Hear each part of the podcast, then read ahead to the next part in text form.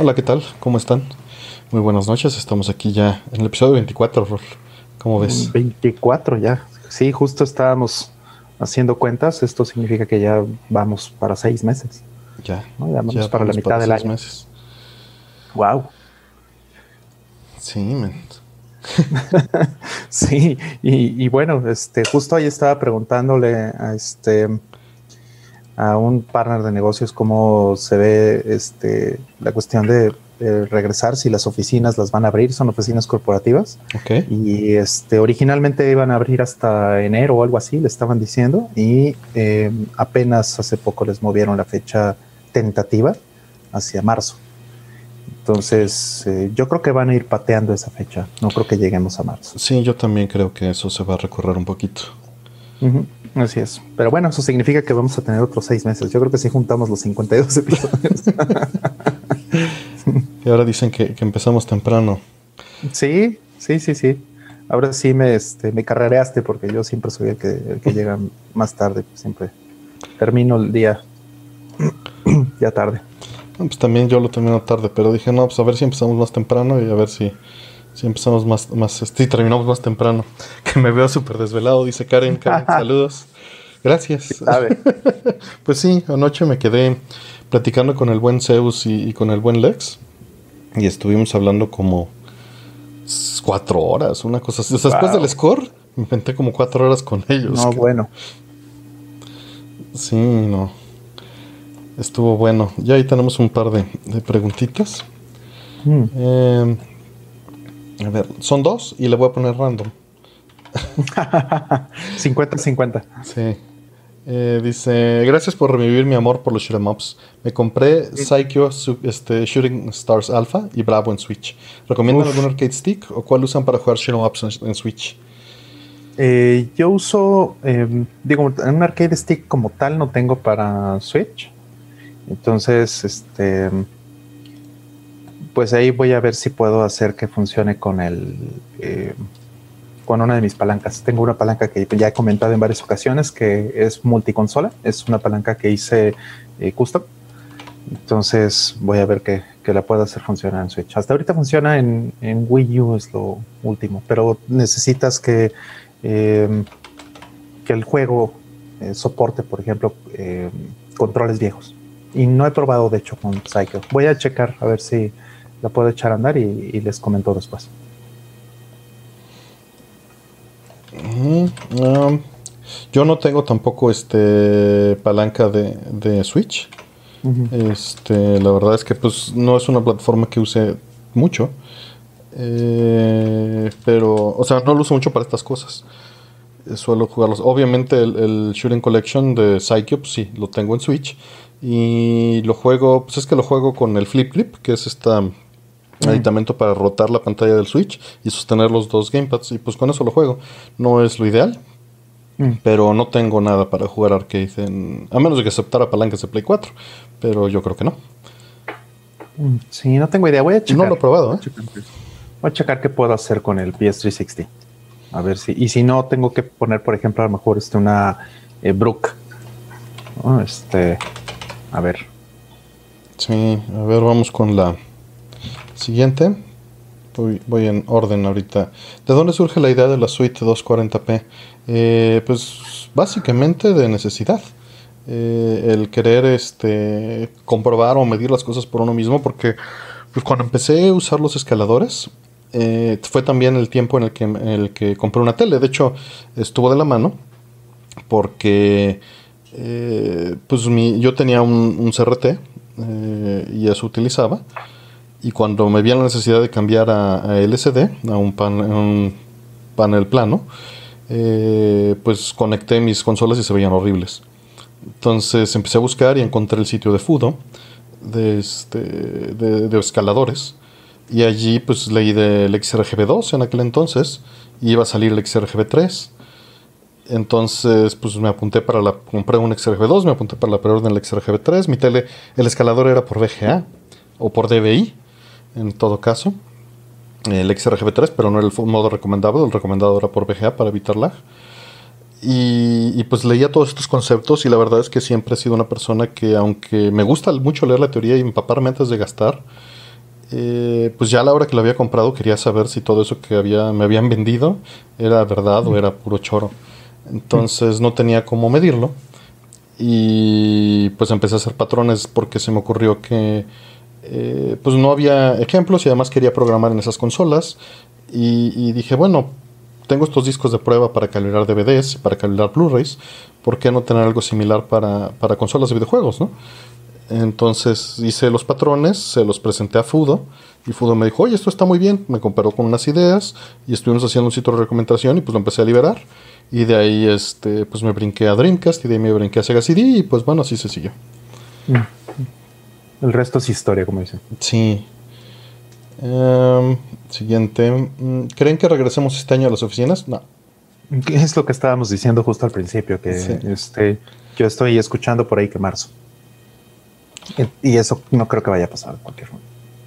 Sí, por ahí dice Héctor Farfán, saludos hasta Argentina, bienvenidos a todos los que están entrando y uniéndose.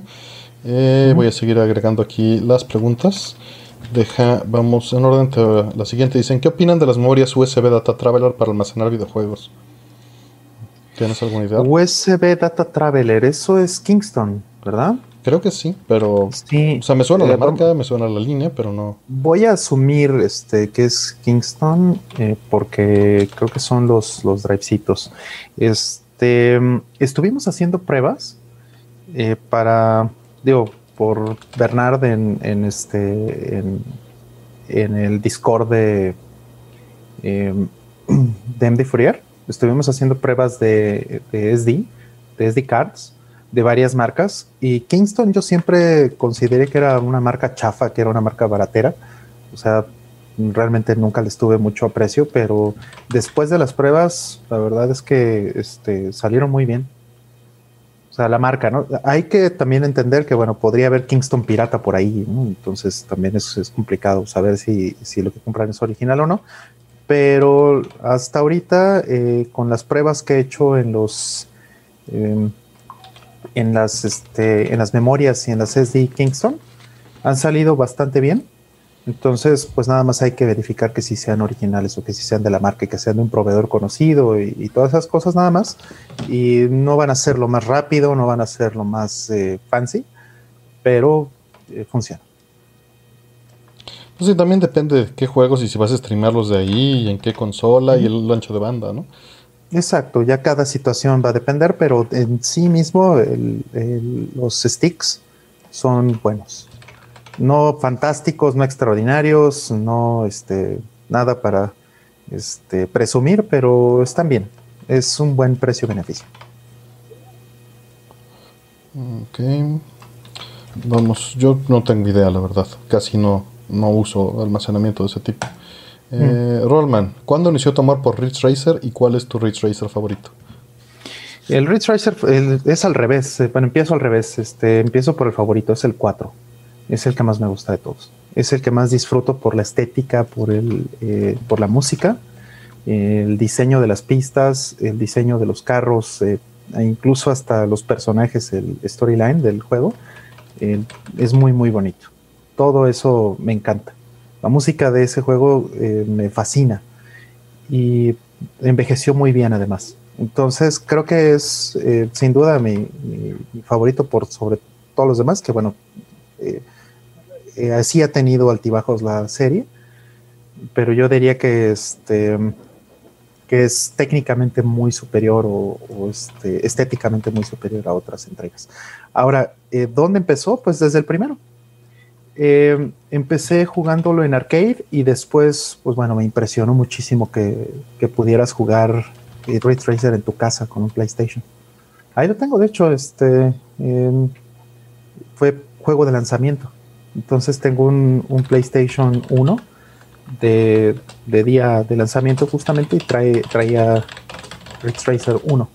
Y de ahí, pues bueno, me encantó y me gustaba muchísimo que pudieras este, cambiarle la música, básicamente, ¿no? Porque todo el juego venía eh, o cabía pues en, memoria. Entonces eh, podías poner el juego, cargar, sacarle el disco y ponerle un disco de música de otra cosa y, este, y entonces el, cambiar el soundtrack, básicamente. Entonces era, era muy divertido. Vamos, voy a una aleatoria, voy a ir así, una aleatoria y una este, secuencial, ¿no? Bien, bien. ¿Ustedes creen que la arquitectura de PlayStation 3 es tan compleja que es la razón por la cual no tiene retrocompatibilidad con consolas posteriores? Ahí, bueno, está confuso el tema, el término. El Play 3 no puede tener retrocompatibilidad. Más bien, lo que te refieres es que las consolas actuales no tengan retrocompatibilidad con el PlayStation 3. Y en muchos casos la retrocompatibilidad que se está vendiendo no es retrocompatibilidad. Eh, entiéndase por retrocompatibilidad cuando el hardware para ejecutar el juego está adentro. Eh, por pues supuesto, eh, existe la posibilidad de tener emulación. ¿no? Y eso puede contar como retrocompatibilidad, sin duda alguna, en el sentido de que la consola es compatible con el software anterior. Pero son distintos niveles de compatibilidad, ¿no? Exactamente. Sí, la retrocompatibilidad, eh, digamos, verdadera, dura, es la del PlayStation 2 de lanzamiento o la del PlayStation 3 de lanzamiento, que traen básicamente la consola anterior adentro. Y aún así tiene algunos cambios, algunos detalles. O también podríamos hablar del, del Wii, por, ¿no? por ejemplo, que trae este, un GameCube adentro. Y, no es porque sean dos cosas separadas, como en el caso del PlayStation, que sí, básicamente son dos consolas en una. En el caso de un Wii, el Wii es un GameCube eh, en esteroides. Entonces, eh, pues son cambios mínimos los que se tienen que hacer para que el, el juego sea eh, no es realmente retrocompatible, sino más bien es corre nativo. Es un poquito más que eso, podríamos decir incluso. Es la misma consola, nada más con un poquito más de hardware. O sea, el Wii es un GameCube 2, si lo quieren ver así. Y, en muy, muy, muy literal. Ahora, eh, ¿por qué no se puede hacer en PlayStation 3? O sea, eh, si entiendo bien por qué no se puede hacer en PlayStation 4 o PlayStation 5 para poder jugar juegos de PlayStation 3, pues sí, la arquitectura es muy, muy única, es muy particular, muy especial. Eh, no es solamente un procesador PowerPC, eh, sino que tiene ocho coprocesadores, de los cuales siete este, son funcionales y, seis están reservados para el juego y esos coprocesadores se programan de una manera completamente diferente a la que se programa un procesador común y corriente. Entonces, em, hay muchas cosas que los juegos de PlayStation 3 em, mm, generan dependencias con ese hardware. Y ese hardware siendo un hardware de IBM, y como les mencionaba, muy único, muy particular y muy especial para esta, eh, para esta consola, el, procesador Cell se llama, eh, pues es muy, muy difícil de, de Tendría que haber eh, emulación forzosamente para esta parte. Las consolas actuales no creo que den el ancho para emular este tipo de coprocesadores, son muy especializados. Eh, es hardware que era muy dedicado y hacía sus operaciones muy rápido, operaciones muy específicas. Y yo creo que más bien tendrían que hacer lo que mencionaba Artem. O sea, tener que eh, parchar el juego, tener que hacer un nivel de emulación, tener que hacer este, eh, incluso high level emulation para poder eh, correr las gráficas en, en, otra, en otro chip de video, etc. O sea, tendrían que hacer muchos arreglos y es mucho trabajo. no creo que sea algo trivial y, no creo que vaya a pasar pronto, a menos que pues encuentren la forma de, de compilar el juego para eh, tener bibliotecas eh, actuales o compatibles con el hardware actual. Este, y bueno, eh, la, la, otra cosa, a pesar de que un detalle grave, porque no sucede como bien dice Rol, es la complejidad. se necesitaría, vamos, para poner en contexto, el Super NES apenas se puede emular con hardware actual a una buena calidad, ¿no? Sin atajos, pues. Con atajos se pueden hacer más cosas. Eh, también está el asunto de que muchas de las implementaciones de retrocompatibilidad que se tienen en Xbox, por ejemplo, eh, son reimplementaciones, recompilados, ¿no? Ajá, con bibliotecas, como acababa de mencionar, ¿no? o sea, se recompiló. Se recompiló. Para que corriera. Entonces no es que sea retrocompatible, es que te baja, te descarga una versión nueva de la nube, ¿no? Mm, está reprogramado el juego para correr en sí, Y no corre de tu disco, ¿no? O sea, no es retrocompatible con el juego que tienes en tu disco. Te asigna una licencia nueva y descarga un ejecutable nuevo que es para la consola actual en ese momento. Es, sutil, pero, pero eso es lo que pasa, ¿no? Sí, eh, podrían hacer eso en PlayStation 5, definitivamente. Pero pues bueno, no es trivial, no es trivial, no es algo que, pueda hacer Sony con todos los juegos eh, este, en batch. Es juego por juego. Este, hay muchas preguntas de las que estoy, por eso me estoy tardando, estoy un poquito lento, que están haciendo que ya contestamos. Este, si, si quieren, pueden darle una checada ahí en el URL que está ahí arriba en el, en el este, ¿cómo se llama? Aquí en el, en el video. Mm. Eh, se los pego de todas maneras en el chat. Y ahí pueden buscar eh, preguntas antes de hacerlas para este pues para, para que no estén repetidas y después la guardan y ya la tienen lista para después cuando quieran este mm. quieran verla eh, mm. porque sí me, alento mucho pues diciéndoles que ya que ya las contestamos ¿no? Mm. dejen vuelvo a sincronizarme con el punto en el que estamos en las preguntas que eso siempre es un un asunto lo voy a dejar más o menos por aquí dejen pongo la siguiente pregunta es la siguiente, sí, es, es random. Dice, ¿qué metas eh, pueden compartirnos que tengan a corto, mediano y quizá a largo plazo? ¿Vivir? Pregunta muy general. Eh, pues, pues, digo, obviamente, pues tengo un montón de metas de mediano y corto. Tengo que terminar de preparar una conferencia en la que voy a participar el martes, por ejemplo. Eso es a corto plazo. A mediano plazo es terminar en Fourier en Super Nintendo. y a largo plazo, este, seguir haciendo en Fourier. no sé. Rol. Pues yo ya dije, yo quiero vivir. Creo que esa es la. Esa es una gran meta a, corto, mediano y largo plazo. Exactamente. Sí, bueno, ya hablando un poquito en serio, este, sí me gustaría eh, meterme a, a este, un poquito más a estas a estas herramientas, ¿no? Meterle un poco más, a, más de tiempo a cosas como MD Fourier, a, a la Suite 240 y colaborar, hacer por ahí un par de proyectitos que tengo pendientes a mediano plazo. Y bueno, a largo plazo, este, me gustaría eh, probar a hacer un jueguito. A ver qué tal. Ok. Vamos con Ah, siguiente. Si tuvieran que comprar un juego del catálogo de Play 5 actual, ¿cuál sería? Ninguno. Este. No, ninguno. Eh, no. Random. Eh, ¿Hay una manera de pegar el protector de disco de los UMD? Ya que algunos se despegan y estaba pensando en pegarlos con cola loca. No manches, ¿en serio se despega? No me ha pasado. Eh, pero pues si es de parte del plástico, pues sí, no te queda mucha opción. Uf. Sí, hay que tener mucho cuidado con eso porque este, pues el disco es obviamente rotatorio. Entonces, si queda este, alguna parte del, pegamento, pues eso podría este, rozar ¿no? con el disco en el momento en que o sea, se puede quedar una rebaba o algo. Hay que tener cuidado con eso. Nunca lo he intentado. La verdad que nunca me ha pasado algo así. Tampoco, pero pues sí, más bien vas a tener que considerar eh, la situación, ¿no?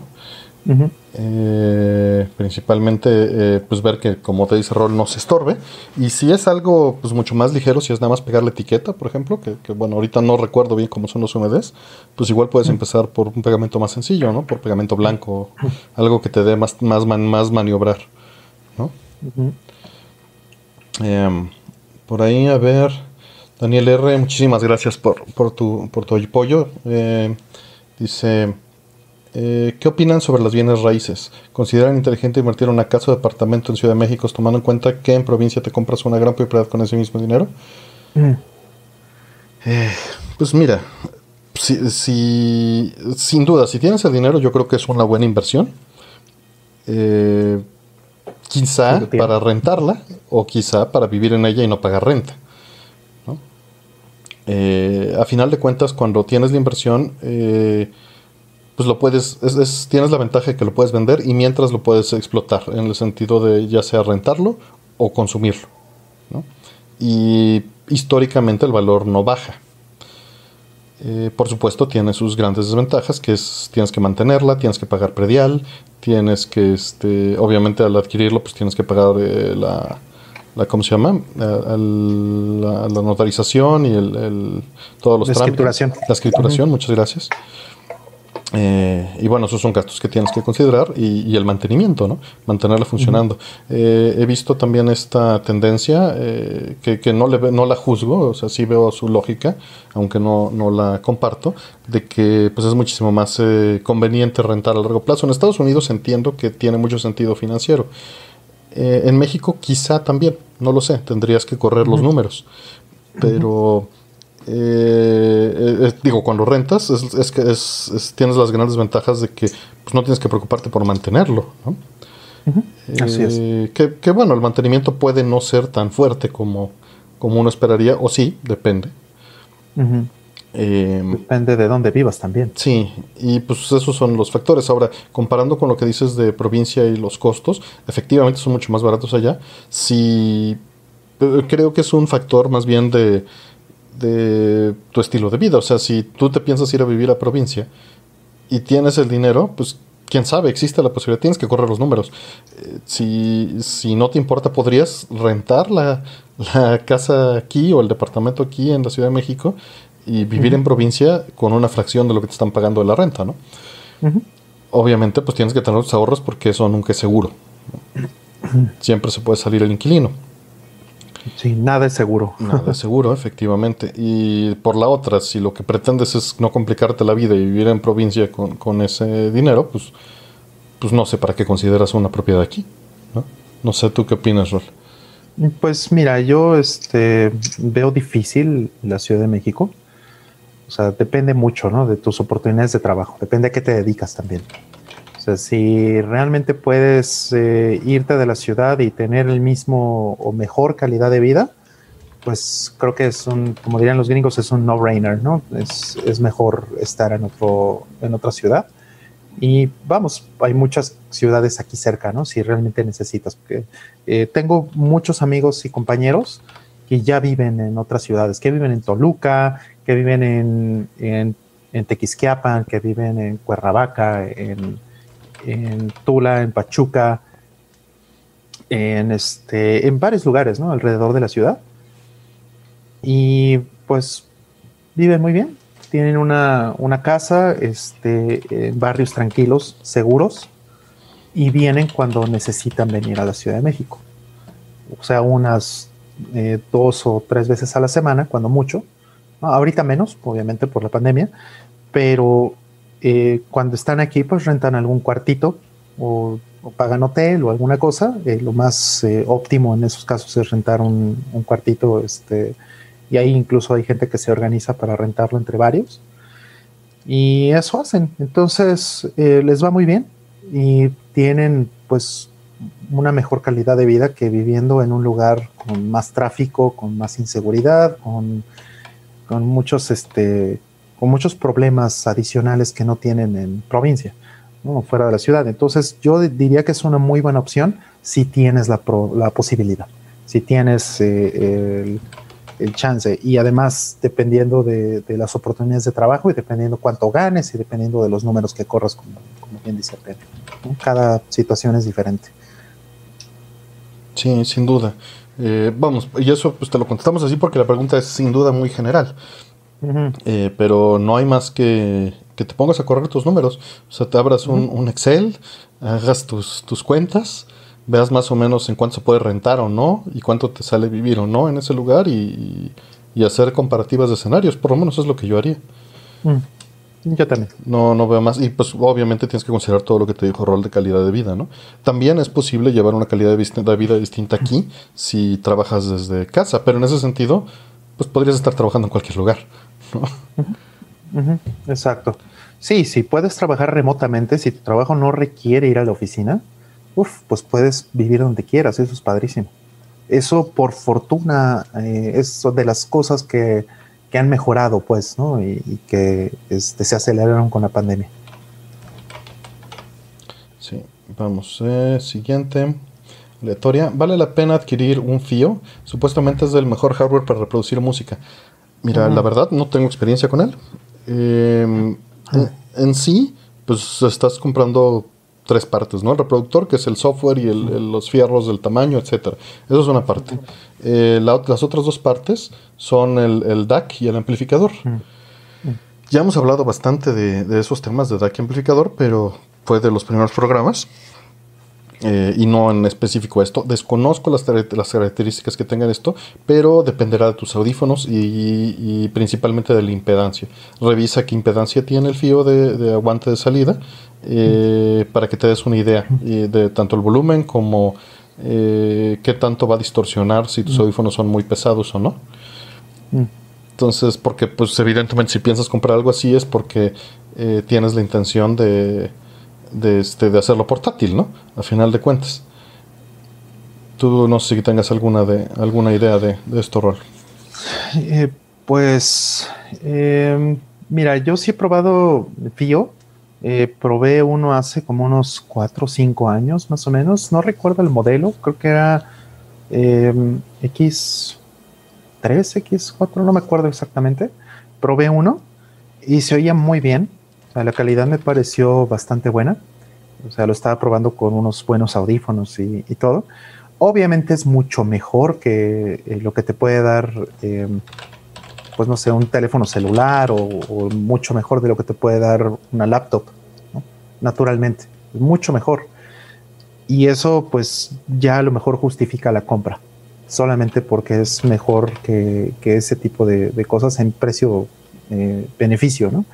Pero también es una cuestión de cuánto quieres gastar, porque entiendo que eh, este, pues no son baratos los modelos más high-end, entonces eh, eh, pues es una cuestión de que le busques al presupuesto que realmente te, te acomode, ¿no? Si ves que te sale barato consigues un usado o cualquier cosa de esas, la verdad yo lo haría, ¿no? Que no tengo este, no tengo uno, un, un DAC así. Y pues sería a lo mejor como interesante. Eh, vamos con la siguiente secuencial. Eh, ¿Cómo creen que cambie o ha cambiado el futuro de Red Hat por parte de la compra de IBM?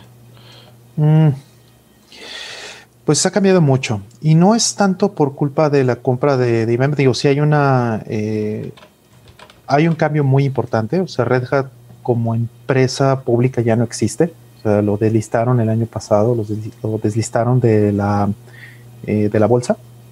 O sea, ya no existe como tal un, Red Hat dentro de la bolsa de, valores en el mundo. No es una empresa eh, pública en ningún sentido, es totalmente eh, propiedad de IBM.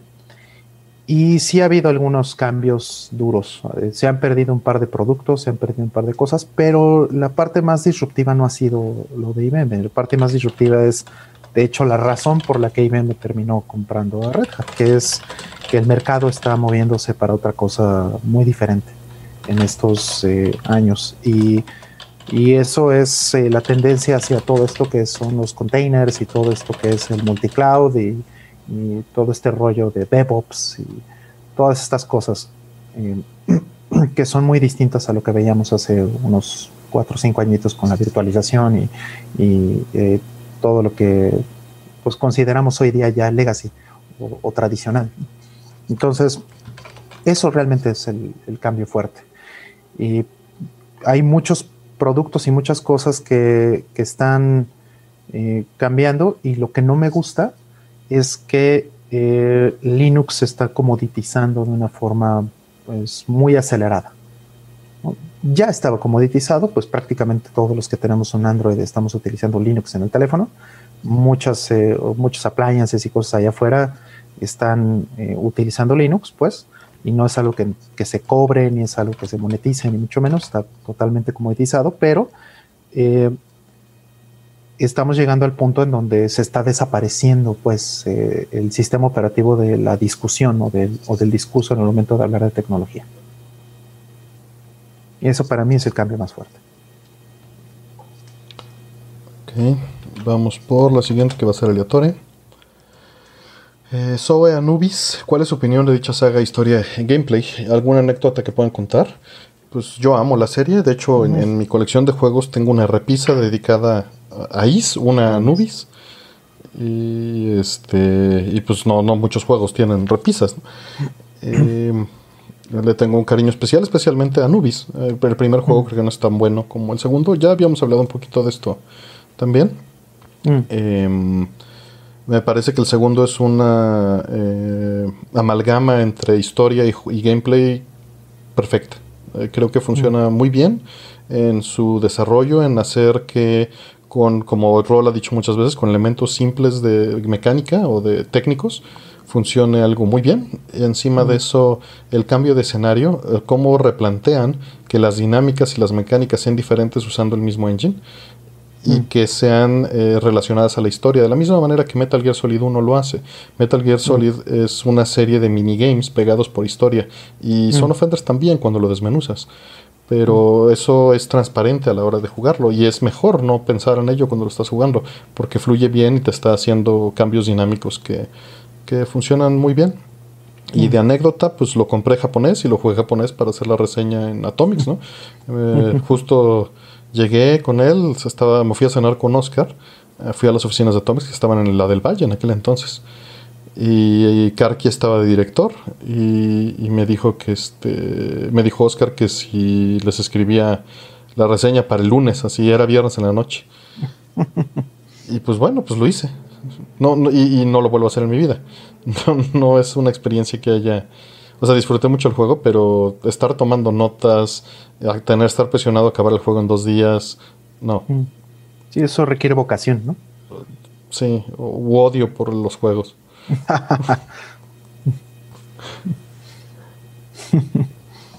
¿Tú rolas algo que? Pues mira, yo hice básicamente este, lo mismo después para IGN. Este, hice un, review ahí también. Eh, ahora, eh, lo platicamos, de hecho, en ese momento, en ese entonces, ¿no? Este, despuésito de que hiciste el artículo, eh, no sé, la siguiente vez que que, mm, que estabas o, la, acababas de, entrar algo, de entregar algo así y cenamos, de hecho, esa semana siguiente. Creo que sí, no, lo recuerdo con claridad, pero... Sí, y estábamos platicando de eso, este, según recuerdo, igual tengo el recuerdo un poco vago, pero pues bueno, o sea, estábamos fascinados ambos con, el juego. Sí, sí, fascinados, porque justamente esa vez que, que, lo platicamos fue cuando me decías que eras una esfera, ¿no? En el juego. Exacto, sí. Y este, sí, o sea, técnicamente eh, me gusta mucho porque eh, a pesar de que es extremadamente simple, como ya hemos dicho, es, es funciona muy bien, es, es una, abstracción muy bonita, es una gran idea, La dirección de, arte, la dirección eh, tecnológica del juego me parecen increíbles. Son, son cosas hermosas. Y algo que platicamos en ese entonces que nos llamó mucho la atención era el, el intro. El intro es el trailer, literalmente el, trailer que hicieron para E3 de este juego, para el E3 anterior, eh, lo editó eh, Kojima. O sea, no se hizo ningún contenido adicional más que pues títulos y, edición para el trailer de, de Anubis y lo presentó, así tal cual decía, recuerdo, sea editado por Hideo Kojima. El trailer es maravilloso. El trailer es una auténtica obra de arte. Y es tan bueno que ni siquiera se molestaron en hacerle un intro nuevo al, juego, hasta después que salió la versión 4K, ¿no? Pero en el original es tal cual el trailer. Eso es así como empieza el, juego en cuanto pones el disco. Y, bueno, yo lo jugué igual en japonés. Eh, me tardé años en, jugarlo en inglés, en comprarlo y jugarlo en inglés porque las voces las odié. Pero pues eh, me gustó muchísimo y, es más, pues lo he jugado en cada entrega. Este, no sé si jugaste Mars. Sí, pero no me clavé. Mm, a mí no me gustó el, el rollo de VR, no sé si lo viste ya. No, no llegué a, ese, ese, esa parte. La verdad es que me lo, me lo llevé muy emocionado a un, viaje de trabajo y, no. No hice clic y mm. jugué otra cosa. Mm. Sí, no. Pero bueno, es un juegazo. si tienen la oportunidad de jugarlo, ojalá que, este, qué bueno que ha salido en cada consola, ¿no? Desde el PlayStation 2 hasta ahorita. Eh, si tienen la oportunidad de conseguirlo, háganlo, es un juego recomendadísimo del gran Shuyo Morata. Ok, eh, por acá dice, deberían de poner la dirección de Patreon y del buscador en el overlay del stream, a un lito de la ficha técnica de las preguntas. Pues, pues no, eh, el Patreon es cosa mía, rol no tiene nada que ver. Eh, y pues este programa lo hacemos juntos. Mm. a mí no me importa. gracias. Pero también eh, el Patreon pues, es para sustentar todos mis proyectos, ¿no? no, no este, y, apoyar en, en, esa parte, apoyarme a mí. Entonces, bueno, pues por eso no está. Eh, el Patreon pues nada más lo pongo, si se dan cuenta, para los proyectos de la suite y en general pues no lo he promocionado pues en, en, otros lugares, ¿no? Solo, solo con la cuenta de la suite o cosas así. Em, pero pues sí, si, si quieren apoyar a, los proyectos que hago, pues les agradecería ahí este, a quienes estén la posibilidad, pues usar el Patreon. Claro. Eh, por supuesto, pues también sus contribuciones aquí se agradecen mucho y, ayudan también a final de cuentas a esos proyectos. Em, vamos por una lectora ahora. Mm, dice, tengo un cable RGB SNES de AliExpress. Eh, ¿Se le puede sustituir el cable por un HDMI o VGA en desuso? dejando el conector SCART y multi-out para mejorar la imagen o de plano compro uno de Retro Gaming Cables. Eh, tu pregunta de todas maneras no me queda eh, clara. Eh, de entrada, pues un cable RGB de SNES no tiene nada que ver con un HDMI o VGA en desuso. son señales distintas, tendrías que usar un upscaler para subir HDMI o a VGA.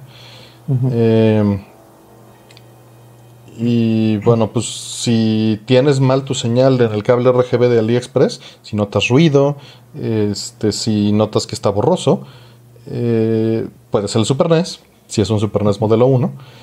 Mm. Eh, y, pues sí, la calidad del Retro Gaming Cable sin duda va a ser mejor, especialmente también si tienes algún zumbido en el audio. Pero si no notas ninguna de esas cosas, pues no le veo sentido. Pero mm. no entiendo bien tu pregunta, disculpe. Um, Vamos por la siguiente secuencial. Dice, ¿por qué mencionaron que el Octogate en las palancas no es tan bueno para shooters? No dijimos que no es tan bueno, dijimos que no nos gusta. Exacto. Eh, pero simplemente por precisión. El, el, Octogate es más, este, es más fácil marcar las diagonales.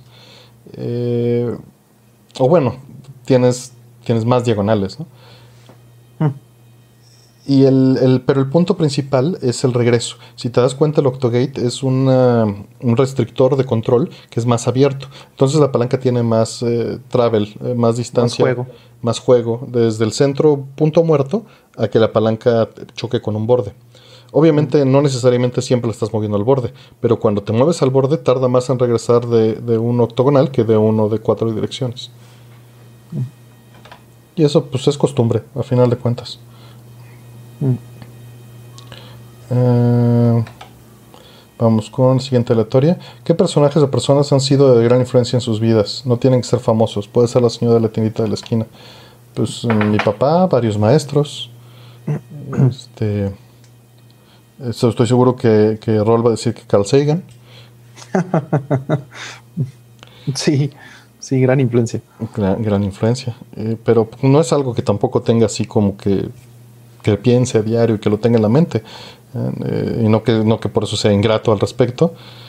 Eh, pero pues principalmente pienso en, varios maestros, eh, una maestra de física, em, un maestro en la carrera de inteligencia artificial, ¿qué más? Este, un maestro de cálculo que me dio este cálculo 1, 2 y 3, maravilloso.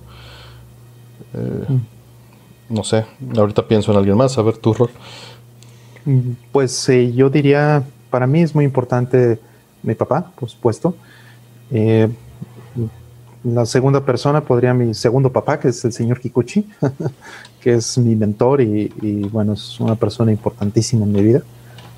Y, gracias a él, este, pues hice muchas cosas, conocí el mundo, básicamente, y, me enseñó mucho de, la vida en general. Entonces, eh, son las dos personas que más este, que más han influenciado, ¿no? También está mi abuelo, por ejemplo, mi abuelo también era una persona muy, muy interesante. Y, y bueno, fuera de eso, fuera de, gente cercana, pues sí, Carl Sagan, obviamente. Este Richard Feynman, creo que también es mm. una gran, gran influencia. Creo que leerlo es eh, leerlo, ver sus videos eh, siempre me, hace muy feliz. Era una persona eh, increíblemente inspiradora. Entonces es, es alguien a quien acudo, digamos, ¿no? A sus, a sus clases y a sus cosas, no solamente por la física o por lo que sea, sino por la persona. Y, me gusta mucho, ¿no? Aspiro a, poder algún día, este, pues tener ese temple y tener esa, esa seguridad y esa, eh, ese dominio en cualquier cosa en la vida. Este, perdón, le estoy respondiendo aquí que, que preguntan el joystick en Nintendo 64. Ya respondimos eso en otros.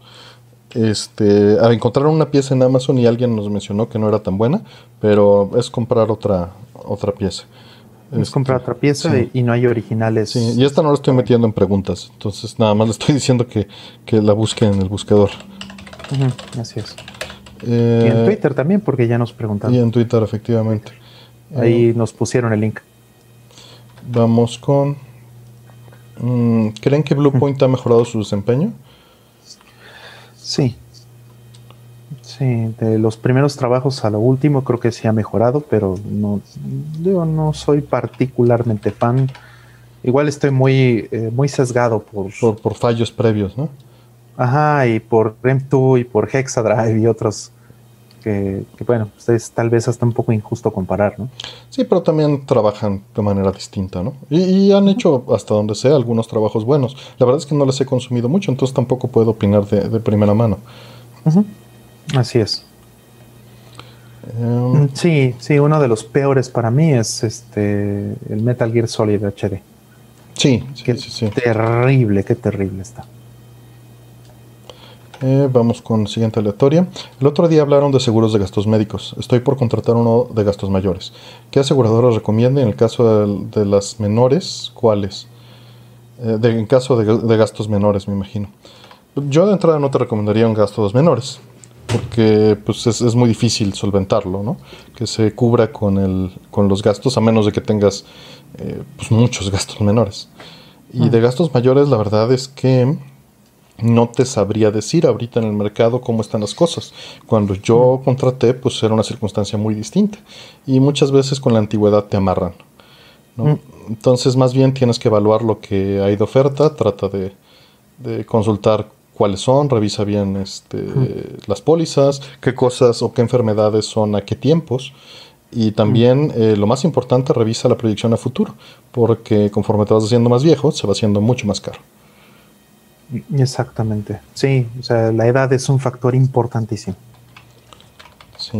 Y la antigüedad, ¿no? Sí, Esas dos cosas. sí, que la antigüedad es el asunto con el que te amarra, ¿no? A final de cuentas, porque te cambias de aseguradora y lo más probable es que no te respeten eso. Sí, es muy difícil. Así es. hay casos en los que sí pasa, pero no es la norma. Ok. Eh, vamos con la siguiente secuencial. Dice, tengo un splitter eh, switcher. Bueno, son cosas distintas, pero supongo que es un aparato que tiene las dos cosas. Que además, eh, que a veces, bueno, es 4K y a veces saca señal 1080p. Mi señal es 4K y mis consolas 1080p habría mucho lag añadido. Hay diferencia de lag entre escalar 720p Integer y 1080p a 4K. Bueno, eh, hay varios temas que desentrañar aquí. Si solo es un splitter y switcher, y solo es eso, no tiene por qué haber absolutamente nada de procesamiento ni de lag. Y tendría que haber sido barato.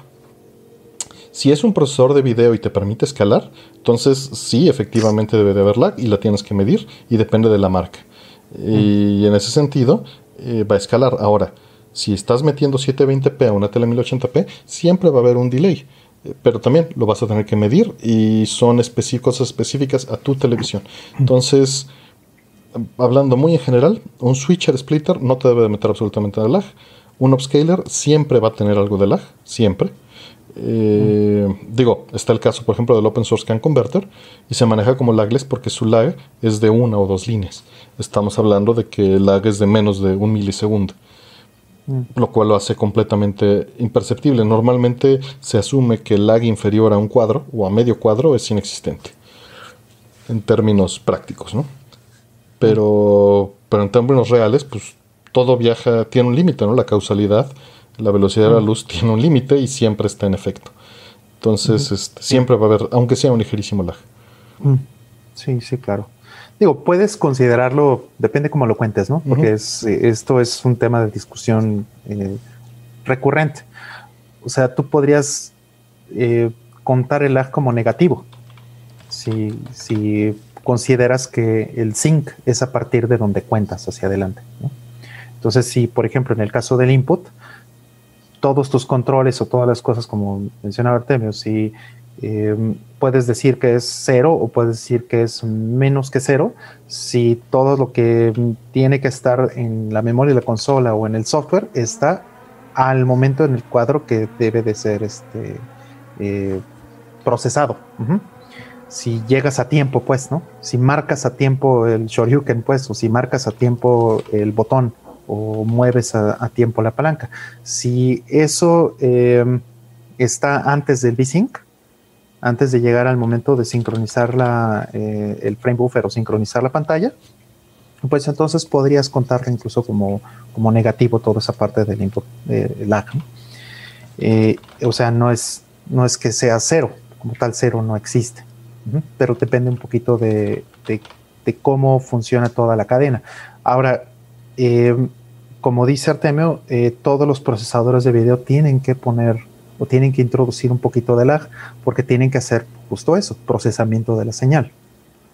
Pueden hacer algunos pass-through, y esos que hacen pass-through, pues eso eh, mm, probablemente no, no, metan lag, pero eh, igual lo tienes que medir. Entonces, tienes que medir la cadena completa. Si tienes un upscaler como un FrameMaster, por ejemplo, que te va a agregar un cuadro de lag a fuerza, y si tienes, por ejemplo, encima uno de estos eh, upscalers o switchers o procesadores de video, que sí tienen este procesamiento, tienes que agregar otro y luego tienes que agregar el de la tele.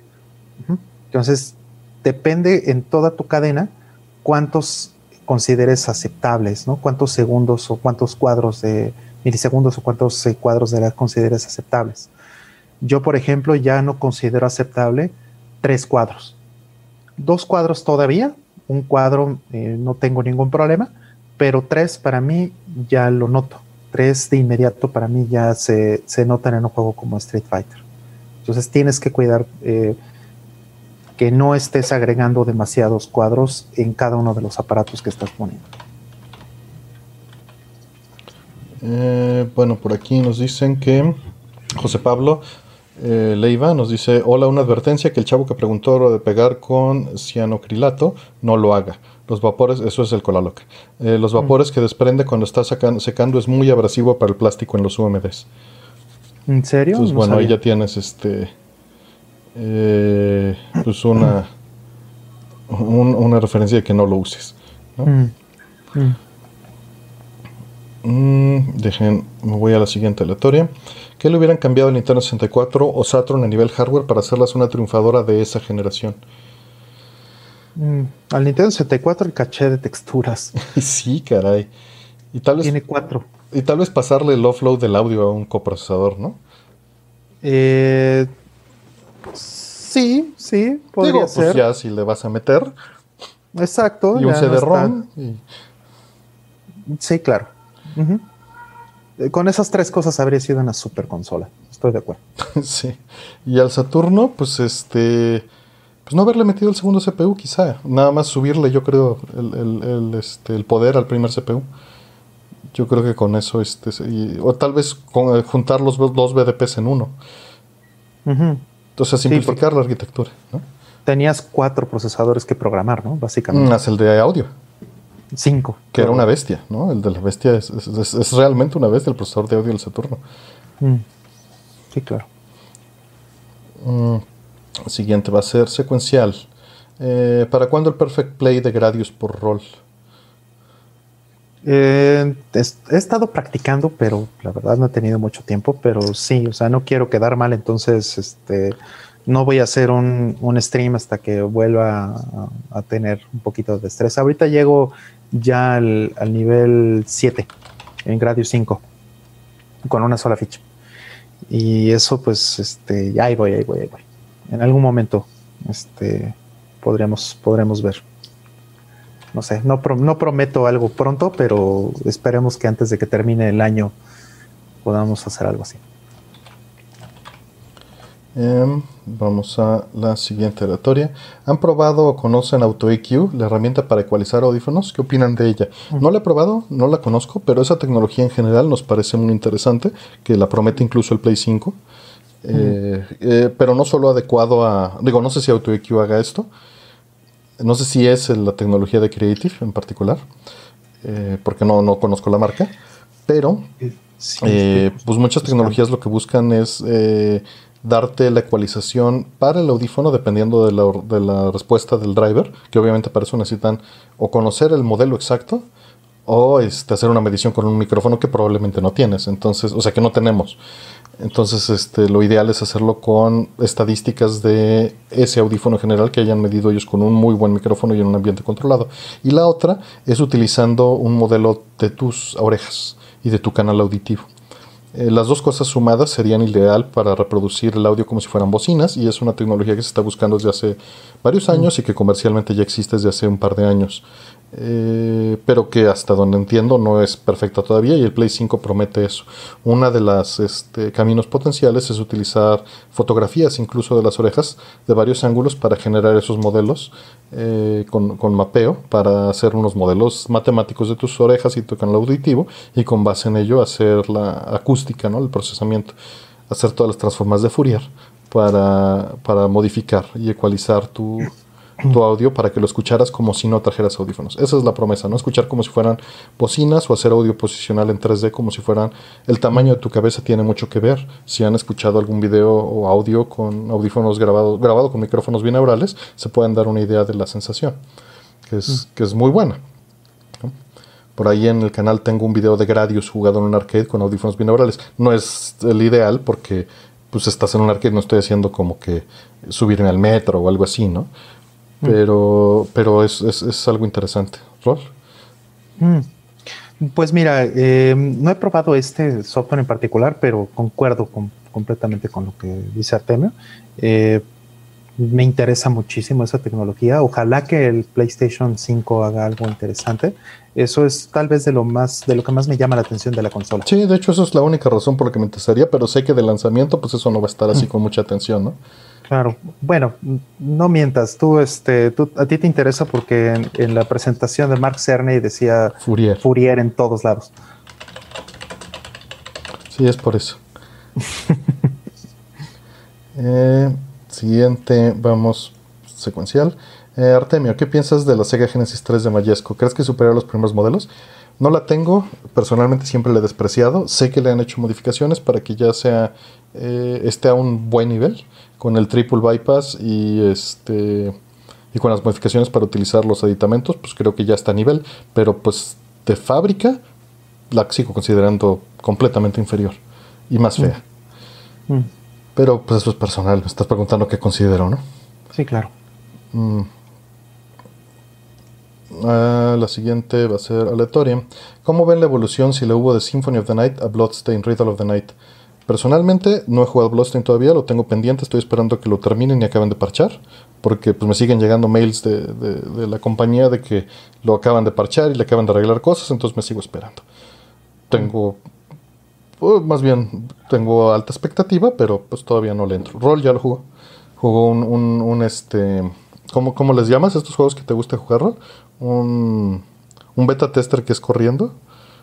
Sí, ándale. Pero ¿cómo, este ¿cómo le dicen? Los early access, dices. Eso, eso. Es que horror. No, no me gusta esa, ese modelo de los early access. La verdad es que yo no había entendido qué era eso hasta que pagué por el juego este de Didlit.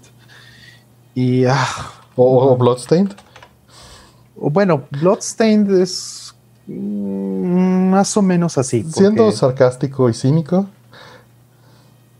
Sí, o sea, mira, el juego estaba completo y estaba jugable en el momento de lanzamiento. Tal vez no jugable, o sea, te lo creería, por ejemplo, en Switch. Ahí sí, no manches, eso sí era un, beta igual hasta un alfa, ¿no? Podrías decir, pero eh, este, ya lo mejoraron. Pero en PlayStation 4 estaba jugable. Entonces, no, obviamente no, no, este, no me molestaría, por ejemplo, eh, quedarme sin parches, ¿no? El de, la versión de PlayStation 4, provisto que, por ejemplo, lo corra en un PlayStation 4 Pro o en, un Play 5. O sea, creo que todo lo que de falla de frame rate y todas esas cosas se eliminarían con una consola más potente. Y eso es todo. O sea, el juego como tal, este, lo único que le faltaban realmente eran optimizaciones. Bueno, y material que le estuvieron publicando, ¿no? Personajes extras, finales eh.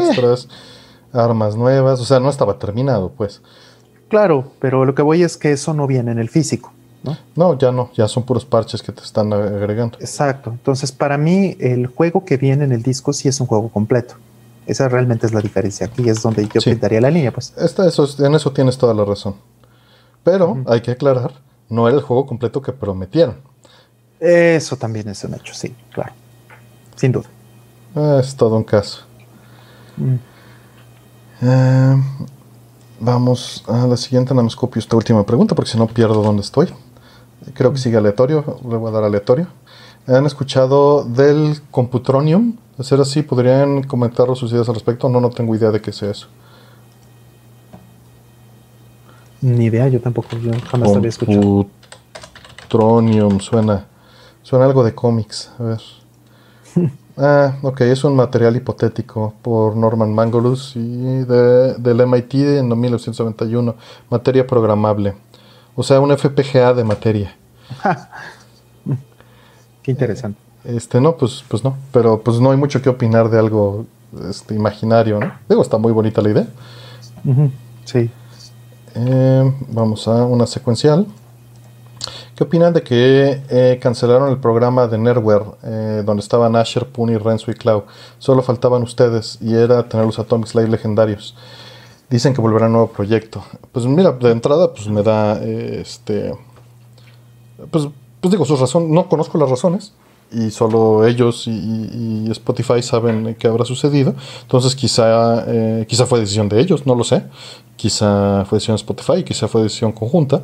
Entonces pues no puedo opinar de, de, la cancelación del programa, ¿no? Porque no sé absolutamente nada de los detalles. Eh, con respecto a que faltábamos nosotros, pues no creo, porque era, era un programa con un enfoque muy distinto a lo que nosotros solemos hacer. Y eso está bien, ¿no? O sea, cada quien tiene sus estilos y, su manera de hacer las cosas. Mm. Y en live, pues sí convivimos, pero a la hora de hacer eso, cambia el programa a, lo que era eso otro, ¿no? Mm. Eh, si entramos nosotros en la dinámica, ya no tienen ellos su dinámica, ni nosotros la nuestra. Es, una dinámica distinta en conjunto y eso no es ni peor ni mejor, es distinto. Es diferente. Digo, también puede ser que nos hayan escuchado hablar de Spotify y por eso no nos invitan. Bueno, a mí sí me invitaron una vez para hablar de Death Stranding. Sé que, me excedí, me excedí en tiempos, porque pues la, productora me lo dijo, pero, pero pues no había mucho que hacer. me dieron chance. Sí, muy a gusto. Hacían, hacían un buen trabajo y pues se les agradece mucho. Sabes que me invitaron, la pasé muy bien. Este, y pues lo mejor en su siguiente proyecto, ¿no? A final de cuentas, eso es lo, lo importante. Y si van a hacer algo junto nuevamente, pues Qué bueno. Y, también, en cierta forma, quizá, estoy especulando, quizá es para que no esté ligado a, que tengas que tener una suscripción, ¿no? Eh, yo mm, nunca los pude escuchar porque yo no tengo una cuenta. Entonces, pues ni siquiera puedo opinar. Em, Coincido. Siguiente aleatoria. ¿Pueden dar consejos para obtener el primer empleo? Mm.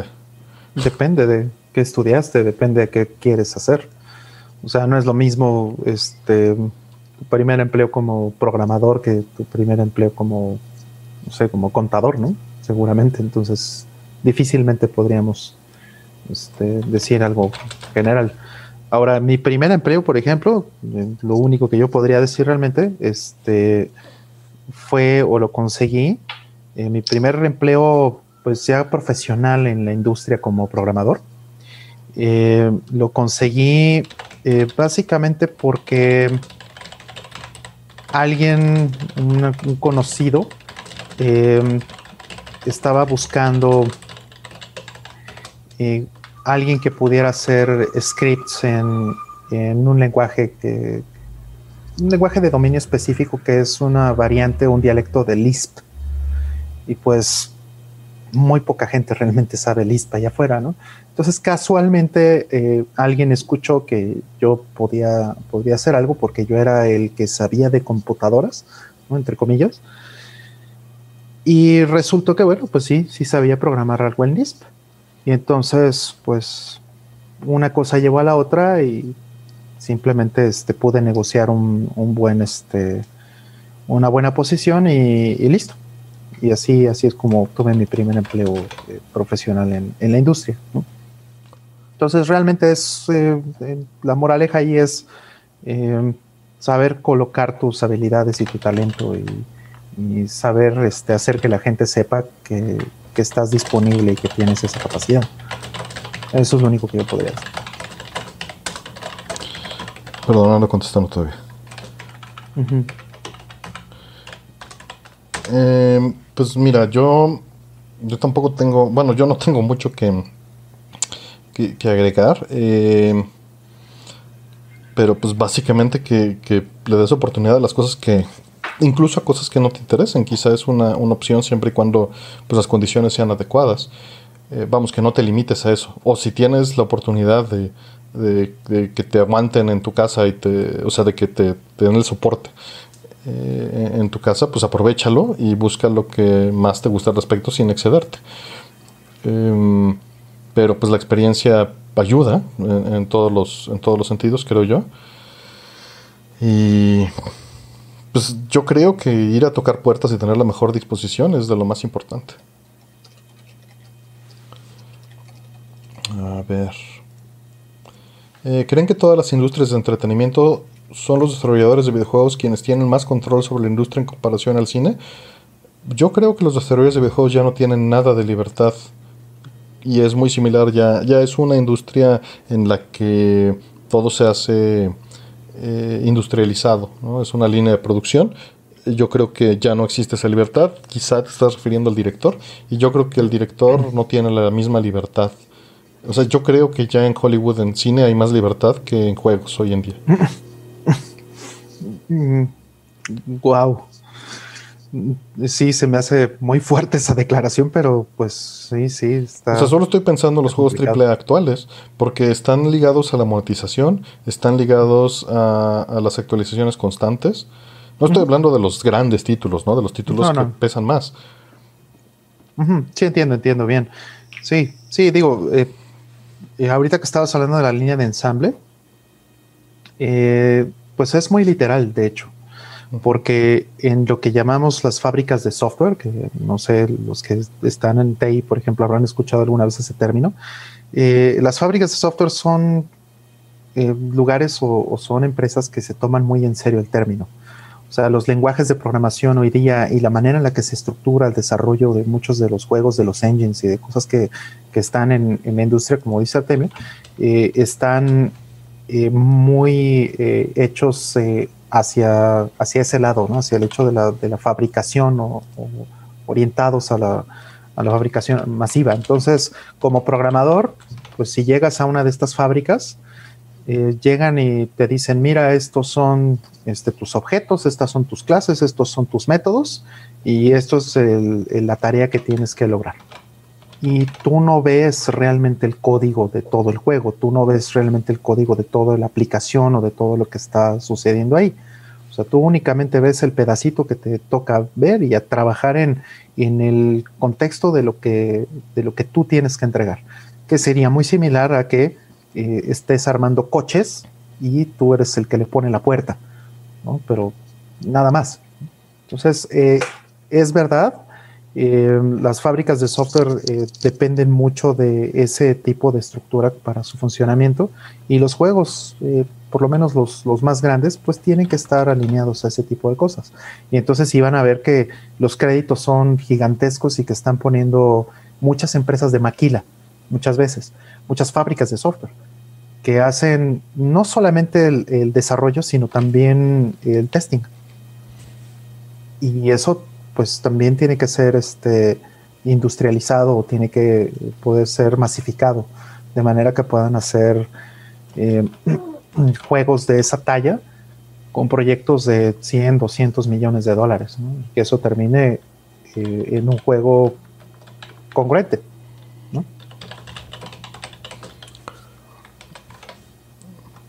Mm. ahorita voy a meter esta pregunta en el momento porque no la voy a responder aquí.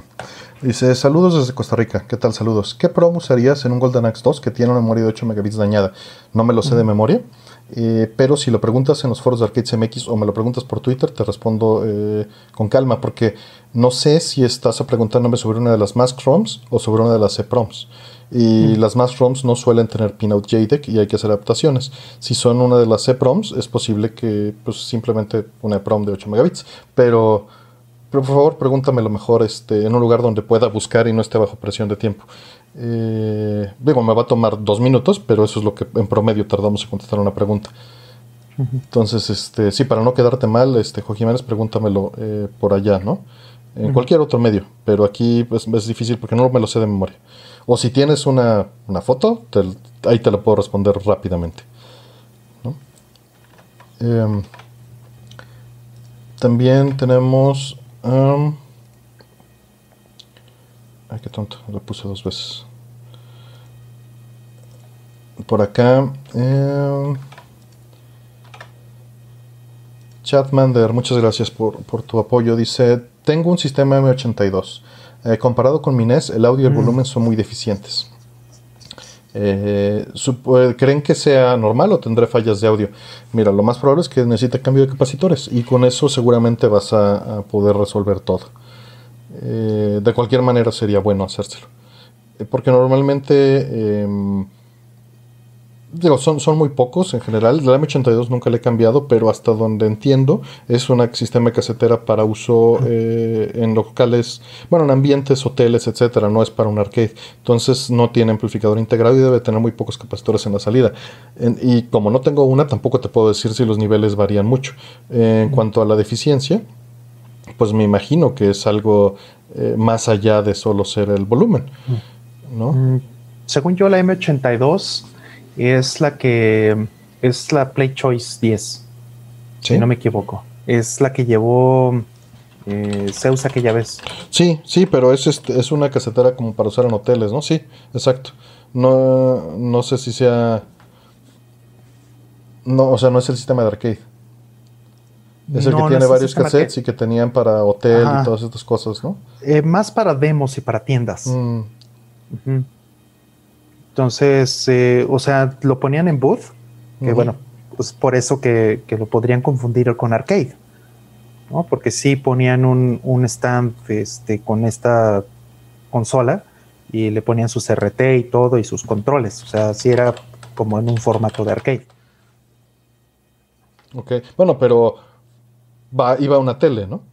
Exactamente. O sea, es audio a nivel de línea, ese era mi punto. Sí, sí, sí, sí, sí. O sea, eh, confirmando lo que estás diciendo realmente. Ok, ya, perdón. Me confundí. Como estaba todavía también revisando esto. Eh, dejen marco donde me quedé. Y vamos por la siguiente pregunta secuencial. ¿Qué opinan de todo el hate hacia el 8-bit guy por no haber usado las herramientas correctas para abrir una vieja IBM? Bueno, no fue solo por eso. Eh, hubo también asuntos políticos, que no vamos a meternos, son asuntos de él. Y pues mira, en general cuando, cuando se expone alguien en público, pues se somete a este tipo de escrutinio. Y, bueno, él ya lanzó un video en el que explica lo que su punto de vista. Entonces, pues lo pueden ver ahí para, juzgar por ustedes mismos. Personalmente, pues nunca he sido muy fan de su trabajo, ni tampoco lo odio. O sea, creo que tiene un, gran balance y, y, presenta muchas cosas. Eh, me interesó, por ejemplo, más el video de cuando está construyendo su tarea, su taller, que otras cosas. No estoy suscrito. Y, mm. pero pues me parece uh, qué decir, pues cuando, cuando estás haciendo algo así y estás explicando algo, pues estás exponiéndote a que se critique tu trabajo. Y el detalle aquí, pues él, lo que dice es que la computadora pues ni era tan valiosa.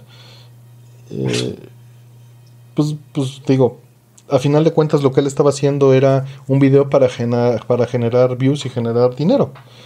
¿no? no un trabajo de preservación. Y, y, la gente lo juzgó como si no hubiera hecho un trabajo de preservación correctamente, cuando lo que él hace es entretenimiento. Entonces también ahí hay una diferencia de expectativas que pues ya dependerá de, de cada quien, ¿no?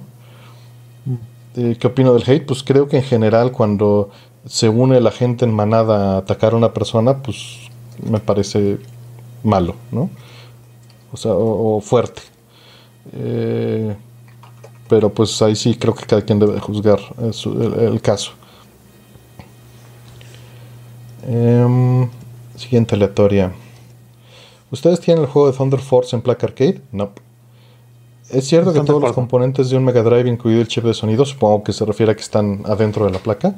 Eh, pues yo creo que eh, hay, hay, creo que dos juegos arcade. Uno es un port del port, pero pues no lo tengo.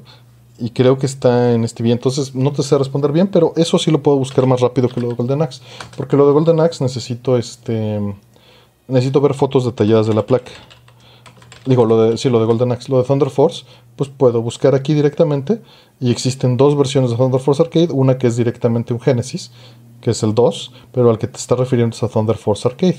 Y Thunder Force Arcade utiliza un 68000, un 3438 que no es un 2612, es la versión este ASIC eh, del Cinte, o sea, en cierta forma sí, y lo tiene separado con un SND 76496 en lugar del integrado en 9612.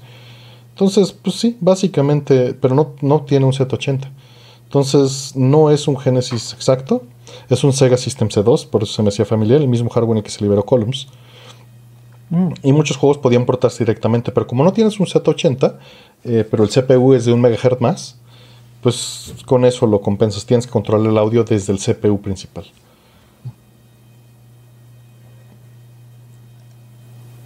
Eh, siguiente secuencial. Eh, ¿Cuáles juegos les gustaría que más gente jugara o hubiera jugado? No necesariamente que les gustaría que fuesen más conocidos, sino más apreciados o no tan bajo del radar. Pues generalmente todos los que ponemos en, score, yo creo. Eh, Is, te voy a responder así rápido y fácil. Gradius. eh, siguiente aleatoria. Me puse a reparar unos audífonos in-ear el plug 3.5 se rompió donde se conectaban, así que compré un repuesto. Pero vienen cuatro cables y hay tres conectores, según yo son pares L y R. Pero ya soldados sí suenan, pero es como si saliera la salida L para los dos. Y cuando en estéreo manda el R suena muy bajo. ¿Qué puede ser? ¿El conector está mal? El que se rompió era igual de tres cables. Pues en realidad lo que tendrías que hacer es comprobar con tu multímetro el tipo de conector que se utiliza y hacia dónde va cada cable para, mm. si todavía tienes el original, para saber cómo iban conectados. Eso es lo que realmente tendrías que hacer. Usualmente, mm. pues eh, se tiene la señal L y R y dos tierras, pero existe la posibilidad de que eh, lo separe de, de alguna manera las, las señales, digo, en audífonos esto no es normal, para audífonos de ese tipo no es normal que, se utilicen tierras separadas forzosamente porque el audio se mande eh, pues sin balancear, ¿no? no creo que sea el caso. Entonces más bien yo creo que eh, conectaste alguno cruzado de alguna manera. Mm. Entonces, pues sí te recomiendo que revises del conector, del pinout. Ya ves que tiene eh, tiene el este tres conectores no sé si se alcanzan a ver ahí, eh, necesitas revisar a dónde va cada uno de estos y conectarlo de la misma manera. Y unir los dos, que seguro son las tierras, en el conector que te hace falta. Porque si no tiene tierra ese cable, pues también no va a funcionar. Si lo dejaste flotando, pues. Mm, siguiente. ¿Creen que en algún momento Polyphony Digital desarrolle un proyecto diferente a Gran Turismo? Como le hizo en Play, en Play 2?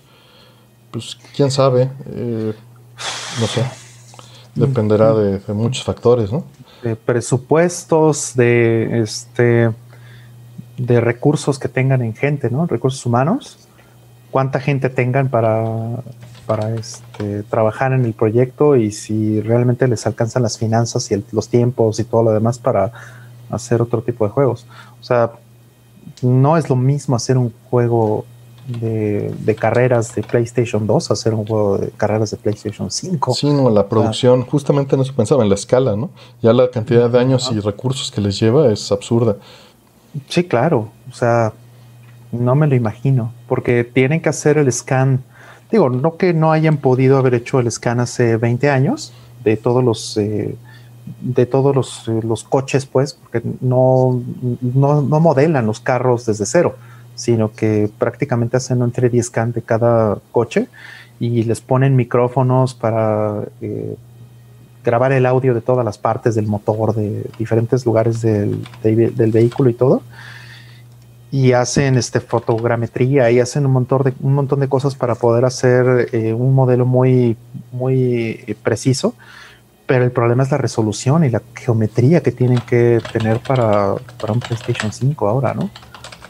Si un cochecito lo podían hacer en un Play 1 con 500 polígonos, aquí ya deben ser 500, no sé, 50 millones de polígonos para todas las cosas que, necesita un, coche, ¿no? Y tranquilamente lo van a hacer.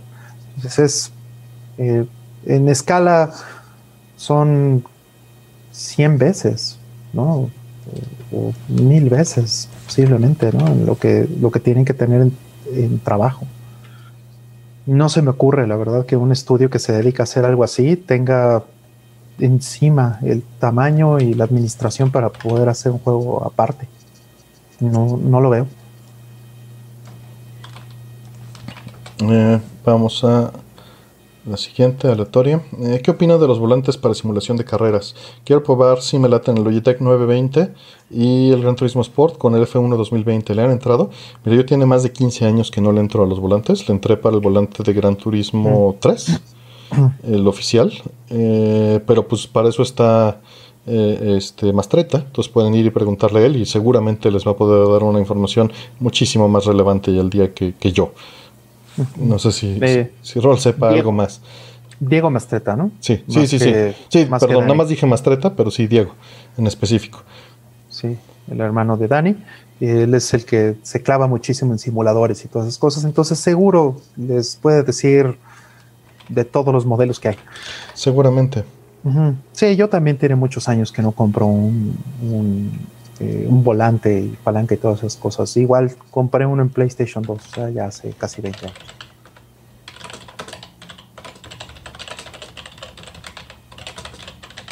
Em, siguiente.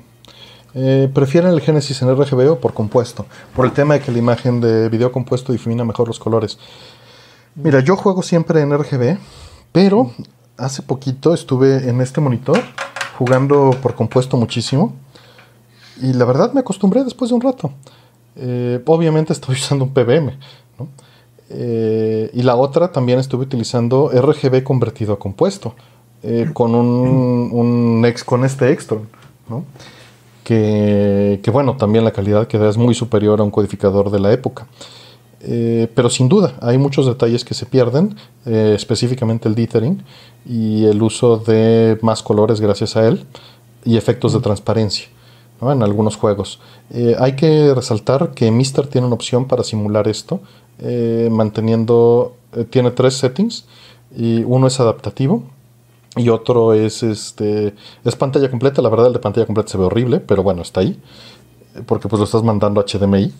El de el adaptativo es muy interesante, no lo he probado, fíjate, y debería de hacerlo en un CRT vía RGB, solo lo he probado en HDMI, debería de hacerlo pero el adaptativo que tienen es muy curioso porque logran hacer las transparencias y no afecta todo lo demás. Lo que hace es, con código en el FPGA, revisar todo el, este, cuadro que, está mandando y si nota el patrón de dithering, o sea, de un cuadradito, cuadradito el checkerboard, el, tablero de ajedrez, eh, lo, le hace la, una, un blending, ¿no? Un, este, una mezcla de los colores con un algoritmo que desarrollaron para lograr hacer esa transparencia. Entonces eso me parece un compromiso bastante interesante. Todavía no le tengo, debería de, pero no le he tenido la confianza de dejarlo siempre así.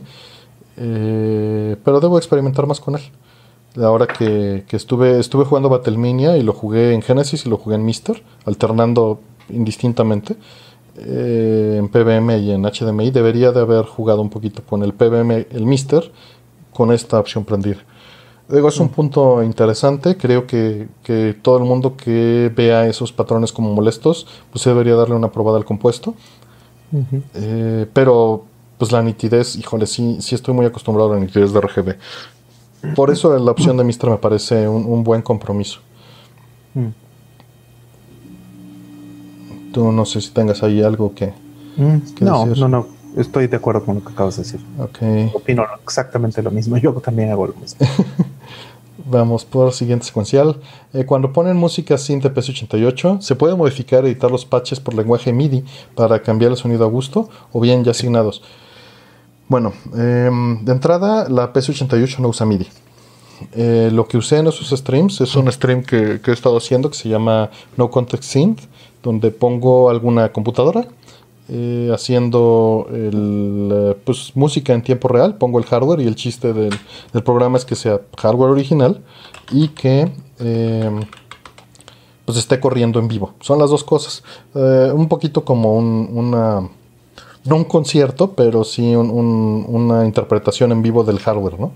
Mm. En directo desde, desde el hardware a su, a su casa, mm. aprovechando estos tiempos aquí en el, en el chat les dejo la liga a los programas que ha habido para que entiendan a, qué se refiere. y bueno, pues no usa MIDI. Pero mm. eh, supongo que te estás refiriendo muy en particular, no a la música de los juegos, que estaba corriendo de los sound tests o desde eh, simplemente eh, la, intro del juego, sino a Mucom. Mucom 88 es el software que desarrolló Yusho Koshiro para crear los patches y para componer la música y para escucharla. Es un tracker que corría, vamos, no existía el término, pero es un tracker que corría en PC88 para componer la música y es el que usó, el software que usó originalmente en 1989 para componer Streets of Rage, en 88 para componer eh, Shinobi, para componer Is, ¿no? Él desarrolló eso, entonces tiene un disquete que no puse al aire, que es para editar los patches. Y puedes editar todos los sonidos FM y salvarlos al disquete y desde ahí cargarlos en tu, en tu tracker. Entonces, algo que también puedes hacer que no hice en vivo es meter los patches de Streets of Rage y meter el floppy de Revenge of Shinobi y ejecutar toda la música de. Bueno, no toda la música, solo un par de tracks funcionan. Eh, por ejemplo, ejecutar el track de The Shinobi con todos los patches y con eh, la batería y las percusiones de Streets of Rage. Y eso está bonito. De hecho, lo hizo en un disco oficial. En un disco oficial viene liberado el track así. Y debería de habérselos puesto. Hubiera estado padre. Pero bueno, no lo hice. Mm. Sí, eh, vamos, el, el la PS88 es, como una consola. Es como un Genesis o como un, un, este, un NES en ese sentido. no, este, no tiene, no usa MIDI porque estás directamente usando el procesador para este, controlar el, el sintetizador. Sí, y, creo que hay una correlación ahí de que mucha gente se refiere a MIDI como música vieja.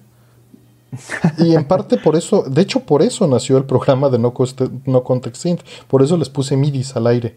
Al principio se llamaba No Context MIDI, ¿no? Mm. MIDI. Les voy, a, voy a poner ahí MIDI a esos dos programas en el título, para que quede mm. claro que esos son MIDIs. Mm. Sí, es que, vamos, MIDI no es que este, esté prohibido hacer una cosa con la otra, ¿no? O sea, PC88 podría haber soportado MIDI si alguien hubiera hecho este, un cartucho, hubiera hecho la expansión o hubiera hecho el trabajo necesario para eso, ¿no? Y lo mismo, por ejemplo, para muchas eh, consolas, eh, en, por ejemplo, el Super Nintendo, el kit de desarrollo eh, tiene un puerto para MIDI. Entonces, puedes utilizar MIDI para mm, componer o puedes utilizar MIDI para disparar los eventos en el juego y poder hacer este, las pruebas y composiciones de la música. Eso no quiere decir que la consola nativamente lo soporte. Son cosas muy diferentes. Sí, sí, son conceptos bastante distintos. se me fueron las preguntas hacia arriba. Odio eso. Porque estamos súper atrasados. Ahí está, ya. Eh, vamos con la siguiente secuencial. Eh, una consulta. Me gustaría comprar un no break o regulador para mi Play 4, Switch, Tele 36 pulgadas y Xbox. ¿Cuál me recomiendan o qué debo fijarme? También ya le hemos respondido un par de veces. Eh, pero básicamente lo que tienes que hacer, uno, eh, decidir si quieres un no break o un regulador. Son cosas muy distintas. El no break puede no regular. Mm. Tienes que revisar si el no break regula y es no break. Mm. ¿no? Y si lo hace en la misma salida. Usualmente sí, pero revísalo. Hay unos que tienen salidas de, de puro, puro regulador y otras de batería. ¿no? Es bastante Sí. común eso. Sí, también es común que solo tengas supresión de picos. Efectivamente, y que no tengas en una regulación. Exacto. Entonces, en general, te recomendamos. El no break, en mi opinión, es secundario. Primario es que tengas. eh, Bueno. más bien, voy a quitar mi opinión de la ecuación. No break es para que no se te vaya la energía y tengas un, la pila de respaldo. El, eh, el supresor de picos es para evitar que si entra un pico de, de alta tensión en, el- en, eh, la línea, eh, pues no pase, ¿no? Se desconecta en automático y no te pase el, el- el- la alta tensión. Y un regulador es para que siempre te esté sacando el voltaje indicado. Que, un regulador implica la supresión de picos, pero un supresor Sí. de picos no implica la regulación. Lo que iba a decir, son tres este, conceptos que no necesariamente están combinados todo el tiempo. Efectivamente.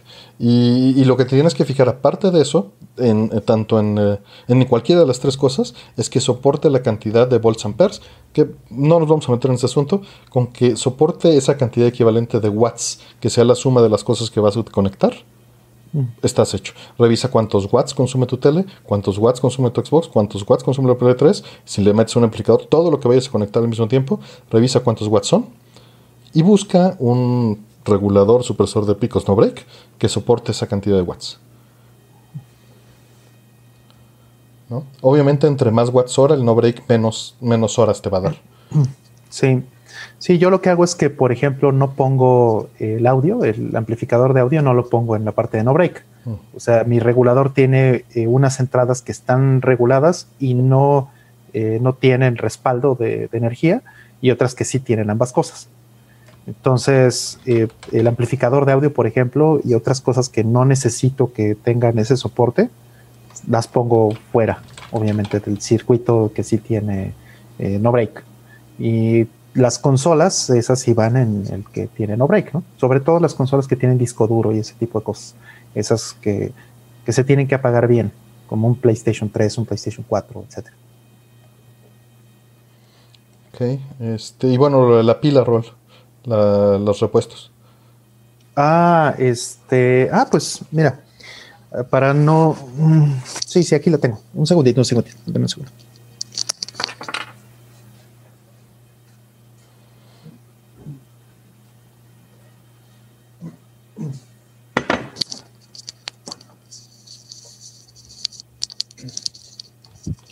Eh, nos hicieron una pregunta hace varios programas eh, sobre esta parte de los eh, reguladores y yo les decía que este, justo reparé uno, le cambié la, la pila. Aquí está eh, la pila que tengo, ¿no? De hecho, la puse por aquí precisamente para enseñárselas y volví a salir al tema.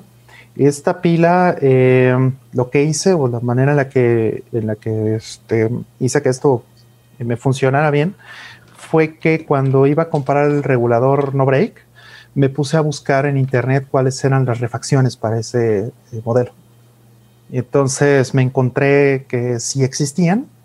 Y bueno, pues ya en el momento en que se echó a perder, este, pues ya finalmente pude comprar la pila, eh, me llegó, eh, la cambié en cuestión de 10 minutos o menos. Y ya tengo otra vez el no break funcionando como si fuera nuevecito. Entonces es lo que yo recomendaría hacer. Esta, bueno, según es sellada, pero menos si se chorreó. ¿no? Esto obviamente hay que trabajarlo eh, con cuidado y, esta se tiene que reciclar eh, en un lugar donde, donde sepan hacerlo. No les puedes tirar a la basura, no es lo correcto. Y, y listo.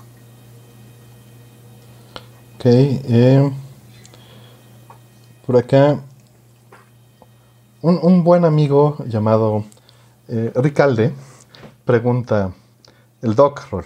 ¿Por Ah, qué cuando intento hacer reverse search control R en la terminal de OS X no me deja escribir toda una cadena y se detiene después del primer carácter y comienza a sonar la campanita?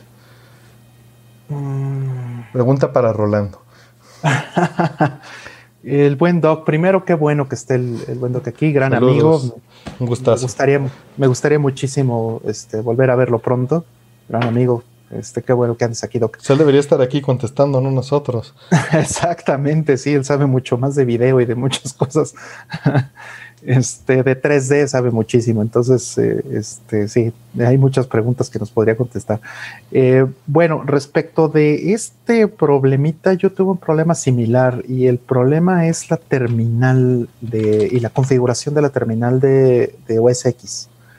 Eh, hicieron unos cambios en, nuevas versiones de, de OS X y está rota la asignación de los eh, de las teclas. Entonces, no sé exactamente, perdón, no, me sé la, respuesta de memoria, eh, porque yo no tengo Mac, pero em, sí sufrí un problema similar en la Mac de mi mamá. Entonces, lo que hice fue ir a meterme a la configuración de este de las teclas no es una configuración eh, gráfica, sino está dentro de los archivos de configuración del sistema operativo y este y había o encontré un, problema similar donde había conflictos de asignaciones en, la combinación de teclas y comandos. Entonces, muy probablemente vaya por ahí. Ok. Eh, damos siguiente aleatoria. Eh, duda, a grandes rasgos, ¿qué es un sintetizador? Pues mira, es algo que crea una cosa de una manera, eh, ¿cómo podríamos decirle? Eh, iba a decir espontánea, pero eso es demasiado eh, no específico. Es algo que genera una señal o datos o no, no, está no tiene yo no veo que tenga que estar limitado a sonido. Obviamente nos estás preguntando de sonido, pero puedes sintetizar gráficas, ¿no? Puedes sintetizar texto, puedes sintetizar voz, puedes sintetizar una historia, puedes sintetizar, a final de cuentas es generar algo. Eh, que no estaba ahí. Eh, de una manera eh, pues no natural o no tradicional, quizá debería ser más general. Pero hablando de audio en específico, es, y hablando del medio de cómputo, es un aparato, un, cualquier artilugio electrónico que pueda generar sonido en estos casos recientes, pues a través de una computadora. En el caso de los videojuegos, es, este, es el que lo puede hacer. Y la diferencia que hacemos regularmente contra un sampler es, eh, aunque las dos cosas en un eh, punto de vista más generalizado, pues son sintetizadores de audio, porque estás sintetizando música con samples. Y, y tal vez ahí está la, la, distinción. Una cosa es sintetizar la música y otra cosa es sintetizar el audio. Eh, a tomar un sample y reproducirlo, usualmente no le llamo sintetizar. Eh, podrías argumentar que, eso también es sintetizar, porque estás reproduciendo eh, una, señal eh, a partir de datos. Yo, yo considero que eso es reproducción, ¿no? es equivalente a, pasar la aguja sobre un vinil en muchos niveles, pero no en todos, o sea, lo entiendo. La distinción sí la, la hemos hecho, o la he hecho yo en particular, por ejemplo, el, considero que el audio del Super Nintendo es un sampler y el audio del Genesis es un sintetizador. Aunque los dos sintetizan música y los dos son sintetizadores de audio. correcto. Pero bueno, eso es. No sé, tú, seguro puedes agregar muchísimo más. Pues mira, yo eh, creo que, este, digo, todo depende de dónde pintes la línea. Estoy completamente de acuerdo con lo que dices. Sin embargo, yo eh, yo sí pinto la línea un poquito más adelante. O sea, en el caso del Super Nintendo, por ejemplo, no tienes un sintetizador FM, pero puedes eh, tomar, por ejemplo, eh, samples, samples base, y con esos de, frecuencias, y con esos puedes hacer este. Estirarlos, ¿no? Estirarlos, ajá, de manera que finalmente sí haces una síntesis, ¿no? Entonces el resultado puede ser muy similar al que podrías tener en el caso de un FM. Entiendo bien que. Sí, si le cortas al 16 kHz, claro. Obviamente, claro, ¿no? O sea, es muy similar en, conceptualmente, pues, ¿no? Eh, ya sé, pero sabes que me encanta joder. bueno, sí. Pero en, todo caso, eh, creo que este. Pues bueno, esa línea cada quien la pinta dependiendo de, del, del tipo de, o del background que, tenga dentro de la síntesis. Creo que los músicos, eh, nunca pintaron esa línea tan, tan dura como. No, por supuesto que no, porque es síntesis de música, ¿no? Por eso, por eso quise hacer esos dos niveles. Una cosa es la síntesis del sonido. Por ejemplo, los sonidos que utilizaba Kraftwerk todo el tiempo son sintetizados. Sí. Y los sintetizaban ellos, ¿no? Correcto, correcto. Pero rara vez un músico hacía eso, ¿no? Ajá, o sea, sí hay músicos experimentales que hacían esto, ¿no? Que, eh, Tomita, por ejemplo, ¿no? Eh, que hacía todo ese tipo de cosas. Eh, no sé, este, mucho de lo que hacían músicos en los setentas, ¿no? Que, que, estaban experimentando con sonidos y que estaban haciendo todo esto, que básicamente lo que tenían era pues un osciloscopio, ¿no? Y un generador de señales, un generador de ondas, y con eso trabajaban para hacer eh, las eh, formas de onda que querían, básicamente. Entonces, eso es síntesis, un, un, este, un osciloscopio que pueda generar una señal, eso ya es síntesis, ¿no? Podrías decir, puede generarte una nota. Punto. Que hablando de eso, hay un video increíble que me compartió David de Plug, se los voy a poner ahí en el chat, que habla de cómo nació la síntesis FM. Mm desde su concepción, los papers que se generaron en los 60 hasta el DX7. Mm. Sí, está padrísimo. Me mandaste el link hace un, hace un par de días. Sí, así es, así es. Pero pues aprovechando que lo tenía abierto, pues ya se los puse ahí.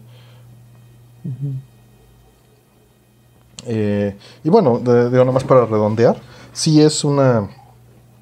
como dice Rold, el momento en el que tú pintas la línea es donde, donde se hacen esas separaciones. Pero para sintetizar música, pues podrías alegar que, que, un violín es un sintetizador, ¿no? A final de cuentas. Vamos, depende de dónde pintes la línea. Y no te estoy contradiciendo. Sí, eso ya se me hace muy lejos, pero bueno, o sea, sí, es válido. Pues sí, es una línea en la arena. O sea, estoy diciendo que es tan inválido mi, separación como cualquier otra. Mm, vamos por... Eh, tengo un NES que lo tengo de colección. Lo probé hace un año que lo compré y lo volví a empaquetar. Eh, ¿Cada cuánto me conviene usarlo, darle mantenimiento para que sea funcional? Mira, eh, en general no es como las pilas del Switch que supongo que de ahí viene el comentario, que lo tienes que estar recargando frecuentemente para que no se quede eh, mal, ¿no? Eh, sí existe una correlación entre capacitores no utilizados y, este, y fallos. Pero la verdad es que el NES tiene tan pocos capacitores que no es un asunto. O sea, yo creo que lo más importante, más que lo estés prendiendo, prenderlo va a ser para confirmar el estado en el que se encuentra. Lo más importante es que mantengas alejado del sol, alejado de los cambios de temperatura y alejado de los cambios de humedad que esos son los eh, pues que usualmente no están monitoreados, ¿no? O que no percibes tal vez comúnmente. Eh, te recomiendo tener eh, higrómetros, ¿no? Por, toda tu casa, es algo que considero normal. Si voy a una casa y no veo higrómetros por todos lados, pues se me hace extraño. Este, pero bueno, junto a tu colección te, recomiendo tener un higrómetro. No valen mucho, son muy baratos en Amazon. Mm, aleatoria. ¿Cuál es su obra favorita de Watanabe? Uy, Rol. ¿De Shinichiro Watanabe? Supongo, ¿no? O de este. O del actor este. o, se refieren al creador de Excel Saga. Ah, ándale. Eh, no, yo creo que se refiere a, este, a Shinichiro Watanabe, al director. No, no, es el de Excel Saga. Pues Excel Saga. ¿Cuál otro ha hecho? Ah, no, obviamente se refiere al otro Watanabe. este, pues digo, creo que por, por tradición y por, este, por muchas cosas se podría decir Macros Plus. Ah, aunque realmente, aunque realmente no era, o sea, fue su primer trabajo y no era el, el director, era co-director. O sea, su primer trabajo como director creo que es, o sea, ya solo, creo que es Cowboy Bebop, si no me equivoco. Yo, yo te voy a responder Cabo Bebop sin duda alguna, de entrada. Le tengo mucho cariño a Macos Plus, pero, pero me gusta más este Cabo Vivo personalmente. Mm. Sí, claro. Sí, como serie, o sea, como eh, producto completo, pues es exactamente eso, ¿no? Macros Plus, eh, pues tiene que, tiene un legado atrás y tiene, o sea, no, no sobrevive muy bien sola. Eh, dicen que Asher ya nos copió las preguntas y respuestas. Pues qué bueno, ¿no? Qué bien, qué bien, no, qué bueno. No sabíamos, pero nos me parece una muy buena noticia. Sí, a mí también. Qué bueno. Me da gusto. Sí. No sé si lo está haciendo solo o si lo está haciendo con, más gente. Si no, que me pide el software y se lo presto. Para que queden indexadas las preguntas con, con hora y minuto y segundo. Mm. Ah, pero usa Mac. Sí.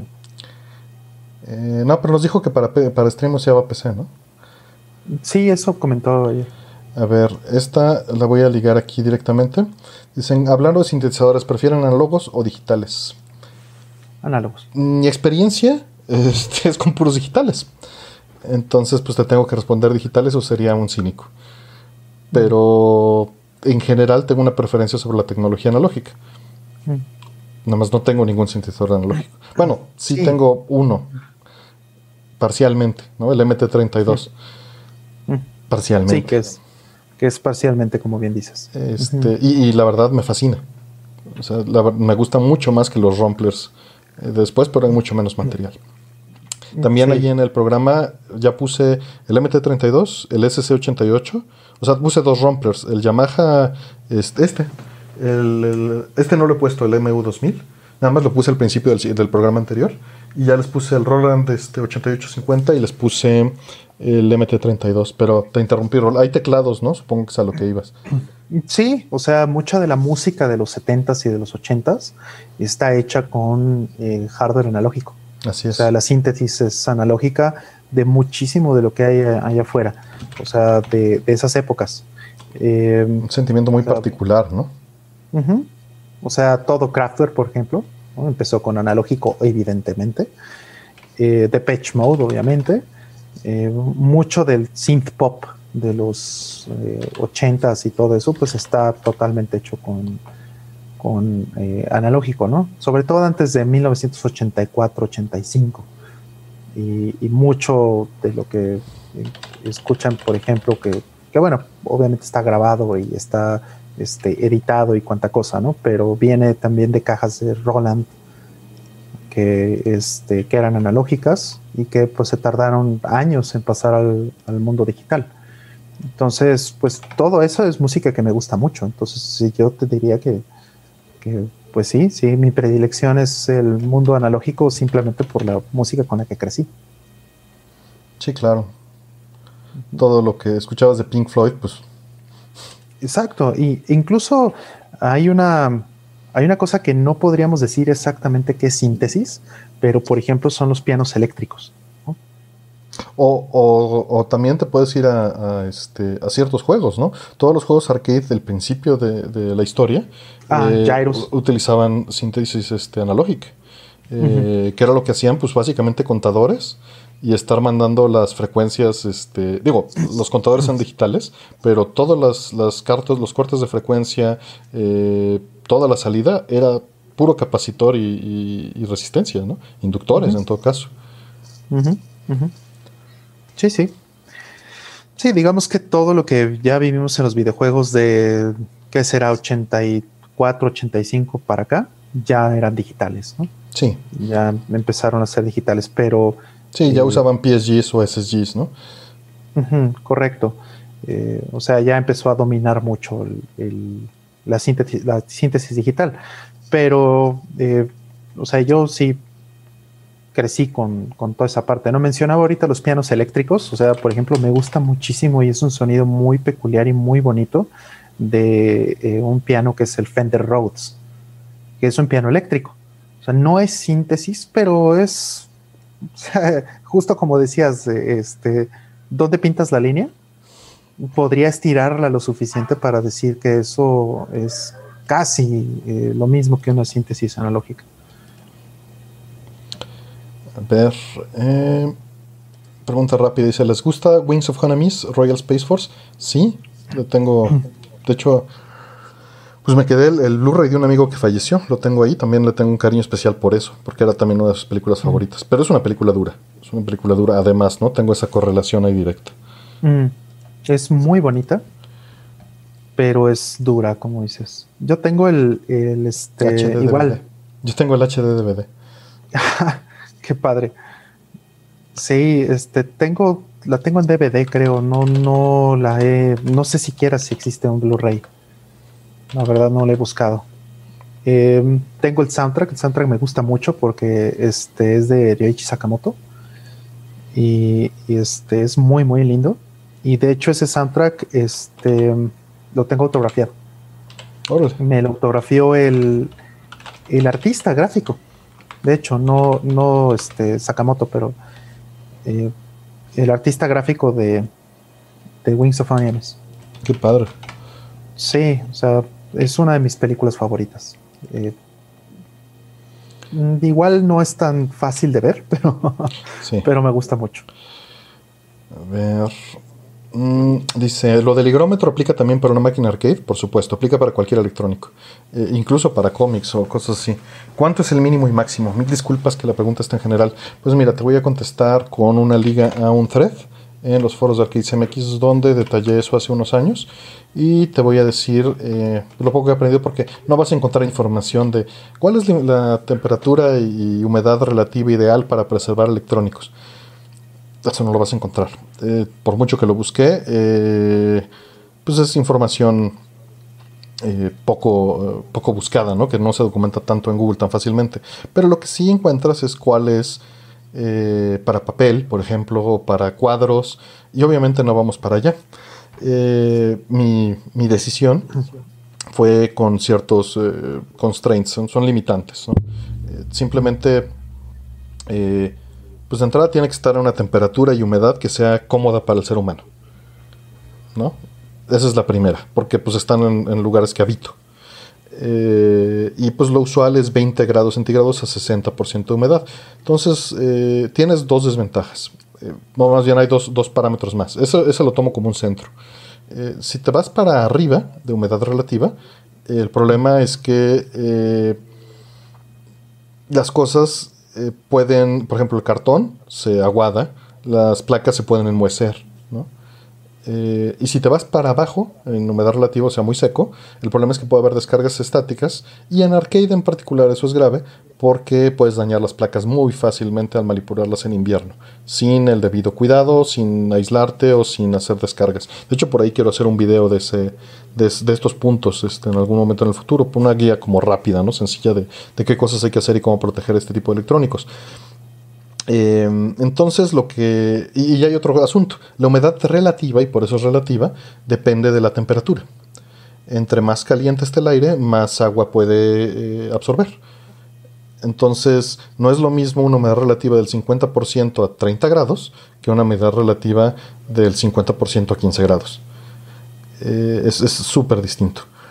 Estos higrómetros, por ejemplo, este en particular, tiene aquí un, este, una regla de dedo, digamos, un, shortcut, que te dice si eso es, aceptable para un ser humano o de lo promedio, que estos valores son arbitrarios, pero ya hace ese procesamiento de eh, eliminar el hecho de lo relativo. Yo creo que lo convierte absoluto internamente. Lo que hice personalmente fue eh, irme por eh, centímetros cúbicos de agua en metro, digo centímetros, este, estoy diciendo, gramos de agua en metros cúbicos de aire y lo que hice fue siempre equilibrar a, un balance de 11, porque eso es la cantidad de, gramos de agua por metro cúbico en 20 grados a 60% de humedad relativa. Y lo que trato de mantener es eso constante. Entonces hice un software que nada más está con las fórmulas adecuadas, convirtiendo la temperatura y humedad actual, que precalculé las tablas y las tengo en una base de datos, nada más para que a la Raspberry no le pese tanto, y pues nada más con base en eso pues estimo si es adecuado que vamos es una regla de dedo que arbitrariamente definí. Pero en general eh, evita los cambios eso es lo más importante. Y pues sabiendo hay tablas entonces puedes consultar una tabla y ver pues esos niveles dependiendo de la temperatura de tu ambiente pero pues eso es lo que te puedo decir. Si tienes dudas más específicas pues podemos discutirlas en otro medio. Em, Vamos aleatorio. ¿Cuáles fueron sus personajes que más usaron en Dungeons and Dragons y para cuándo su participación en Ventideus? Este, pues no sé, 22, véanlo. Está, es, un programa increíble que tienen nuestros amigos, este, mm. Daniel Mastreta, Pablo Payés y, este. Mauricio Lechuga. Eh, Mauricio Lechuga, Brian Cubría. Este. Eh, eh, y pues está, está muy padre. Pueden, pueden verlo. Y pues de Dungeons and Dragons, pues generalmente tuve tendencia a utilizar elfos guerreros en, en mi. Cuando llegue a jugar. Rol. Pues eh, no sé, digo, este, yo tiene muchos, muchos años que no juego Dungeons and Dragons. Eh, dice, yo no soy mm. tan nerdo. no, sí. Yo puro LARPing, dice. Ándale, puro este, puro RPG de Robotech, brother. De hecho, yo eh. jugaba RPG de Robotech. yo jugaba este, ¿cómo se llama? No era de Rifts, pero no me acuerdo cómo se llama el creo que era Rifts. No, no, la verdad es que no sé. Este, no, sí jugaba. Hubo un tiempo en que jugaba mucho RPG, eh, ya de, chavito, ¿no? Pero pues sí requiere muchísimo tiempo y mucha preparación. Requiere mucha constancia. O sea, te lo requiere respeto, más que nada. Requiere que te lo tomes en serio. Entonces ahí es donde no estoy seguro si tengo el chance o el tiempo para hacerlo. Sí, digo, es, catártico, pero sí requiere mucho tiempo. Sí, sí. Sí, no es un hobby fácil. O sea, es un hobby que es muy bonito. Me encanta, la verdad, me gusta muchísimo el RPG, pero no es muy compatible con otros hobbies. O sea, la verdad. Este, vamos con siguiente secuencial. Eh, Rollman, Sé que vas a jugar R-Type 2 Final. ¿Qué opinas de eh, que vas a jugar algo que corre en Unreal? Pues ya has jugado Street Fighter. Sí, claro. Y Tekken 7 también corre en Unreal. Entonces, pues ya es, es, el, es la realidad. Eh, Bloodstain también es Unreal, ¿no? Bueno, creo que ese no es Unreal 4, pero creo que ese es 3. Pero da lo mismo, es, es Unreal, punto. Y muchos de los juegos que están allá afuera eh, ya no son engine propio, entonces pues ya, ya que no realmente no hace diferencia. Es una cuestión de si eh, al, al, developer, al publisher les importa realmente la calidad del juego, pueden hacer las adecuaciones, que bueno, eso obviamente es caro, para que el juego corra mejor o para que el juego realmente sea este, optimizado y todas esas cosas. Hace rato platicamos de Bloodstain precisamente, ¿no? Eh, que tuvieron muchos problemas y se tomaron mucho tiempo en optimizarlo. Eh, lo mismo también pasó con Street Fighter 5. Se tardaron unos buenos años en optimizarlo para que no tuviera 8 cuadros de lag, que era lo que le daba eh, Unreal Engine 4. Y lo mismo también podemos decir de, Tekken 7. ¿No? por ahí hubo reclamos en Twitter hacia Harada, ¿no? hacia el director de Tekken 7, por esto. y digo, él no queriendo pegarle pues o no queriendo este eh, hablar mal de, su socio de negocios, que obviamente es Epic Games, porque ellos son los que les le proveen el engine para hacer Tekken 7, dijo, bueno, perdón, pero pues es lo que es. O sea, el, el Unreal nos tiene que dar por lo menos estos cinco o seis cuadros de lag y no los podemos remover en esta, eh, en esta versión por lo menos, ¿no? Entonces, pues ya, eso es lo que hay. El juego se tiene que adecuar a, lo que es. Sería muy malo, más bien, si el juego pretendiera eh, tener un diseño eh, que no sea eh, compatible o que no sea este, plausible utilizando Unreal Engine 4 o, o, cualquier Unreal Engine, cualquier otro de los diseños comerciales allá afuera, y se obligan a hacerlo, y entonces quede un trabajo mediocre. Aquí tanto Street Fighter 5 como Tekken 7 como todos estos demás juegos están pensados para estar hechos dentro de esta plataforma. Están pensados para compensar ese lag. Son juegos que son en principio más lentos o, que tienen una cadencia diferente a los juegos de antaño que estaban hechos en sus propios engines y tenían este pues estaban más optimizados para eh, tener solamente un cuadro o dos a lo mucho de lag un Tekken 6 hacia atrás, por ejemplo. Entonces, eh, realmente no importa. Ya es una cuestión de si el juego está bueno o no, y si el developer le quiso poner el, tiempo o no, para hacerlo bien. Em, por acá tenemos eh, una pregunta. Eh, muchas gracias por tu apoyo, Javier Amador Fuentes. Pero nos dice: Tengo un Donkey Kong Country de SNES original, pero lo pongo y a veces me pone un aviso de que no funciona conectado a copiadoras de juegos en una pantalla azul. ¿A qué se debe?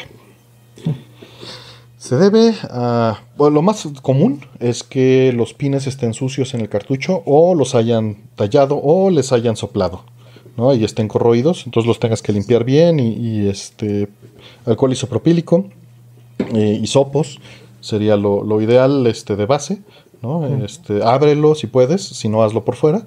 Eh, y otra posible causa, eh, a veces pasa cuando la pila ya se acabó. Pero como comentas que es a veces, yo creo que es suciedad. otra posibilidad es que los conectores de tu Super Nintendo ya estén este, flojitos. Que lo veo menos probable. Yo creo que con una limpieza queda bien. No sé si tú tengas algo más de experiencia con eso, Rol. Me recuerdo que le pasaba un cartucho de Pablo. Sí, sí, claro. Este, o sea, igual hago lo mismo, ¿no? Este, limpiar con el colicio propílico y todas esas cosas. Pero hay veces que en que sí, pues tienes que soldar o tienes que tratar de ponerle un poquito de, este, pues vamos, refrescar un poquito los conectores, ¿no? Puede ser que tengas que reconstruir. eso sí es que están muy malos. Sí, están, desgastados. Que ojalá no, ¿no?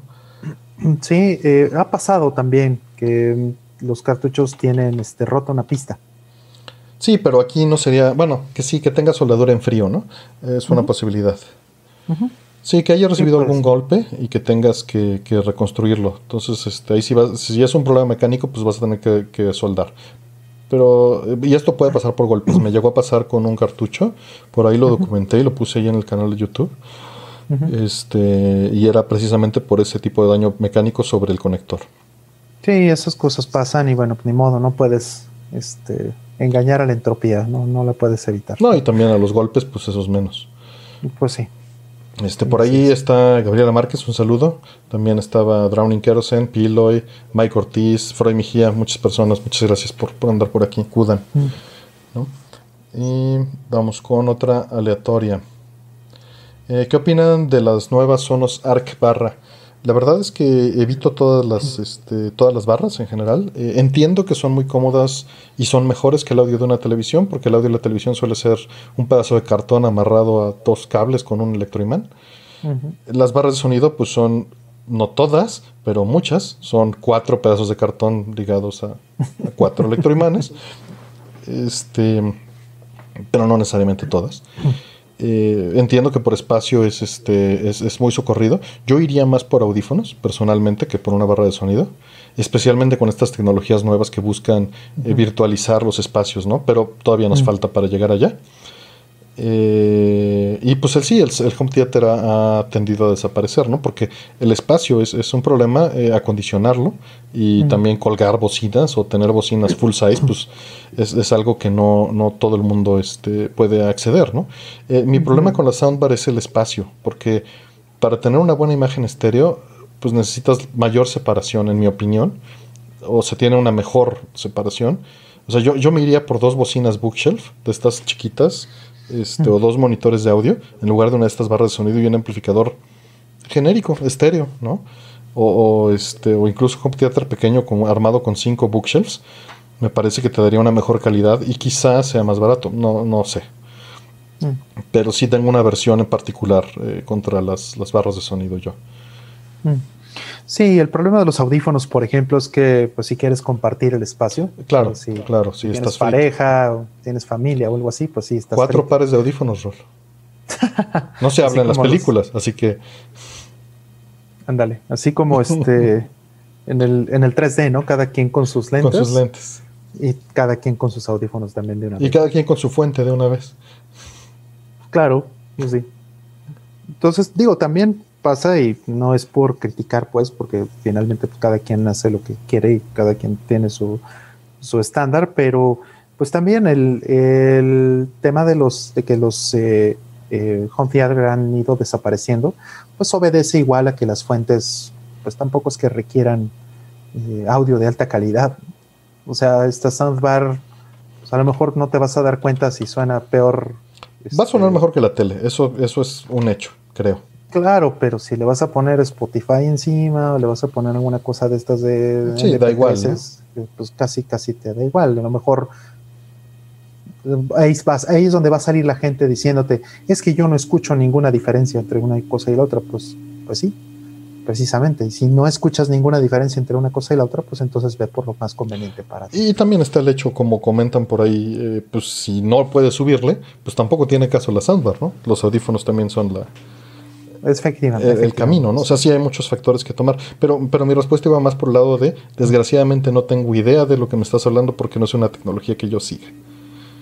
Entonces, pues, no, no, te puedo opinar. Sí, claro. Este, pero pues no sé, si cumple tus requerimientos, pues está padre. Está buenísimo, sí. Em, vamos, otra aleatoria. ¿Cuál es el que ustedes creen que es el lenguaje de programación moderno con mayor proyección, pero programación de mediano o bajo nivel? Yo creo que, que PH, digo PHP, este, Python. Python. Mm. Eh, bueno, dijo bajo nivel, o sea, Python sigue siendo este interpretado, ¿no? Sí, bueno, puede haber compilado, ¿no? Pero. Eh, sí. Sí, pero bueno, o sea, el tema de, la disciplina de typing, ¿no? Eso este, hace más complejo que eso realmente. sí, digo, mi respuesta por defecto es C, pero. Sí, pero em, ahorita, por ejemplo, pues está haciendo muy popular Rust. Muy, muy popular se está haciendo. Como un reemplazo de C básicamente. Entonces, pues yo no estoy en contra de eso. Creo que si a la gente, a las nuevas generaciones les hace, eh, pues les funciona bien el, eh, ambiente de Rust y, no es tan complejo de manejar como C, sobre todo por los temas de, memoria, eh, pues está bien. O sea, muchos proyectos que conozco en Linux que se han estancado históricamente por estar hechos en C y porque hay una escasez de programadores de, C. O sea, básicamente los programadores de C pues, no, son, no son jóvenes. Somos viejos. La mayoría. Así es. Este, muchos de los proyectos en Linux se han empezado a reactivar en el momento en que se hace el port a Rust. Y es un lenguaje compilado y es un lenguaje que es, eh, este, está tratando de resolver ciertas cosas que, que, bueno, hacen menos productivo a C para las nuevas generaciones. Entonces, yo no estoy en contra de que, de que hagan eso, ¿no? Digo, cada quien finalmente, si el resultado es bueno, si el resultado es óptimo, que hasta ahorita, por lo que sé de Rust, es, es bueno, ¿no? En ese sentido, pues está bien. O sea, yo mismo estoy tratando de aprender eh, Rust, no le, no le he metido mucho tiempo, pero eh, pues por lo que sé ahorita, eh, ya suficiente, sé lo suficiente para poder decir que el resultado es en su mayoría bueno. Para el tiempo que le tienes que meter y para este, proyectos escalables que quieres, que quisieras hacer de muchos miles o decenas de miles o cientos de miles de líneas de código. Escala bien.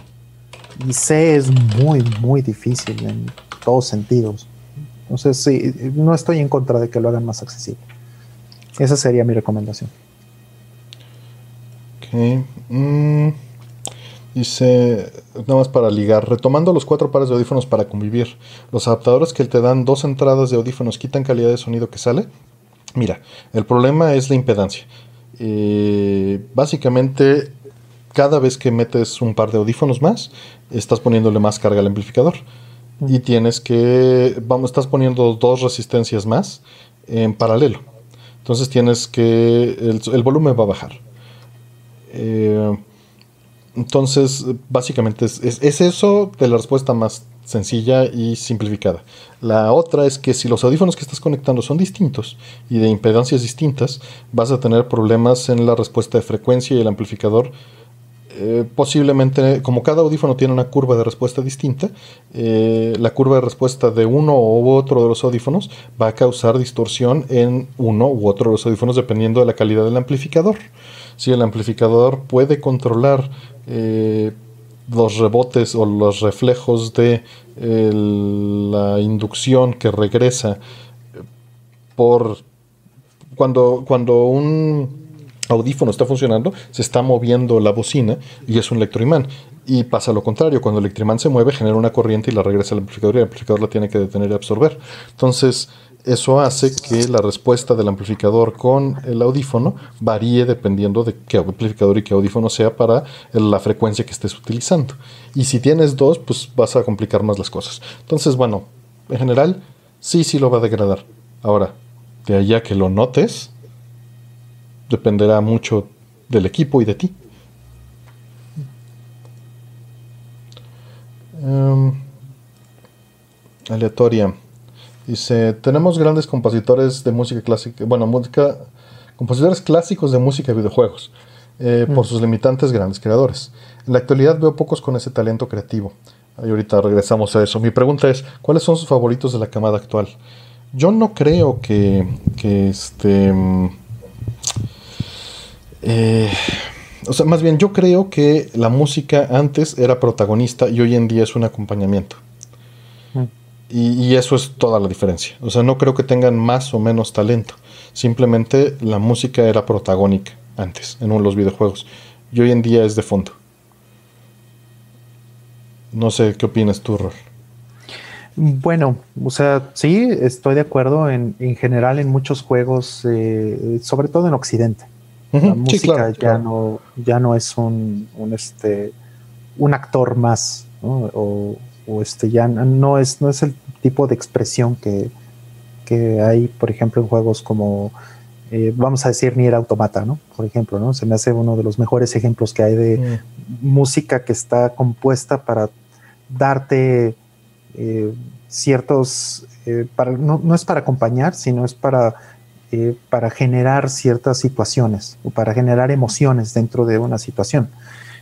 Y eso es lo que para mí tiene un valor en, eh, la música de los videojuegos, que esté hecha para ese tipo de, situaciones. Eso es muy bonito. Y de eso, eh, pues sigue habiendo muy buenos músicos, principalmente siento yo en, en Japón. Creo que justo hablando de Nier Automata, eh, Nier Automata es la música es por Keiichi Okabe y él tiene un estudio que tiene gente bastante eh, fresca, digamos, y que han hecho cosas para, por ejemplo, para Nintendo, para Xenoblade Chronicles, ¿no? Está este que se llama eh, Monaka, se llama ese estudio. Y hay más eh, músicos allá afuera que son como de nueva ola, que a lo mejor estarán pues apegados o estarán como pues gravitan pues alrededor de eh, estos otros músicos que llamaríamos clásicos o leyendas de la música de los videojuegos que siguen activos pero pero que siguen activos por supuesto como Keicho Kabe ¿no? que pues él hacía Tekken por ejemplo y que este y pues están saliendo, ¿no? Están saliendo nuevos talentos que están haciendo cosas muy padres. Entonces, yo creo que eso sigue vigente por fortuna. Creo que no tanto como debería eh, en los como debería ser o como era en los 80s o en los 90s. Creo que podría hacerse mucho más. Creo que la época más oscura, lo platicamos la semana pasada, la, la época más oscura de la música en general para mí fueron los 2000s, porque creo que ahí la música comercial dominó muchísimo y eh, en esta década pasada, en los 10, eh, pues empezó a haber estas, eh, estas plataformas de autopublicación, ¿no? Y eso este, mejoró un poquito la situación y bueno, ahora, ahora tenemos pues talentos nuevos que sí están empezando a aparecer. Yo creo que ahorita es una buena época para ese, si quieren, renacimiento, ¿no? Que ojalá suceda, pero también depende mucho de, que los estudios, particularmente en Japón, pues tengan este tipo de acercamiento a los juegos. Allá son un poquito menos comerciales y, por fortuna hay proyectos más, eh, no indie, pero eh, menos, eh, menos ambiciosos, podríamos decir, que los juegos de AAA que tenemos en Occidente.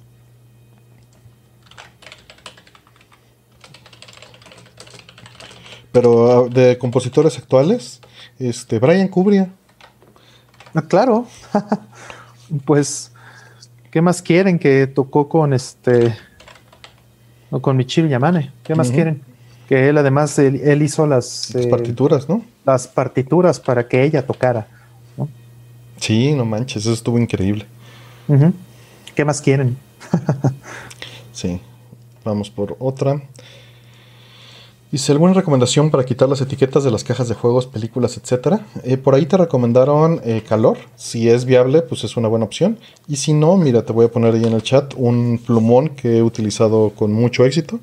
Este, que es de 3M, de eh, Citrus. Y pues a mí me ha servido mucho, muy bien para quitar las etiquetas. Se lo aplicas encima de la etiqueta, te esperas un momento y se puede arrancar sin dejar el residuo del pegamento. Vas a tener que limpiar el residuo del, plumón y es posible que en algunos casos, si no es una superficie, eh, eh, pues si la tinta no está bien fija, se lleve la tinta. Entonces, te recomiendo que primero pruebes una esquinita, pero por ejemplo en las cajas de Atari 2600, en la caja del Wii U, ahí no he tenido problemas, ¿no? En, cartuchos de Super Nintendo, encima de las, de las etiquetas de los cartuchos de Super Nintendo, no he tenido problemas usando este plumón. Pero, eh, por ejemplo, en la caja de eh, ¿cómo se llama? De, Brave Default 2, de la edición especial, sí corrió la tinta. Entonces, este, digo, lo probé en una esquinita y la corrió. Entonces sí tienes que tener cierto cuidado. Eh, y con el calor, pues también tienes que tener cuidado, ¿no? De no usar excesivo calor. Mm. Otra secuencial. Cuando tienen ganas bueno, cuando tienen que ahorrar, ¿cómo le hacen para aguantarse las ganas de comprar un juego o algo de entretenimiento? ¿Tienen un plan o solo le dan menos comida al gato? no, pobre gato, ¿cómo no le vamos a dar? Prioridades se llaman, la verdad. O sea, no hay más. Cuando este cuando no tienes lana, pues no hay otra más que apretarse el cinturón y, ya mejor cierras los ojos y dejas de ver Amazon, dejas de ver Internet y dices, no, no, no, no, ahorita no puedo. Pero de hecho esa es la estrategia. Bueno, esa es también mi estrategia. Dejar de verlo. ¿no? Porque si lo estoy viendo, vas a caer. Puedo caer en la tentación, ¿no? O sea, obviamente si es algo que puedo consumir en...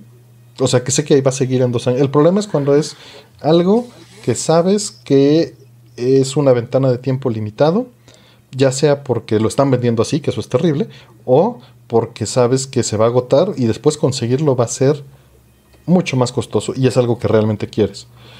¿no? Yo creo que ese es el peor escenario. Eh, mm.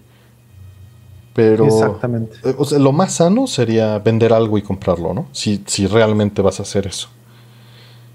Eh, a veces, pues sí, uno cae, pero coincido con Rol, lo mejor es no enterarme.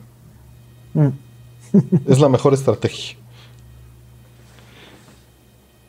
Em, aleatoria. Si compro nuevo Sly Cooper Collection de PS Vita, solo trae dos juegos en el cartucho y un voucher para descargar el tercero, ya caducado. ¿Creen que se justifica descargar el tercero de manera ilegal o debo de comprarlo de nuevo digital? ¿Cómo que expiran? ¿Qué es eso? Sí, los códigos este, eh, tienen una validez de cierto tiempo en la tienda. Eh, pues desgraciadamente, eh, descargarlo ilegal es ilegal. En todos los sentidos. No lo justifica porque la licencia estaba pensada para expirar. es, muy triste. Y pues si pagaste por algo estando de acuerdo con eso, ¿no? Y, ese tercero es así porque es un bonus para, un, para el tiempo de lanzamiento, en lo que ellos perciben esa ganancia. Desgraciadamente así está planteado. Eh, te lo están entregando así porque a ellos no les conviene que lo descargues fuera de esa negociación de tiempo de licencia, porque entonces eh, pues ya les hubiera costado y por eso tienen una limitante. Y ellos ya no ven ese beneficio. Y eso también se hizo muchísimo, eh, no lo de la limitante, sino poner un juego como una descarga para evitar la reventa de juegos. Entonces también estás apoyando ese, esa moción, ¿no? Mm. Eh, y pues sí, sería ilegal bajarlo ilegal. Por muy obvio que suene. Sí, sí, es algo que yo no haría. Sí, no, pero pues eso es, eso es, nosotros no tenemos por qué juzgarte ni por qué decirte, nada más estamos contestando lo que nos estás preguntando. Ahí sí cada quien. Sí, sí. Sí, de hecho, este me pasa, por ejemplo, ¿no? Que este, no sé, ¿no? Hace unos días estaba viendo precisamente el juego de eh, Nier Automata y trae un bonus que nunca bajé, trae un código que nunca usé y no tengo idea ahorita no, Pues ya, ya fue, yo creo.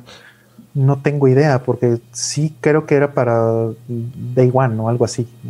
Entonces, pues si ya no funciona, pues ya no funciona, pero pues no es la razón por la que compré el juego.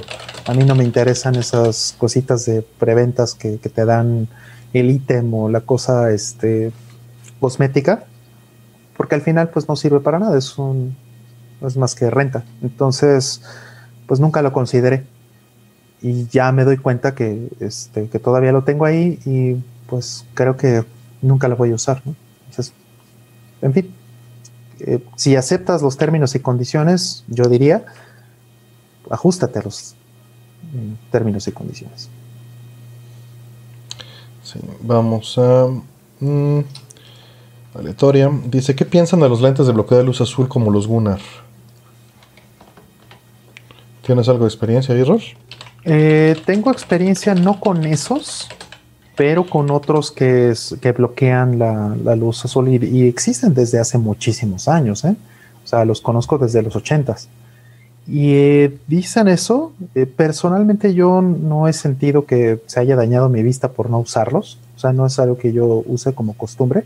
Los usé un tiempo, principalmente en los noventas, porque tenía yo, o creía yo que, me fatigaba más si no los usaba, pero la verdad es que me hacía falta dormir.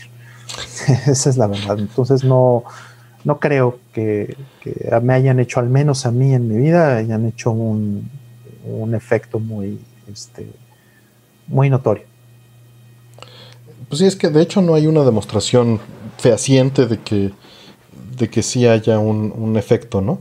Eh, la teoría o la, la, la, cantata, que quizá es verdadera, bueno, no lo sabe, Nada más no hay demostración de ello a favor, lo cual no significa que sea falso. ¿Eh? Es que, eh, pues como el cielo es azul, nuestros, nuestros ciclos circadianos pues se ven afectados, ¿no? Pero yo creo que afecta con, cualquier luz. Eh, a mí personalmente no. Quizá por costumbre, no sé. O, o, quizá estoy jodido y vivo jodido todo el tiempo. No te lo sabría decir. Yo creo eso a veces. por lo menos de cuando usaba estos este, lentes en los noventas, eh, la realidad es que estaba jodido. Muy jodido, porque trabajaba, estudiaba y hacía montones de cosas. Entonces dormía tres horas. Con los lentes.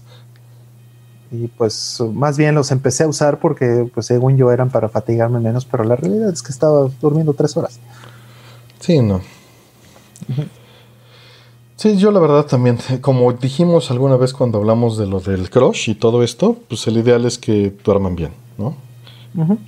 Creo que sería lo prioritario. Exacto. Mm, vamos por una secuencial. Eh, hablando de Kojima hace muchas horas, creo que como creador, aunque se la pase todo el día trabajando, probablemente encerrado, tiene una sensibilidad capaz de predecir cosas a futuro con sus juegos, pues su sensibilidad está más bien en notar tendencias, ¿no? en, mantener, como decía Kevin Smith, mantener el dedo en el pulso de la comunidad. Pero él, más que nada eh, es, una, es una cosa que, suele suceder históricamente en toda la ciencia ficción. Eh, y, es, una manera de predecir el futuro el escribir ciencia ficción. Eventualmente eh, algunas cosas suceden. Eso es, cierto que, que algunas de sus juegos por ejemplo, Metal Gear Solid 2, ¿no? con, esto del control de información y, lo que estamos viviendo de, political correctness y las verdades a medias y, la manipulación de la creación de contextos ¿no? y burbujas. Eh, pues eso, eso es muy real, ¿no? Y también pues lo de Death Stranding fue casualmente este, acertado, ¿no? Que eso, pues eso fue una coincidencia, no necesariamente la percepción de una de, una tendencia, ¿no? evidentemente hay una percepción de una tendencia que notó, pero se vio acelerada circunstancialmente. Eh, pues, eso es lo que creo. No sé, Rolf, ¿tú? Este, no, realmente no tengo mm, nada que agregar ahí. Ok, es visionario. Sí, este, de hecho, ahorita que lo pienso, este, hace poco puso eh, una respuesta a una pregunta similar, ¿no? En Twitter si no me equivoco. O sea, él decía, no, yo no soy, yo no, no tengo ningún tipo de eh, poderes premonitorios, simplemente este, eh, pues trato de estar al día y ya, algo así, algo así dijo. Voy a buscar la, respuesta en Twitter, a ver si se las pongo por aquí. Porque Y con respecto a, lo de los ojos y lo de los lentes, por ahí alguien menciona que le baja brillo y, color a la TV o a la PC. Yo honestamente lo que les recomiendo es calibrenlas bien. Lean cómo se calibra un monitor de PC y calibrenlo bien. Y no van a tener que bajarle necesariamente. Muchas veces estamos acostumbrados, y por eso yo creo que lo menciona aquí el buen Kedes, es este, estamos acostumbrados a tener el brillo alto, ¿no? Y, y, la realidad es que solo está mal calibrado. Si lo tienes bien calibrado, no te vas a cansar tanto, seguro, en televisión y en, y en, pantallas. ¿no? Deja, pongo la siguiente aleatoria. ¿Crees que algún día relancen Snatcher de Sega CD por Limited Run? Digo, ahí estás limitándolo todavía más. Ahora que van a sacar Castlevania Collection, ¿sientes que eventualmente podría haber una posibilidad? Honestamente dudo muchísimo que se republique Snatcher eh, de Sega CD existe la posibilidad, y yo creo que deberías de haberte ido, ahora que se publicó Snatcher nuevamente en el PC Engine Mini, que eso ya se publicó. Ahora, la versión de Sega CD eh, tienes los asuntos de la traducción de Jeremy Blostein, que justo me, estaba escribiendo con él hace un momento porque me contactó ahorita. Eh, y, y, esa traducción, pues no sé, no sabemos quién tiene los derechos, ¿no? Asumimos que Konami eh, lo tenga, pero están los asuntos que, bueno, ya son contradichos porque Konami, bueno, Konami ya republicó en PC Engine Snatcher, ¿no? Pero le quitó cosas, le cambió cosas. Entonces implicaría eso, por lo menos. Implicaría que alguien haga esos hacks para cambiar eh, derechos, ¿no? Porque Snatcher viene de una época mucho más inocente en la producción de videojuegos donde se pensaba que nunca iban a salir de Japón. Y Snatcher tiene referencias este, que, muchos dirían plagio eh, directo, eh, a Blade Runner, a Dunas, a este, Terminator, pues a, muchas cosas y son muy directas, ¿no? Visualmente. Eh, lo que se hizo fue cambiarle el color a los a Terminator, a los Snatchers de, rojo a verde para la versión americana para reducir esas posibilidades, pero tienen también marcas, porque en Blade Runner salían marcas eh, en los ambientes.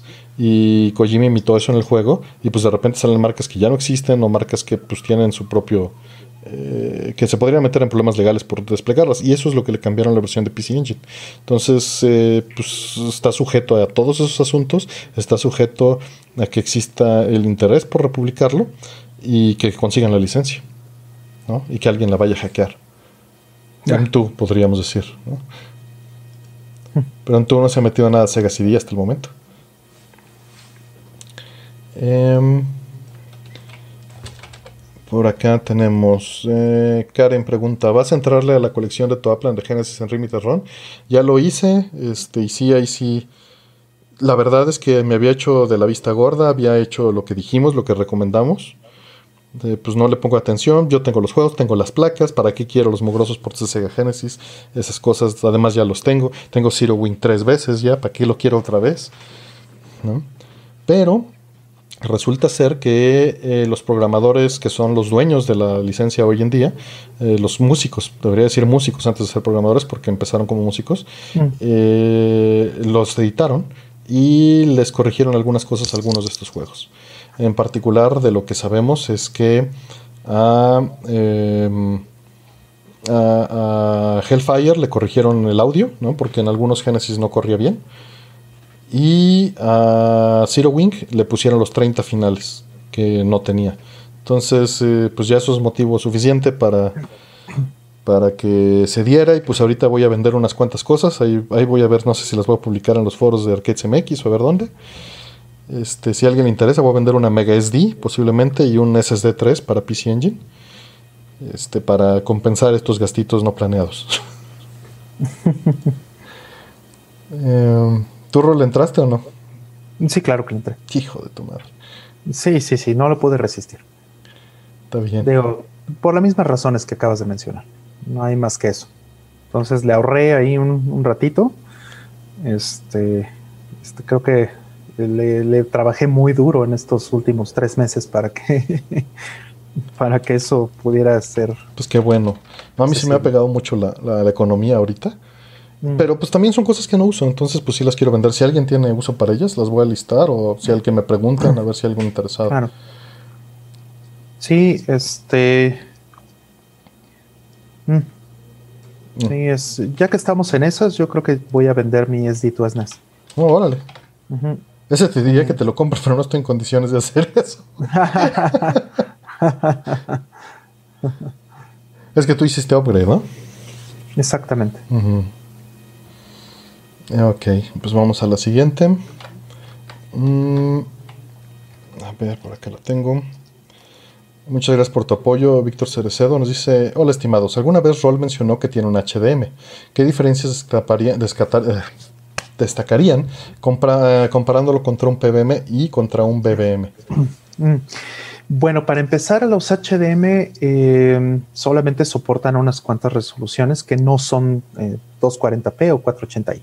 O sea, no le puedes poner una consola normal, este, un PlayStation 2 o cualquier cosa de estas, ¿no? Este, le tienes que poner eh, cosas que sean progresivas, en el caso de 480p o, 720p, y eh, soporta entrelazado, pero solo 1080i. Entonces, eh, está limitado a, este, a solamente esas, esas resoluciones. Y nada más, o sea, es igualito que un PBM, igualito que un BBM en todo lo demás y pues obvio tiene una calidad muy alta porque tiene que soportar esas, eh, esas resoluciones, simplemente es que es alta, es HD tal cual. HD eh, Broadcast, por eso es 1080i y no 1080p. Y, listo. Entonces soporta componentes eh, este, y soporta RGB siempre y cuando tengas RGBS, pues, siempre y cuando tengas la fuente, o sea, no soporta VGA, por ejemplo, siempre y cuando tengas una manera de convertir la fuente de RGBS o hacia componentes, por ejemplo, este, un Extron para poderle poner un Dreamcast, o literal le puedes poner este, un PlayStation 2 o, un GameCube si los arrancas en modo progresivo y funcionan genial. Entonces, el PlayStation 2, por ejemplo, que tiene hacks para poner juegos en, 1080i o juegos como Gran Turismo que sí corren nativamente en 1080i, eh, corren perfectamente bien en ese, en ese monitor. Muy bonito. Este, por ahí Miguel Ángel Núñez nos compartió eh, para lo de la luz azul. No lo he leído, obviamente, porque estamos aquí, pero nos compartió un link de, la Universidad de Harvard al respecto del efecto de la luz azul. No sé si, no sé para qué lado vire, pero bueno, para quien esté interesado ahí está y pues, luego lo leemos y vemos.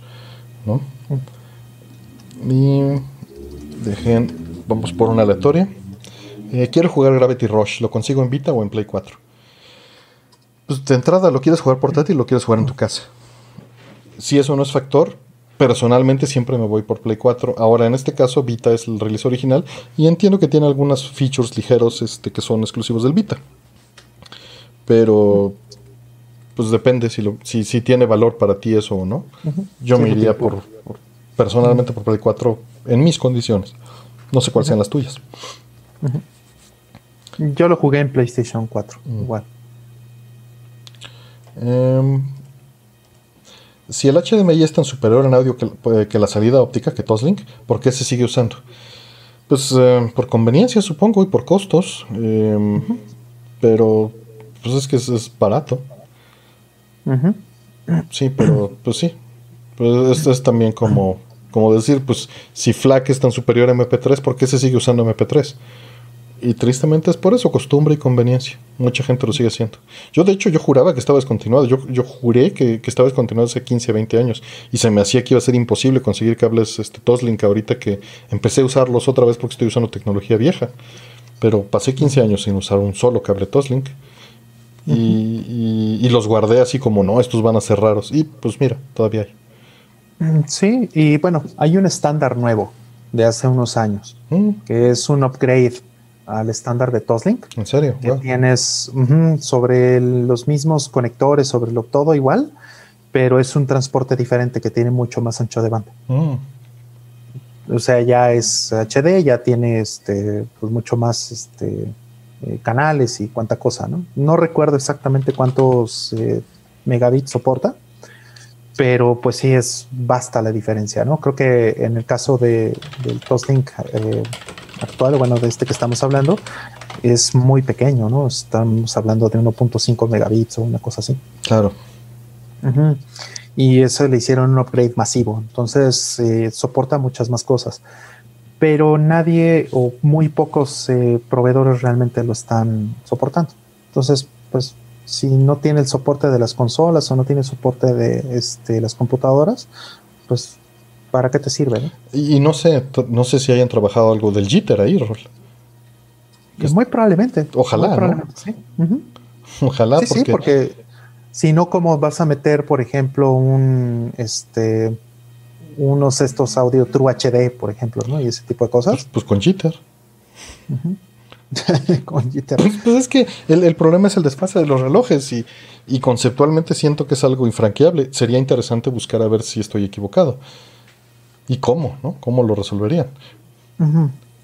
Porque, bueno, tendría que ser bidireccional la comunicación del reloj, que eso es lo que sería muy interesante. que es completamente viable en una fibra, ¿no? es completamente viable, nada más es una cuestión de, costos también. Efectivamente, efectivamente. De si metes el mismo, el transceiver en el mismo lugar, ¿no? Sí, que es baratísimo. Hoy en día lo hacen con LEDs, ¿no? Exactamente. Ah, vamos a aleatoria. Dice, ¿has visto el anime? Yo he leído Dragon Quest Dino Daiboken. Este fin de semana estrenan el remake del anime. No, no he visto nada, perdón. A mí sí me gusta mucho esa serie. Yo la vi este, ¿Es Fly? Pues, cuando la pasaron. Fly, exactamente. No, sí, sí, me gusta, pero no sabía nada de que hay un remake. Sí, está padre. De hecho, hubo un tráiler hace unos meses. Yo no he visto nada más, más que el tráiler que, mostraron, no sé, habrá sido como en febrero, marzo, tal vez. No sé. Y, y, mira, pues ya va apareciendo otra vez, ¿no? Se me había olvidado por completo que existía. Pues ya, ya te avisaron que iba a estar. No, qué horror. más cosas que ver. Vamos por otra aleatoria. Eh, ¿Qué prefieren, Marvel o DC? La verdad me da igual. Este. Pero pues te voy a contestar uh, Marvel. ¿Algo? Mm, depende. O sea, yo prefiero eh, Vértigo de DC en ese sentido. ¿no? O sea, nada más por eso. Porque las cosas que, he consumido más en mi vida este, han sido más de esa línea. Entonces, eh, Marvel me gustaba mucho Spider-Man. Pero creo que nada más. O sea, no, no hay mucho de Marvel que yo haya consumido históricamente. Batman sí, ese sí lo consumí muchísimo. Mm, perdón, estoy copiando otra Pregunta por ahí entró Aldo. Saludos, Aldo. Mm. Vamos por otra aleatoria. ¿Alguna anécdota graciosa de IT en sus trabajos? Pues me acuerdo mucho que una vez este alguien dijo, oiga, no hay red. Dice, bueno, sí hay poquita. Tienes poquito internet. Exacto. Y ya desde aquel entonces digo que hay poquito internet.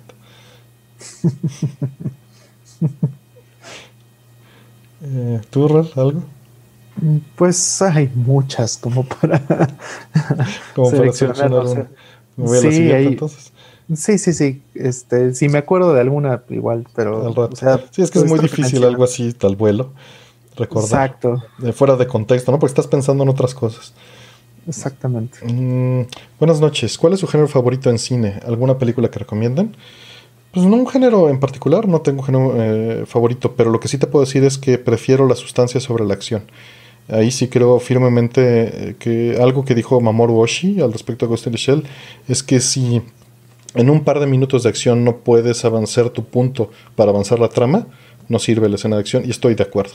y, quizá por concientizar eso, pero en las películas, por ejemplo, de Marvel, me aburro muchísimo en las de Avengers porque pues es pura acción y la verdad es que, o sea, si, si esa acción no fuera, no es un videojuego o no es este no es en un, como en, por ejemplo en un RPG este, con dados, pues pierde mi atención rapidísimo.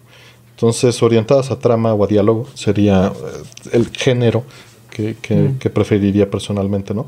Hay, hay, casos en los que eh, las escenas contemplativas son predominantes y eso sí me gusta, ¿no? Porque usualmente las escenas contemplativas es para que eh, reflexiones o son simbólicas, ¿no? De, de, la situación que está sucediendo y contrastando con la acción.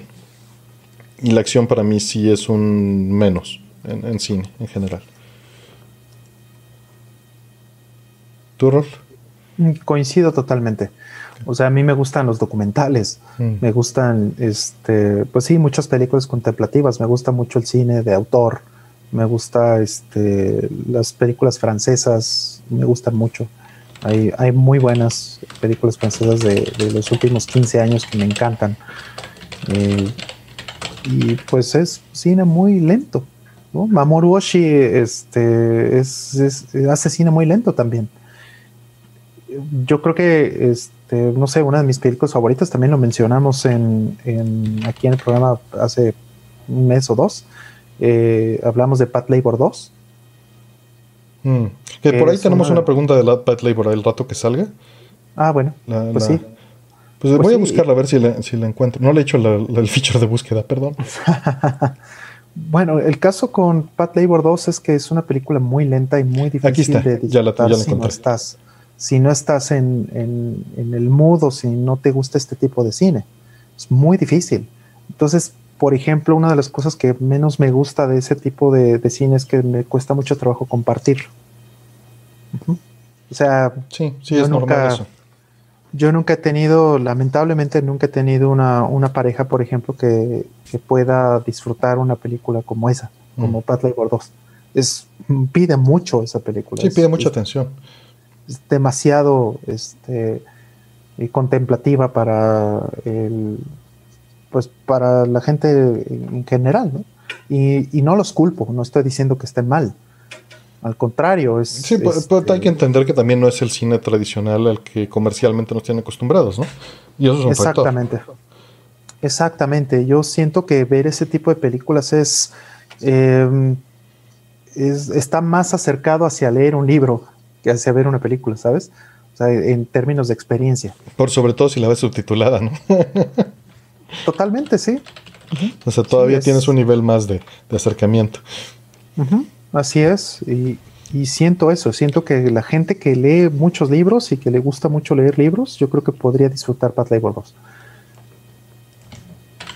Pero es Mamoru pues, Oshii, nos preguntan que quién es el director. es Mamoroshi, exactamente. Eh, la sí, pero, pero bueno, perdón, perdón. No, no, dale, dale. Pero Mamoru Oshii también hizo, por ejemplo, este, las primeras dos películas de Urusei Yatsura, ¿no? La primera es divertidísima. Y él hizo este, una buena parte de la serie de televisión de Urusei Yatsura. Y es comedia, y es comedia este, sexual, y es comedia muy, muy, este, eh, muy caótica, ¿no? Y es, o sea, es un director que pudo hacer eso. Entonces es muy versátil, simplemente lo que le gusta es otro tipo de, lo que le gusta a él es otro tipo de, de discurso hacia su audiencia. Así es.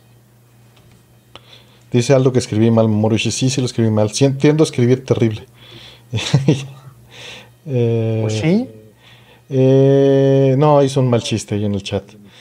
Pero la pregunta que nos hicieron fue: Les comparto que nunca he visto, pero adquirí Pat Labor Special Edition Blu-ray. Supongo que la 1. Ah, no. eh, dice que trae toda la saga. Eh, ¿Recomiendan sobre todo las ovas a la serie de TV? Mm.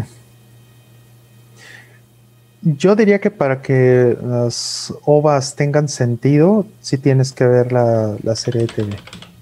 Yo, al menos en mi opinión, eso yo creo que sí es importante.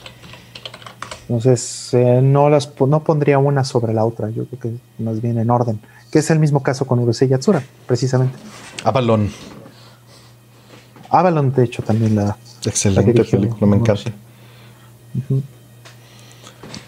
Eh, vamos a la siguiente aleatoria. Dice: ¿Qué juegos de las últimas generaciones de consola les gustaría que les gustaran? Pues ninguno. es, es una pregunta meta y te doy una respuesta sencilla. Eh, porque es- esto implicaría que quiero pertenecer a algo a lo que no pertenezco.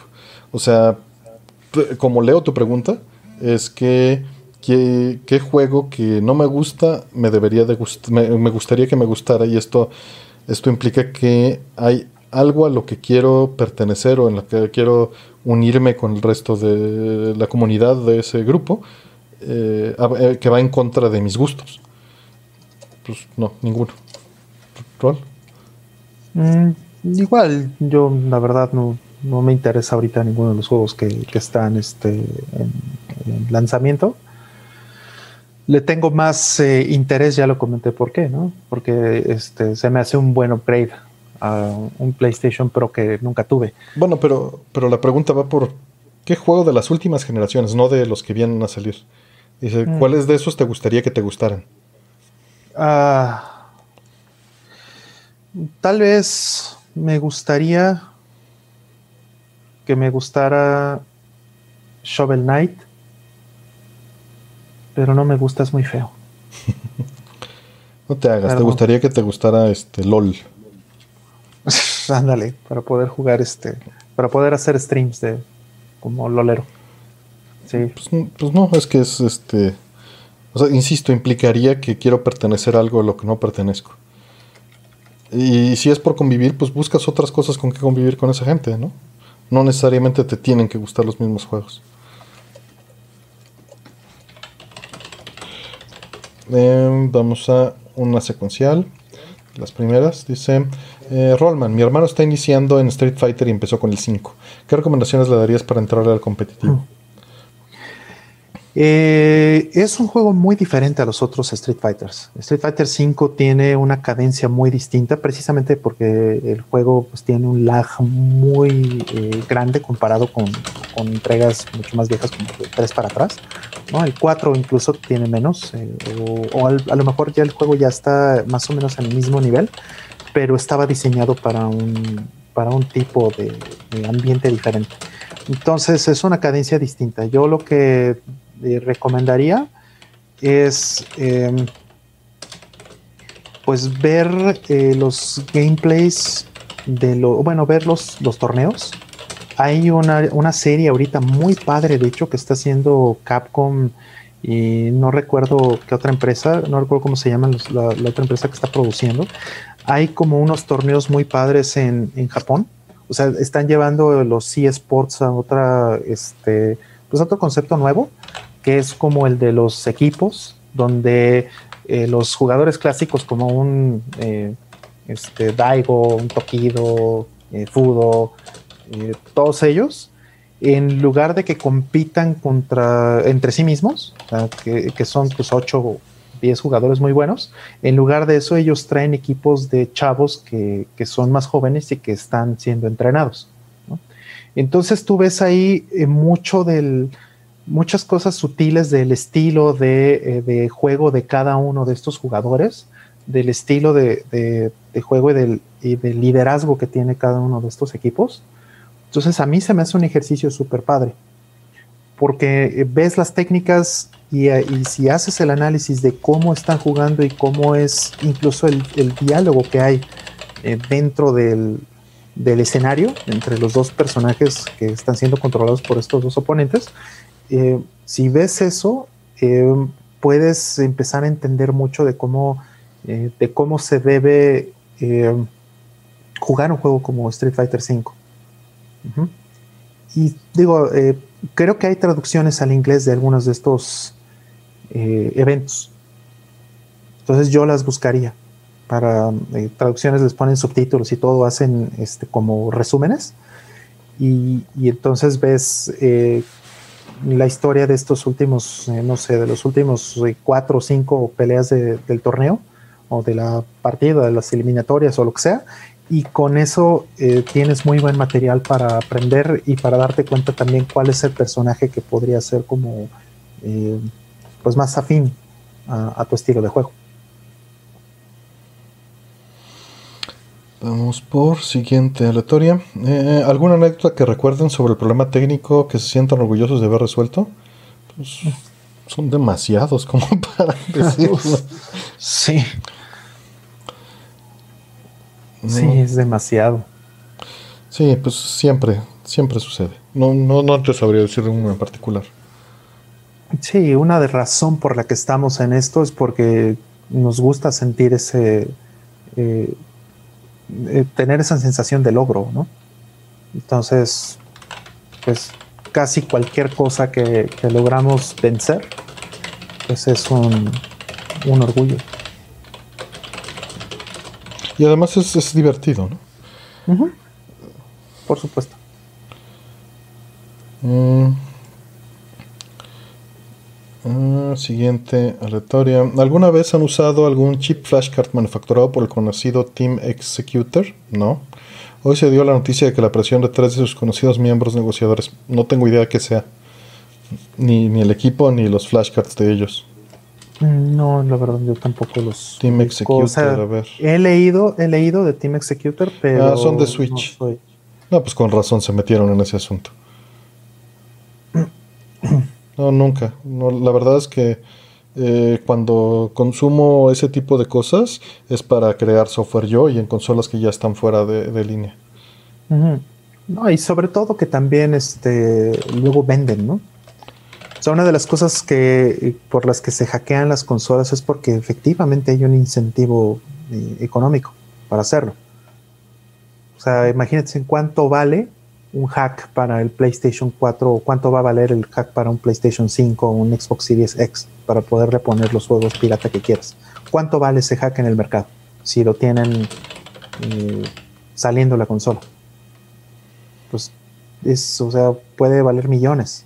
Entonces hay equipos de trabajo eh, que están en China o en otros, en otros países tratando de hackear las consolas, obviamente, metiéndole analizadores lógicos, metiéndole todo lo que puedan, tratando de romperlas para poder hacer esto.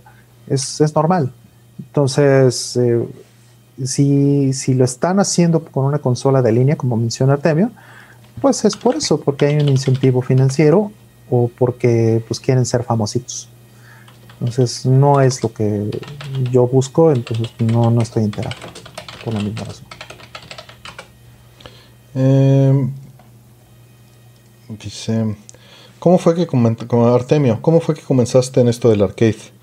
Eh, pues digo, ya lo he platicado en algunos otros lugares, pero creo que no en este show, nada más en, en Atomics, digo en Atomics y en, y en Score. Pero la versión corta, pues eh, ya tenía un par de PCBs, pero no tenía dónde usarlas y la verdad le tenía miedo, las tenía ahí guardadas. Eh, siempre fue algo que le quise entrar, pero se me hacía que era inalcanzable. Por fortuna, en ese momento que, que mi hermano decidió este, tener un evento grande y para el evento, una boda, eh, pues como muchos de nuestros amigos no bailan y no toman, eh, pues las bodas resultan muy aburridas, ¿no? Porque usualmente, aunque platicar es una gran opción, es difícil hacerlo muchas veces en un ambiente en donde eh, la música y el alcohol son predominantes. Eh, y pues, pues compró un arcade para ponerlo en la boda. Y pues me puse a meterle mano y terminé comprando otros arcades para sustituir el que él había comprado y llevar uno- un- una Capcom Impress a la boda en lugar de un gabinete Tekken.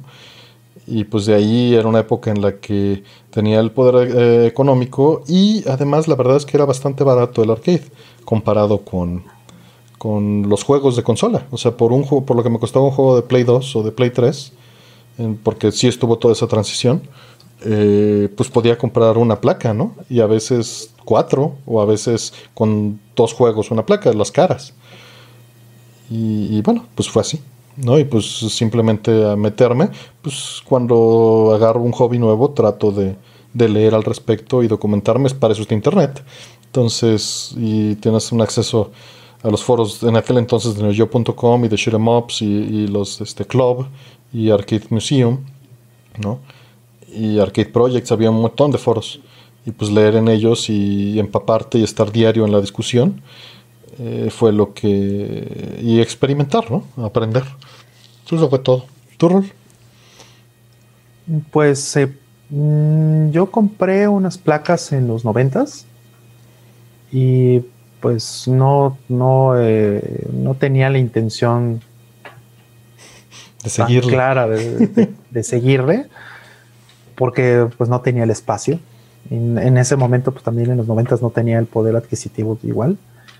Pero pues una cosa llevó a la otra. Y entonces llegó un punto en donde este, me acuerdo que tú me, este, me, me dijiste que si se me, que si se me antojaba una Impress y dije, venga. Sí, porque Y- justo me vendieron... Y, y quizá ¿Y debí de haberme quedado más. Me vendieron 10 impres de trancazo. Y yo nada más quería quedarme una. Entonces me puse a colocar la- de esas 10 siempre, pues todas las que pude. Y unas mini cute. Y me que, terminé quedando dos. Dos simpres en lugar de. De esas 10 me quedé dos. Creo que tú te quedaste uno o dos, Rol, no sé. Yo tengo dos. Tú te quedaste dos de ese lote. Y este, y pues las demás también las movimos con otros amigos y pues bueno. Sí, porque yo ya tenía un par de años con mi Impres, ¿no? Pero quería, quería ponerlo en vertical. Que justo no, me ayudaste a tú a rotear el monitor de esa Impres después de, de que tuve peritonitis, ¿no? sí, me acuerdo. Que quería estrenar mi caruga. Sí, y la peritonitis no te iba a impedir. Voltear el monitor, por supuesto. Exacto. Porque además era probar un juego en 480p. Exacto. Ok. Sí, me acuerdo de todo ese show. Eh, vamos por otra. Hace poco pude conseguir el juego Boktai 2 para Game Boy Advance. Y quería saber qué opinan de esta franquicia. ¿Les gusta? ¿No les gusta? A mí me gusta mucho, le tengo mucho cariño. Y me parecen excelentes ideas. Muy bonito, sí. El 1 y el 2. Sí, el 3 ahí está, pero no. Mm, y ya Lunar Knights y todo eso ya, ya se debrayó muy caño. No que estén mal, o sea, a los que les gustan, pues está perfectamente bien, pero yo ya no le entré. Sí. A ver. Eh, dice: ¿Cuál es la definición de meme o mem o meme? que es la correcta y la diferencia de cómo se usa comúnmente en Internet. Bueno, correcta es algo que cambia con el tiempo. Hoy en día la correcta es la que se usa en Internet. Eh, la original eh, es un término que creó Richard Dawkins en los 70s en su libro de Selfish Gene, que básicamente él expone la idea de que si los genes eh, lo que buscan es digo, estoy sobresimplificando y haciéndolo muy, muy breve, pero si los genes lo que buscan es este, perdurar en el tiempo y reproducirse, eh, combinarse. Combinarse, por supuesto. Eh, los memes serían el, mismo espacio de selección natural en el mundo de las ideas. Es decir, yo tengo una idea y le digo a Rol, oye, mira, este, ¿qué te parece si hacemos pollo con chayotes? Y, esa idea, eh, si es suficientemente poderosa, si tiene los ganchos adecuados para infectar su cerebro y reproducirse en él, y de ahí brincar a otros cerebros, pues tiene la capacidad eh, que tiene un gene, ¿no? De ir combinándose culturalmente y ir construyendo eh, o brincando parasíticamente, lo puedes ver, o simplemente eh, él, como Dawkins lo plantea, es que tienen su vida propia, ¿no? O sea, esos, esos memes, igual que los genes, tienen su desarrollo propio dentro de ese organismo cultural más grande y van evolucionando y van este, viajando y reproduciéndose y evolucionando y cambiando, ¿no? y a final de cuentas este, eh, terminan, pueden terminar modificando el, no, no, existen los términos, pero el genotipo o el fenotipo a más alto nivel de ese elemento cultural. Eh, y viene de pues, un término de, memoria en francés, ¿no? Y pues en, en, Internet pues, se utiliza para un concepto mucho más limitado que está relacionado, sin duda alguna, pero es normalmente es una imagen con un texto sobrepuesto. Una imagen sin contexto, o bueno, descontextualizada, con un texto encima que resulta gracioso.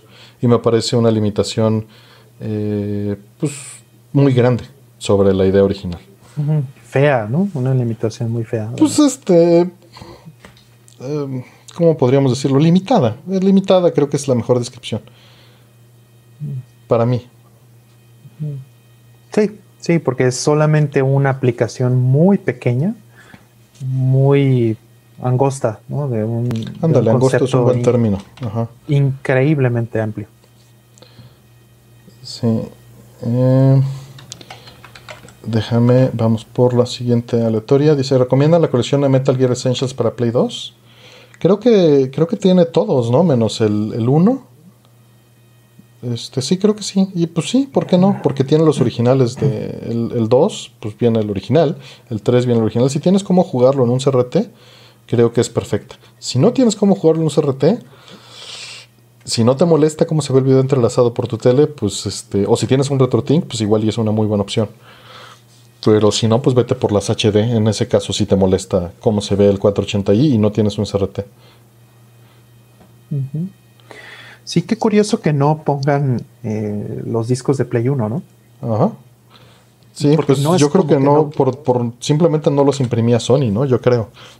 Pues lo curioso es que sí pasó con una colección de Final Fantasy. No sé ¿Ah, ¿En si serio? recuerdas. Pues igual entonces nada más un término de licencia, ¿no? De, tal vez de costo. Probablemente de costos. Ajá. Qué raro. Sí, está curioso. Porque sí salió una colección de que trae el eh, Final Fantasy, si no me equivoco, 7, 8 y 9. Y trae los discos de Play 1. Órale. Digo, no estamos hablando no de hace un año o dos años, ¿no? Pero eh, por lo menos unos días, pero, pero sí salió. A ver, voy a buscar la Final Fantasy.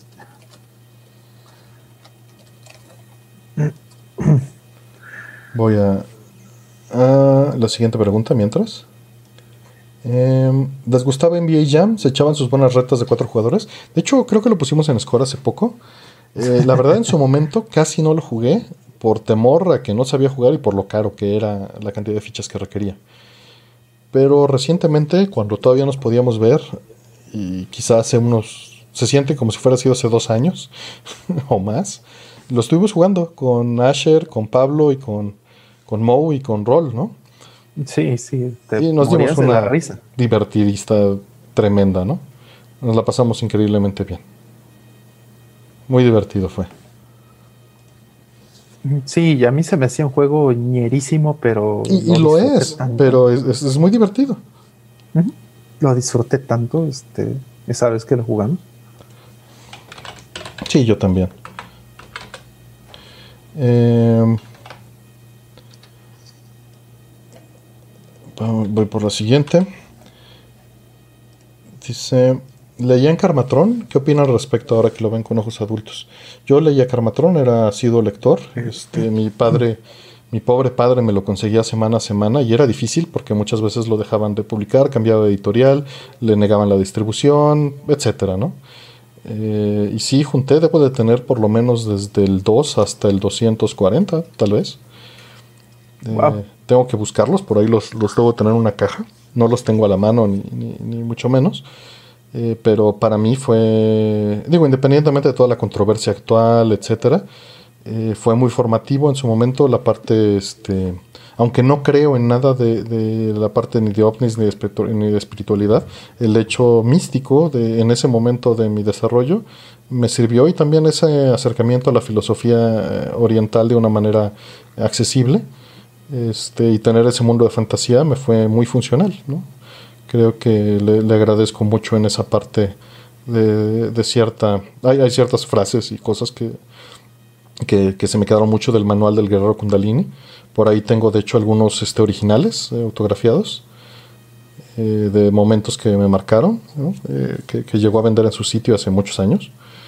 Y pues le, estoy agradecido con eso. A mí, para mí fue formativo. Tú supongo que nada, ¿no, Rolf? Y bueno, yo conocí a este amigo, al Oscar, González, Ajá, este. Lo conocí, pero yo no sé ya su trabajo.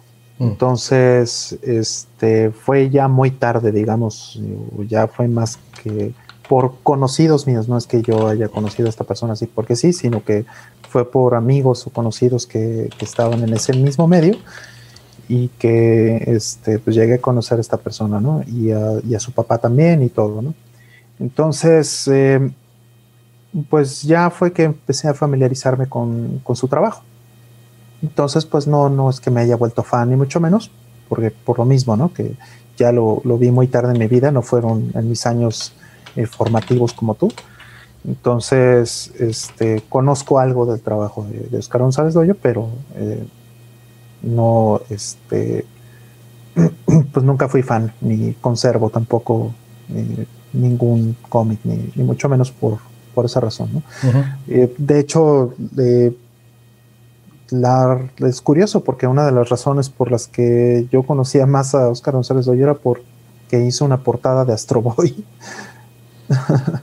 en, en un Laserdisc. No, y se aventaba un trabajal brutal, o sea, nada más imagínense, publicaba semanal y era el guionista, eh, el, este, no, no, sé los términos exactos en español, ¿no? el, el, el, que entintaba, el que hacía los, los lápices y el que entintaba.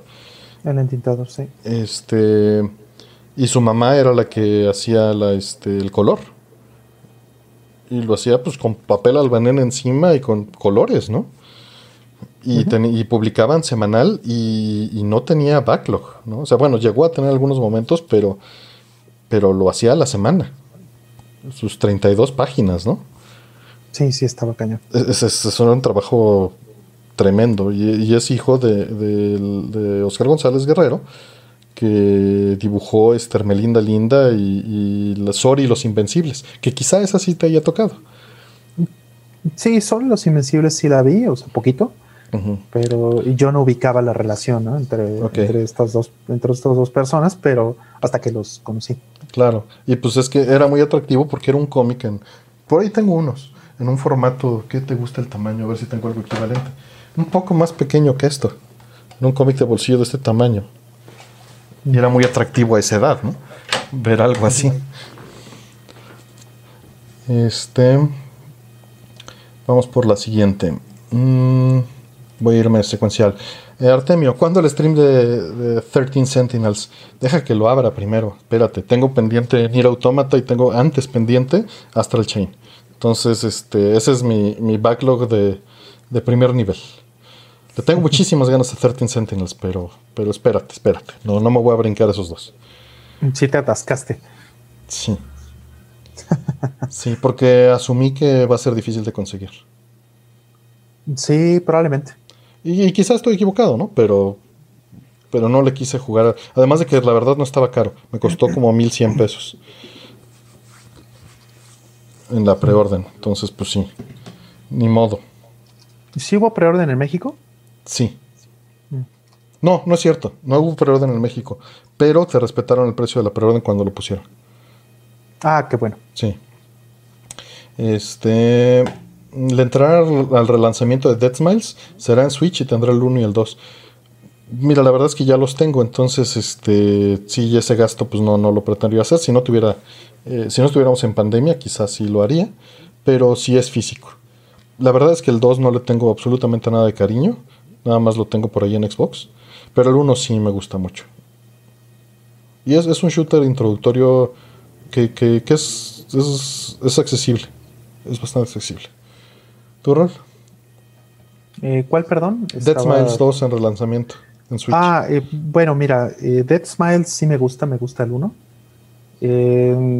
sí, le voy a entrar, yo creo, porque bueno, pues Cave, Escape, y hay que apoyar, básicamente.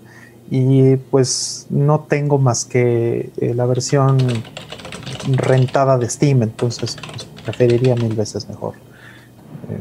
¿No tienes la Xbox 360? Sí tienes la de la caja. Mm, ah, claro, tienes razón. Tienes razón, está la de la caja de, Digo, digo, mi Xbox 360 creo que no lo he prendido en cinco años, entonces no, no me acuerdo. Pero sí, tienes razón, la tengo también ahí. ¿Ya ves?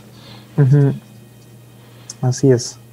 Sí, sí tienes razón. Pues bueno, de cualquier manera sí, sí, este, sí me pienso agandallar esa, esa versión. Haces bien para apoyar principalmente es una gran razón.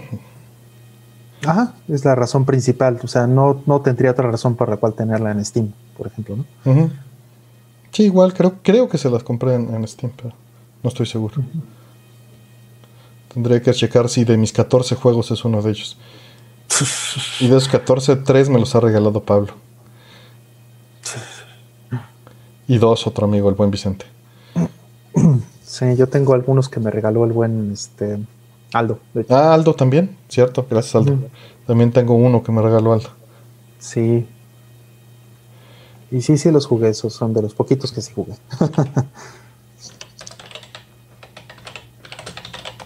mm, vamos por la siguiente. Dice, ¿qué formato le ganará más al paso del tiempo? ¿Los discos o los cartuchos? Depende cuáles discos y depende cuáles cartuchos. Eh, los cartuchos pues son, han demostrado ser bastante resilientes.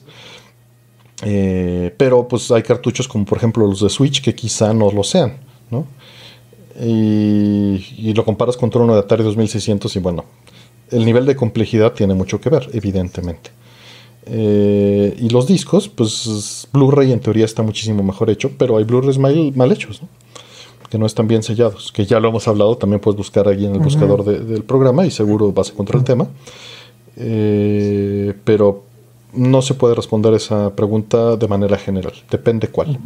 ¿Cuál disco? y cuál cartucho y en qué condiciones. ¿no? Sí, es muy difícil. Sí, localizar, por ejemplo, que haya casos específicos, como que un lote de tal película en tal año, en tal lugar salió malo. Híjole, no sé si exista siquiera una base de datos del pasado. Vamos a siguiente aleatorio. Mm, ¿Cuántas horas tienen acumuladas en Animal Crossing? No sé, pues las que jugué, jugué, lo jugué un mes y la verdad, el, supongo que te refieres al de Switch. Este, ya lo dejé, ya cumplió su función y y ahí se quedó y me atasqué. Traté de tener unas 130 en mi caso. O tal vez menos, no estoy seguro. Mm. Yo sí le di un poquito más, yo creo que eso. Eh, y ya. O sea, también este, lo dejé. Pero yo sí he jugado todos los eh, Animal Crossing. Eh, desde el Nintendo 64 para acá. Acá Roll me, me trajo la droga la primera vez. Creo que el primero que jugaste fue el de 3 días. Sí, sí, pues tú lo trajiste aquí, o sea, llegaste a hacer la mala onda un sábado en la mañana. y llegaste, toma. Sí, es verdad. Ábrelo y, cállate. Es verdad, sí es cierto. Y además, este, pues nos divertimos mucho. No, pues pero es que era una época en la que, pues, e, éramos este, jóvenes desobligados y, y me acuerdo que era una Semana Santa y nos quedamos aquí en casa como ocho personas un, mes jugando, güey. Se íbamos a la comida, a los tacos y dormíamos aquí y despertábamos y éramos ocho que despertábamos en la casa jugando Animal Crossing, ¿no? Sí, sí, sí. sí. Fue, fue un periodo muy bonito porque pues era compartir de, de, despertar y órale a ver cómo están los nabos en tu pueblo, ¿no? Y todos el fin de semana estábamos ahí jugando, que era cuando más nos juntábamos, evidentemente, porque era más fácil y, pues así, después de despelarse y jugar toda la noche, tal vez otras cosas, ¿no? No necesariamente solo Animal Crossing, pero Animal Crossing estaba ahí. un periodo muy bonito ese, muy adictivo. Sí, nos divertimos muchísimo. Sí. Ah, vamos por otra. ¿Qué música o score de alguna película recuerdan les impactó? Pues de muchísimas. Este. Muchísimas. Eh, Blade Runner, este, Gladiador, por seguir sobre la misma línea del director. Mm. Este. Tengo muchos soundtracks, ¿no? Este. 1942. 1492. Eh, gracias, sí. Yo estoy pensando en Capcom, ¿ves? Pinche Capcom. Te dije Vangelis cuando hizo un soundtrack para Capcom. Ah, se hubiera estado padre. Me hubiera encantado, sí. Este. gracias por la corrección. Eh, pues también, o sea, el soundtrack de Amelie también me gustó mucho. Mm, sí me sucede que, aunque tal vez la película no, no, perdure tanto, la música a veces perdura más, en mi caso. Mm. Sí pasa. Hay, muchas, muchísimas películas, ¿no? sí, me gustaba hasta Star Wars, ¿no? También sí, no, la música de Star Wars maravillosa. Eh, especialmente, por ejemplo, el tema de los créditos, ya que conoces todo, es, es precioso y, lo reconoces. Me acuerdo muchísimo cuando la redescubrí, fue cuando tuve como que mis primeros sueldos y fui a recomprar los soundtracks de Star Wars en CD. Hmm. Y, me volvía, porque dejé de tener los viniles, dejé de tener cómo reproducir los viniles, ¿no? Y fue hasta que pude readquirir esa música de, de Star Wars en CD, Indiana Jones, ¿no? Siguiendo también esa misma línea, también el, tema de Indiana Jones fue muy importante. Back to the Future. Back to the Future, claro. hay muchas cosas. Digo, Ghost in the Shell, evidentemente, toda la música, todas las series de Ghost in the Shell y de todas las películas me fascina. Mm. No tengo una sola queja con la música de Ghost in the Shell, ni de Rise. ¿no? la de Rise está muy bonita. Sí, que insisto, dejen a Rise al final, no la agarren nunca antes de nada. Sí, hace rato me estaban diciendo. Sí, les contesté también en el chat. Que este, no, que este, que no debería de ver primero los OAS de, de Pat Labors y cronológicamente, tal, tal. Bueno, o sea, cronológicamente y, y, cómo debes de consumirlo por cómo está estructurada no es lo mismo. O sea, no deberías de ver Arise antes de ver este Standalone Complex, por ejemplo. No, no, no, no.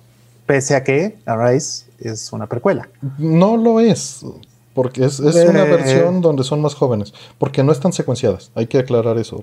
Claro, es importante, sí, sí, tienes toda la razón.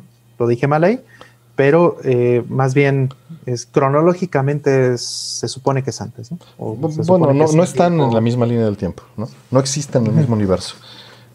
Más bien sucede cuando son más jóvenes. Sí, reescriben algunas cosas. Siempre. Todas las versiones de Ghost in the Shell son universos. Es como, como Hitchhiker's Guide to Galaxy, ¿no? Cada medio es distinto. Ándale. Sí, el, el nod que hacen en la película, en la nueva película de este Ghost in the Shell, eh, como, conectan con la primera película de Oshi, por ejemplo, ahí eso rompe un poquito este velo, ¿no? Pero, pero vamos, es, es, es cierto, ¿no? No deberían de estar combinadas. Y bueno, por lo mismo no deberías de ver eh, Arise antes que, que ver este Standalone Complex. Mm, Arise es el Gradius de Artemio, no, no. en todo caso, Standalone Complex o las películas de Oshi. Eh, Ghost in the Shell Netflix. Ah, no sé, no la he visto y no pretendo verla.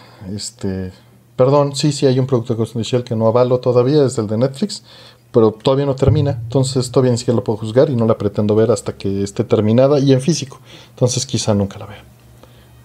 Mm, yo tampoco tengo idea de qué es lo que está. Híjole, yo vi el tráiler y pues no.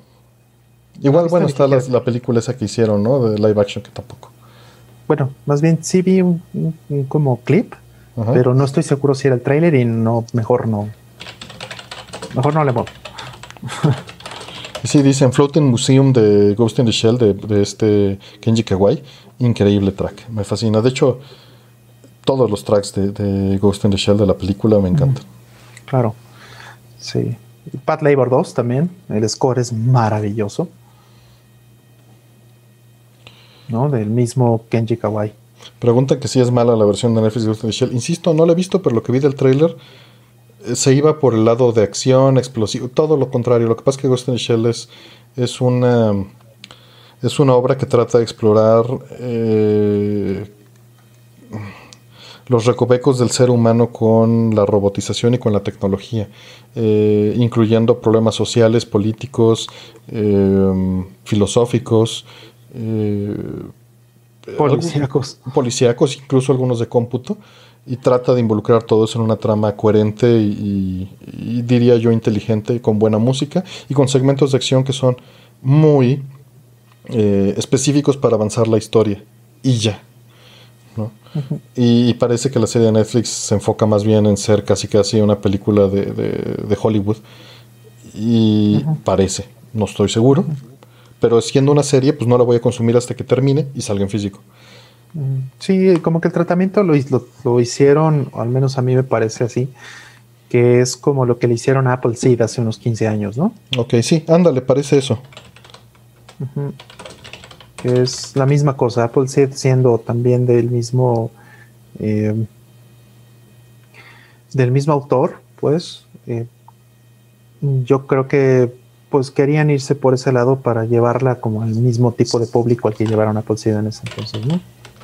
así Shiro para este Palomera, ¿no? Sí. Para las masas. Pero, y, es, malo, ¿no? Porque la verdad es que las masas bien pueden consumir un producto inteligente. Se me hace absurdo hacer eso. O sea, lo dije sarcásticamente. Concuerdo totalmente. Sí, tampoco soy fan de que traten a la audiencia como tontos. Ok, vamos a siguiente. ¿Ustedes les gusta la saga Yakuza? Acabo de terminar Kiwami 1 y ya me compré los otros 6 de la saga. A mí me encantó. Sé que me va a gustar mucho. Tengo algunos, no le he entrado. Está en backlog. Mm. El 3 es fabuloso. Me gusta muchísimo. Eh, igual estoy.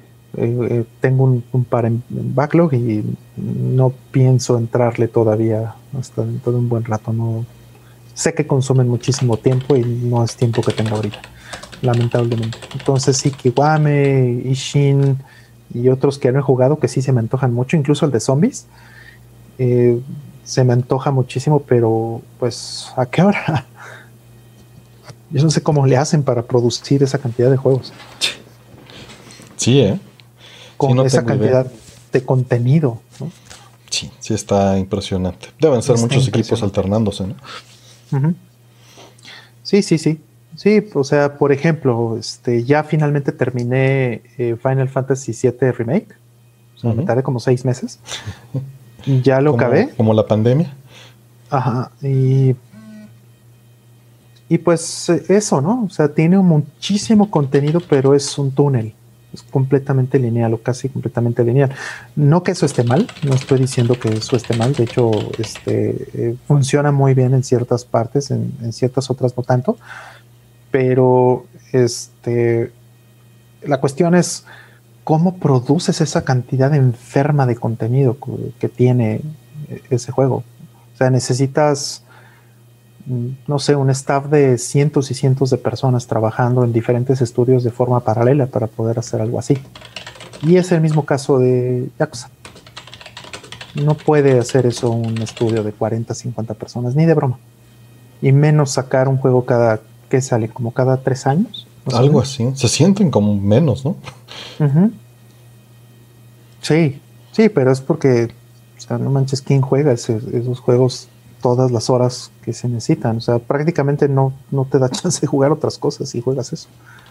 Porque sí son juegos muy completos, sí son juegos a los que sí, sí merecen, pues, que les pongas 150, 200 horas. Ok, vamos, siguiente aleatoria. ¿Tienen alguna expectativa de Breath of the Wild 2 o algo que les gustaría ver? ¿Consideran que salga con el supuesto Switch Pro? Mi única expectativa es que sea bueno. Eh, pero la verdad es que trato de mantenerme completamente alejado, como ya hemos dicho varias veces, de cualquier producto que no pueda tener a la mano en una o dos semanas. sí, con que esté igual de bueno que el primero, está muy bien. O sea, no me molestaría que fuera exactamente igual que el primero, nada más con nuevos dungeons, con nuevos personajes y nuevos pretextos para ir a matar a Ganon. Listo.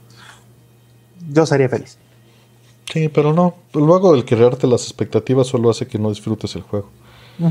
Exacto. Yo con eso, con eso tendría suficiente. No me interesa este ponerle más cosas, ¿no? Digo, ya pasó, por ejemplo, que hicieron la secuela de, este, de Link to the Past. Y fue maravilloso. Y es extraordinaria. Entonces, por lo mismo, mejor no hay que hacerse este, expectativas porque pues podría ser una decepción también. Sí, claro, no lo sabemos. Pero pues El, no tener expectativas también es parte de ser viejos. y está bien. Exacto. Eh, hay, hay, suficiente con qué mantenerse ocupado mientras. Exactamente, para no comprar hype. Exacto. Eh, tristemente por trabajo nunca los puedo ver en vivo, pero siempre escucho las repeticiones. Pero bueno, ahí dejo una pregunta. ¿Checaron Gits 4K que hay en Amazon? 4K que hay en Amazon? ¿Está el Blu-ray 4K? Sí, claro, ahí está ya en la Anaquel esperando a que tenga un reproductor Blu-ray 4K.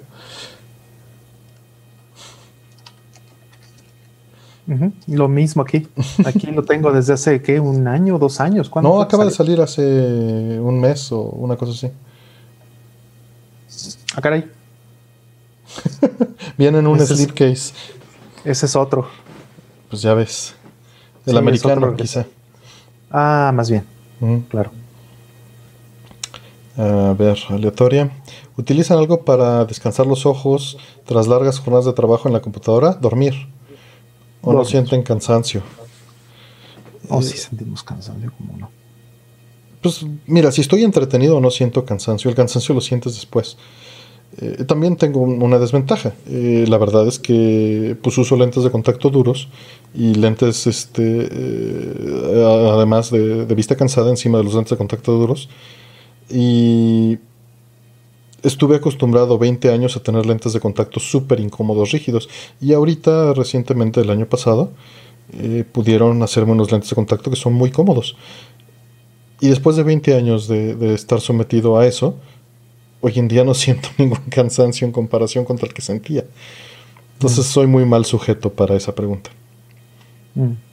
Pero pues trata de enfocar al horizonte, voltear cada media hora o ver otra cosa, ¿no? Lo mismo que levantarte del asiento y, hacer unas sentadillas o dar unos pasos por ahí, ¿no? Hablar por teléfono. Exacto. Trata de, despejarte cada cierto tiempo. Sí. Damos por otra aleatoria. Para ustedes, ¿qué juegos serían una obra de arte? No solo por su estética visual, sino por su discurso.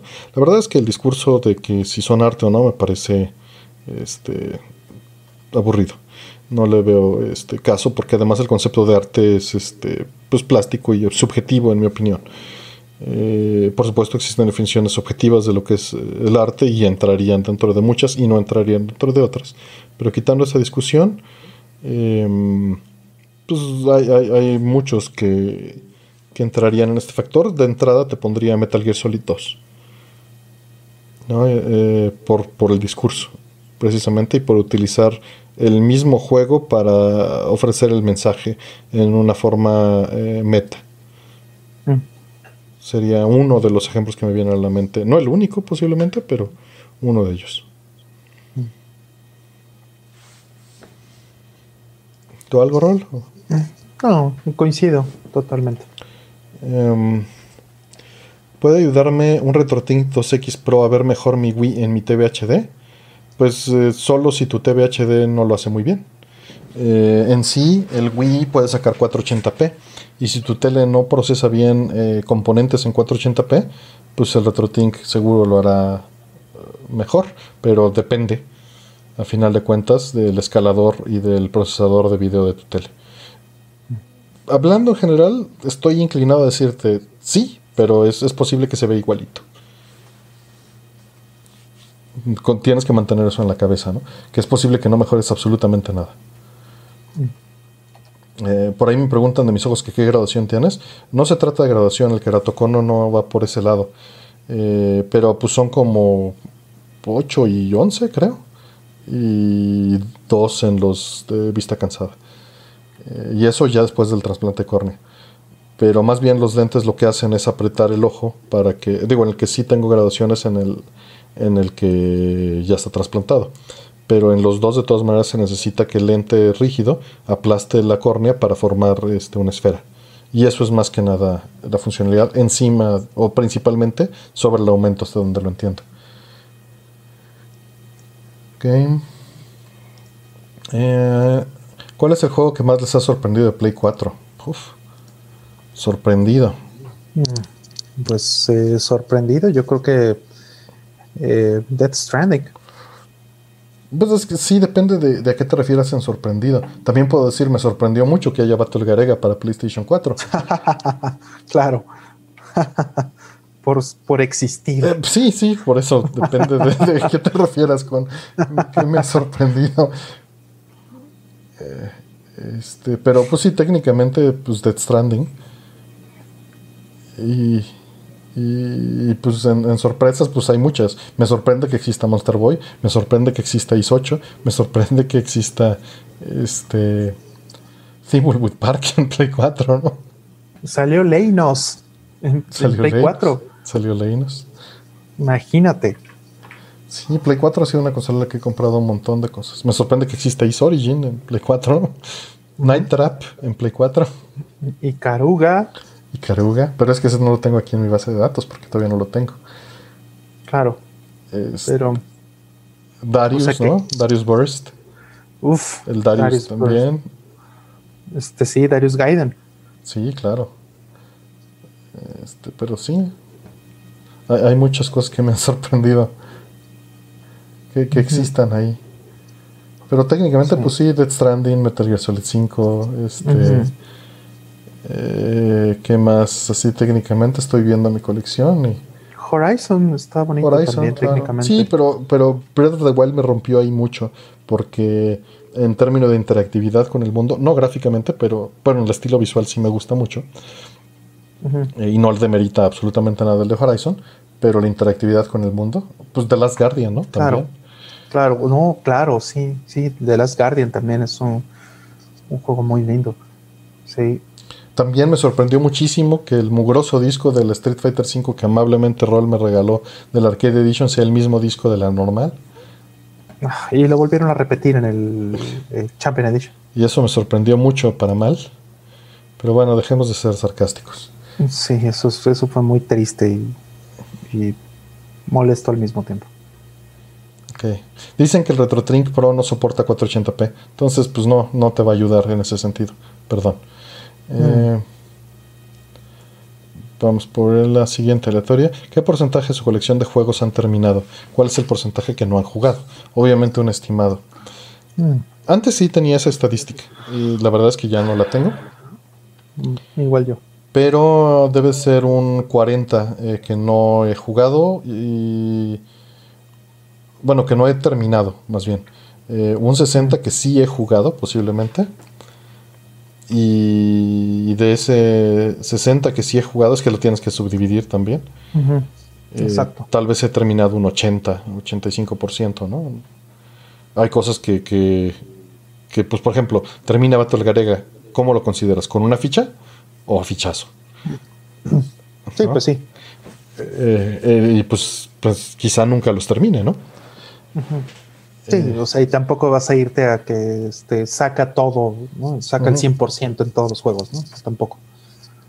Saca los 20 tantos finales de Nier Automata, ¿no? O sea, no, no, no, no necesariamente eso. Eso es este, eso significa terminarlo, ¿no? O sea, es muy claro que, que hay un, hay un final en el juego. ¿no? Y si llegas ahí, aunque no hayas sacado absolutamente todo, bueno, pues más bien hasta dónde te sientes contento, hasta dónde sacaste lo relevante o le sacaste el jugo. Tal vez eso es, es un poquito más este, razonable. Eh, vamos a la siguiente. Eh, pregunta súper tonta. No es tonta. ¿Sí se puede hacer que un splitter des vídeo solo empalmando cables? Es decir, cortar dos cables. Mira, sí, sí vas a poder hacerlo, pero va a degradar la señal porque eh, necesitas amplificarla. Eh, cuando están todos terminados a 75 ohms y cuando terminas a 75 ohms, eh, pues hay una carga. Y si pones dos de 75 de ohms en paralelo, evidentemente la resistencia e impedancia no es la misma. Ujú. Entonces bajan los niveles de color y bajan los niveles de brillo. Necesitas un, un splitter que sea activo, es decir, que tome la señal y la repita eh, con el voltaje original. O una entrada que sea de alta impedancia. Muchas veces este, eh, no, no- esto no sucede más que en un equipo profesional. Eh, en equipo de consumidor es muy difícil que tengas entradas de alta impedancia. Mm. Entonces, no. O sea, bueno, sí, la puedes hacer, te va a funcionar, pero se va a ver, se va a ver oscuro y vas a necesitar o, o subirle brillo y, y contraste artificialmente, que era como antes capturaba este arcade, hace pues, 10 años, cuando empezamos a hacer eso, o 7 años, no sé. Y, pero necesitas un amplificador en general. Ujú. Sí, lo mejor es comprarte un switchercito. Bueno, pero ¿quieres este, splitear? Un, un splittercito. Bueno, es que hay unos switchers que tienen doble salida o tienen. No, ok, bueno, sí. salidas, ¿no? Pero son, son dedicados y no es nada barato, ¿no? Ujú, Exacto. Y también otra que es, eh, por ejemplo, yo para hacer ese tipo de cosas, pues para eso está eh, mi amplificador, por ejemplo. Tengo un amplificador de hace muchísimos años y pues tiene este amplificador de audio, pues, ¿no? De mi home theater. Y tiene entradas y salidas SVIDE. Entonces, pues puedes hacer eso. Puedes eh, eh, usar alguno de estos equipos viejos ¿no? que tengan ese tipo de entradas y salidas y así no te sale caro. Por ahí dicen que si les mandamos un saludo a los Yatei Gordos, claro que sí, saludos. Alex. Medrano dice por ahí, a Soulscape, Ujú. claro. Sí, conocí yo a un par de los, ya te digo, gordos alguna vez que me dieron unas, unas tazas. Sí, por ahí la tengo, por ahí tengo mi Igual, taza. igual yo. Eh, vamos por siguiente aleatoria. ¿Han jugado Princess Maker, Roll? Vi que recientemente pusieron Claro. los en la, en la eShop de Switch y hay más en Steam. Me llaman mucho la atención. Ah, No me digas, no me digas lo de Shop de Switch, no me digas eso. Ah, demonios. Mira, sí, yo jugué los dos primeros. El tercero también lo alcancé a jugar, pero ya no, este, ya no me clavé. Eh, los dos primeros me gustaron mucho. Son juegos muy interesantes porque de hecho son de Gainax. Eh, ahorita que estábamos hablando de, este, de Wings of Oniamis, Ujú. ¿No? Pues eh, así como hicieron su primer película, pues de pronto este es uno, no estoy seguro si fue su primer juego o es uno de sus primeros juegos. Eh, él- creo que salió en PC, no estoy seguro si era PC 98, 01. Es muy posible. Ajá. es el, es el inicio de todos los vicios, la PC 88. Ajá, y entonces, este, pues está súper interesante. Digo, yo tengo los dos primeros de PC Engine. También salió en MSX, si no me equivoco. No me acuerdo, pero. Seguro, o sea, MSX seguro, ese es nido de vicio también. Sí, y es, y es muy interesante, muy, muy interesante Princess Maker desde el hecho que es prácticamente el inicio de todo el rollo eh, waifu, ¿sabes? Y en lo que mucha banda le llama monas chinas. este, básicamente. Eh, es, es una historia muy, muy simple, pero que en realidad está muy bien estructurada y que te atrapa. O sea, hablábamos de varios finales, ¿no? Hablábamos de, juegos que tienen múltiples finales. Eh, yo no he sacado todos los finales de los Princess Makers, pero sé que tienen como 50 o 40 o no sé, una cosa así enferma de, de, finales, donde eh, básicamente lo que eres, eh, tú eres el, el tutor, podríamos decir, de una niña eh, que es una huérfana y entonces eh, tienes que criarla o tienes que hacerla pasar por, este, pues, ciertas etapas de, la vida, de, ser una niña a ser una, mujer y termina trabajando, termina con un oficio y termina este, posiblemente casándose. Y tienes un rango enorme de probabilidades. Desde, o sea, la manera en la que tú eh, tomas las decisiones como su tutor, eh, terminan eh, decidiendo el futuro de esta niña. Entonces, eh, pues puede ser que sea una persona súper buena, súper generosa, como puede ser que sea una maldita, como puede ser que se case con un gran hombre, como puede ser que se case con un lo que sea, e, etcétera. Entonces es muy interesante. Yo sí te recomendaría mucho que lo, que lo juegues, sobre todo por el contexto histórico. O sea, tal vez ahorita no es un juego tan... Eh, pues bueno, no es, obviamente es un juego muy viejo, ¿no? Entonces, eh, y, nunca estuvo tan, tan técnicamente, eh, ¿cómo podríamos decir? Complejo, ¿no? Entonces, pues es más como una novelita visual, un poquito como también de Doki Doki Literature Club, o sea, viene de ese mismo género, de, ese mismo, de ese mismo este, legado de, las, de los juegos de PC de, de, PC 98, PC 88 o MSX de los 80s. Entonces, si ya están ahí, híjole, que no salgan físicos, que no salgan físicos, porque si no los voy a terminar comprando. Que no me saquen una colección, qué barbaridad. Una serie de cajitas. Oh, no, más gastos. No, me gustan mucho. Me gustan mucho. La, edición de PC Engine, el 2 que tengo aquí, trae un CD de música.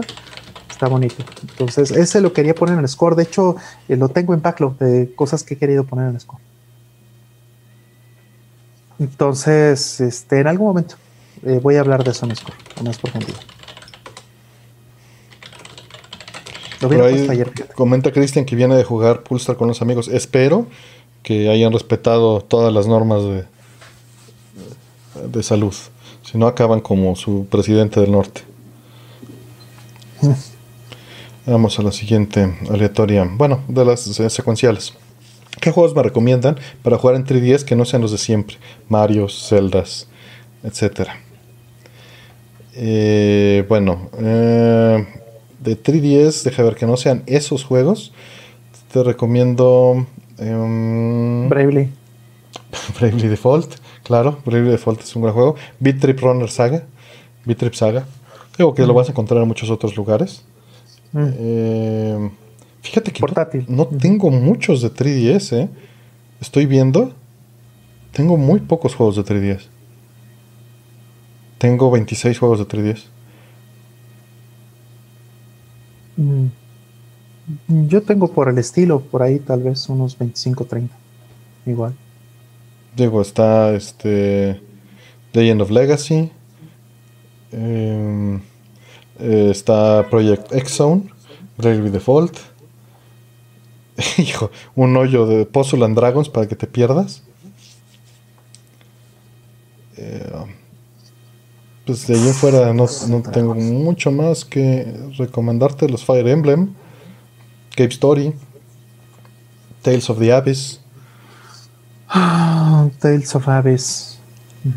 Eso está bonito. Y pues ya, eso es lo que te puedo recomendar. Hay buenos RPGs ¿eh? en, en 3DS. Seguramente, pero pues es lo que tengo y no te puedo recomendar nada fuera de esto, porque no lo conozco. De hoy todos los demás que tengo son Zeldas y Marios. Y Street. Que pues Street era por tenerlo ahí, ¿no? Sí, o sea, yo tengo por ejemplo un Dragon Quest. Este. Eh, ¿Qué más? Mm. Animal Crossing, Animal Crossing. bueno, pues está Bravely, por ejemplo. Mario, este, Zelda, Animal Crossing. Más Animal Crossing. Mario Kart. Más Mario Kart. Sí, no, de 10 sí tengo mucho que recomendarte, pero de 10 no sé por qué le tengo tanto cariño a la consola y es por el Street Pass. No es por. No es por otra cosa. Ahora que lo, lo pienso. A ver. Híjole. Tengo 21 juegos de Nintendo 64 y 26 de 3DS. Qué triste. Sí, sí está triste porque sí hay unos juegazos de 3DS. O sea, este está por ejemplo em, los Mario y Luigi, ¿no, los tienes? Dijeron que Mario, no, pero no tengo Mario y Luigi de, otras plataformas, pero no hubo en 3DS, no supe. Sí. Sí, sí, sí, sí hay uno en 3DS. Ya. Del en Dream Team, ¿no? Tengo casi la misma cantidad de juegos de PC88 que de 3DS. Code of Princess también lo tengo en. Creo que lo tengo, me quedé con la impresión, pero no, no lo tengo. ¿Sabes por qué? Porque no pude leer nada en esa pantalla. En el XL quizá debería jugarlo. Pero no lo tengo, por lo menos no está en mi base de datos. Estaba seguro. Bueno, lo, bueno es que salió, salió el, el, este, el remaster, ¿no? No sé. Salió el remaster en, Switch? Ajá. Ah, ok. Entonces, pues sí, ahora sí ya lo puedes ver en pantalla completa. Ahora sí. En 1080p. Sí, hay, hay persona, hay este. Pues hay un montón de cosas muy buenas. Luego, si quitas Mario y todo eso, pues sí, obviamente cambia mucho la situación. Sí, es un golpe. Ah, pues están los Etriano, dice que eso siempre les ha tenido miedo. Sí, Shin Megami Tensei, por, por supuesto, sí es algo a lo que le tengo miedo, entonces no, no, no lo puedo recomendar tampoco. Este Pokémon también le tengo miedo ya. Entonces tampoco es algo que pueda recomendar. Fire Emblem. También eso. Sí, eso ya, ya lo Pues bueno, vamos a la siguiente, que tenemos 46 preguntas todavía. Ya son las 2 de la mañana. Madres. Entonces, Llevamos 3 horas 30. ¿eh? De a minuto. ¿De a minuto? nuestro promedio es de 2 minutos 15. Ah, hay que bajarlo. Sí. ¿Y si alguna vez veremos a Rollman con vestimenta de Darius? Este, espero, ojalá. Eh, tengo, no, no tengo ropa de... Yo tengo una toalla que ya aguantó varios años allá en el baño. La toalla del baño de visitas es de Darius. Igual tengo la misma toalla, pero... Pero yo sí la este, cuidé, dices. Sí, la mía sigue en bolsa, entonces no... ah, la mía sí dije, a la chingada la voy a usar. Pues sí, para eso es, ¿no? A veces, ¿no? A veces. Hay veces que... Es que la decisión la tienes que tomar en el momento, porque si no... Si no, la guardas 30 años. Entonces, eh, digo, no tengo playeras y, este, cosas de, de Darius. Eh, porque no las han vendido, fíjate, no, no ha sido, no ha coincidido. Las que sacaron de Cave estaban preciosas, lástima que pues el dinero ahorita no, pero que tenían este a Hibachi así a media palayera y de Ketsui gigantes, ¿no? Con los jefes, ah, estaban buen pero, ah. pero eran a mil varos por playera, pues no mames, ¿no? Sí, sí, esa es una plana, la verdad. Más traída, ¿no? Más traída, exactamente. Sí, eran otros tiempos. Vamos a ver la que sigue. Uh, hablando de tecnología vieja, los juegos en disquete de NEC, por ejemplo, supongo que de la PS88, ¿cuál es su tiempo útil de vida? Pues hasta el momento, 35 años. este, depende nuevamente de las condiciones de almacenamiento, este, humedad y, ¿cómo se llama? Y temperatura, pero sí urge tratar de preservarlos. Por eso he estado en esos proyectos de preservación y dompeo de floppies, ¿no? He tenido la suerte de que pues, todos funcionan y muchas veces es más fácil que funcione. O sea, no se me ha jodido en un juego de PC88 y sí se me ha jodido un juego de Switch. No sé. Es suerte y es de condiciones y las condiciones a las que están sometidos, ¿no? Pero pues sí, un floppy es mucho más frágil que un cartucho. O sea, lo tienes que cuidar más, ¿no? Sí, ya ves que yo tengo un floppy de X68000, el de Quartz, que está mal, ¿no? Sí, no me acuerdo si lo pudimos recuperar. Eh, no, eh, aquí lo tengo todavía, creo. Este, y me dijiste que, este, que había hecho análisis este amigo, ¿no? Ajá. Eh, pero ya no le dimos seguimiento. Ok, quizá ya con los conocimientos actuales podamos este, recuperarlo. O sea, reescribirlo sobre el mismo y que esté. Exactamente, de una imagen correcta. Sí, digo, esa sería la forma, este. Pero el chiste sería reconstruirlo con la protección. ¿Se me explica? Ajá, sí. Porque las imágenes correctas que hay allá afuera no están protegidas. Mm, claro. Este. Y bueno, ya le preguntaré a, a, a Millet a ver qué me dice. Eh, Porque sí sacaste la imagen, sí recuerdo que la dompeaste así como estaba. Sí, sí, sí se la mandé así, pero le voy a preguntar a ver qué, en qué estado está esa situación, ¿no? Sí, y si ya tiene el fix, pues bueno, lo, planchamos, no hay ningún problema. Em, dice, ¿qué opinan del alcohol? En lo particular, me gusta darme mis chelitas todos los fines de semana jugando y algo. Lo considero grandes personas y me gustaría su opinión.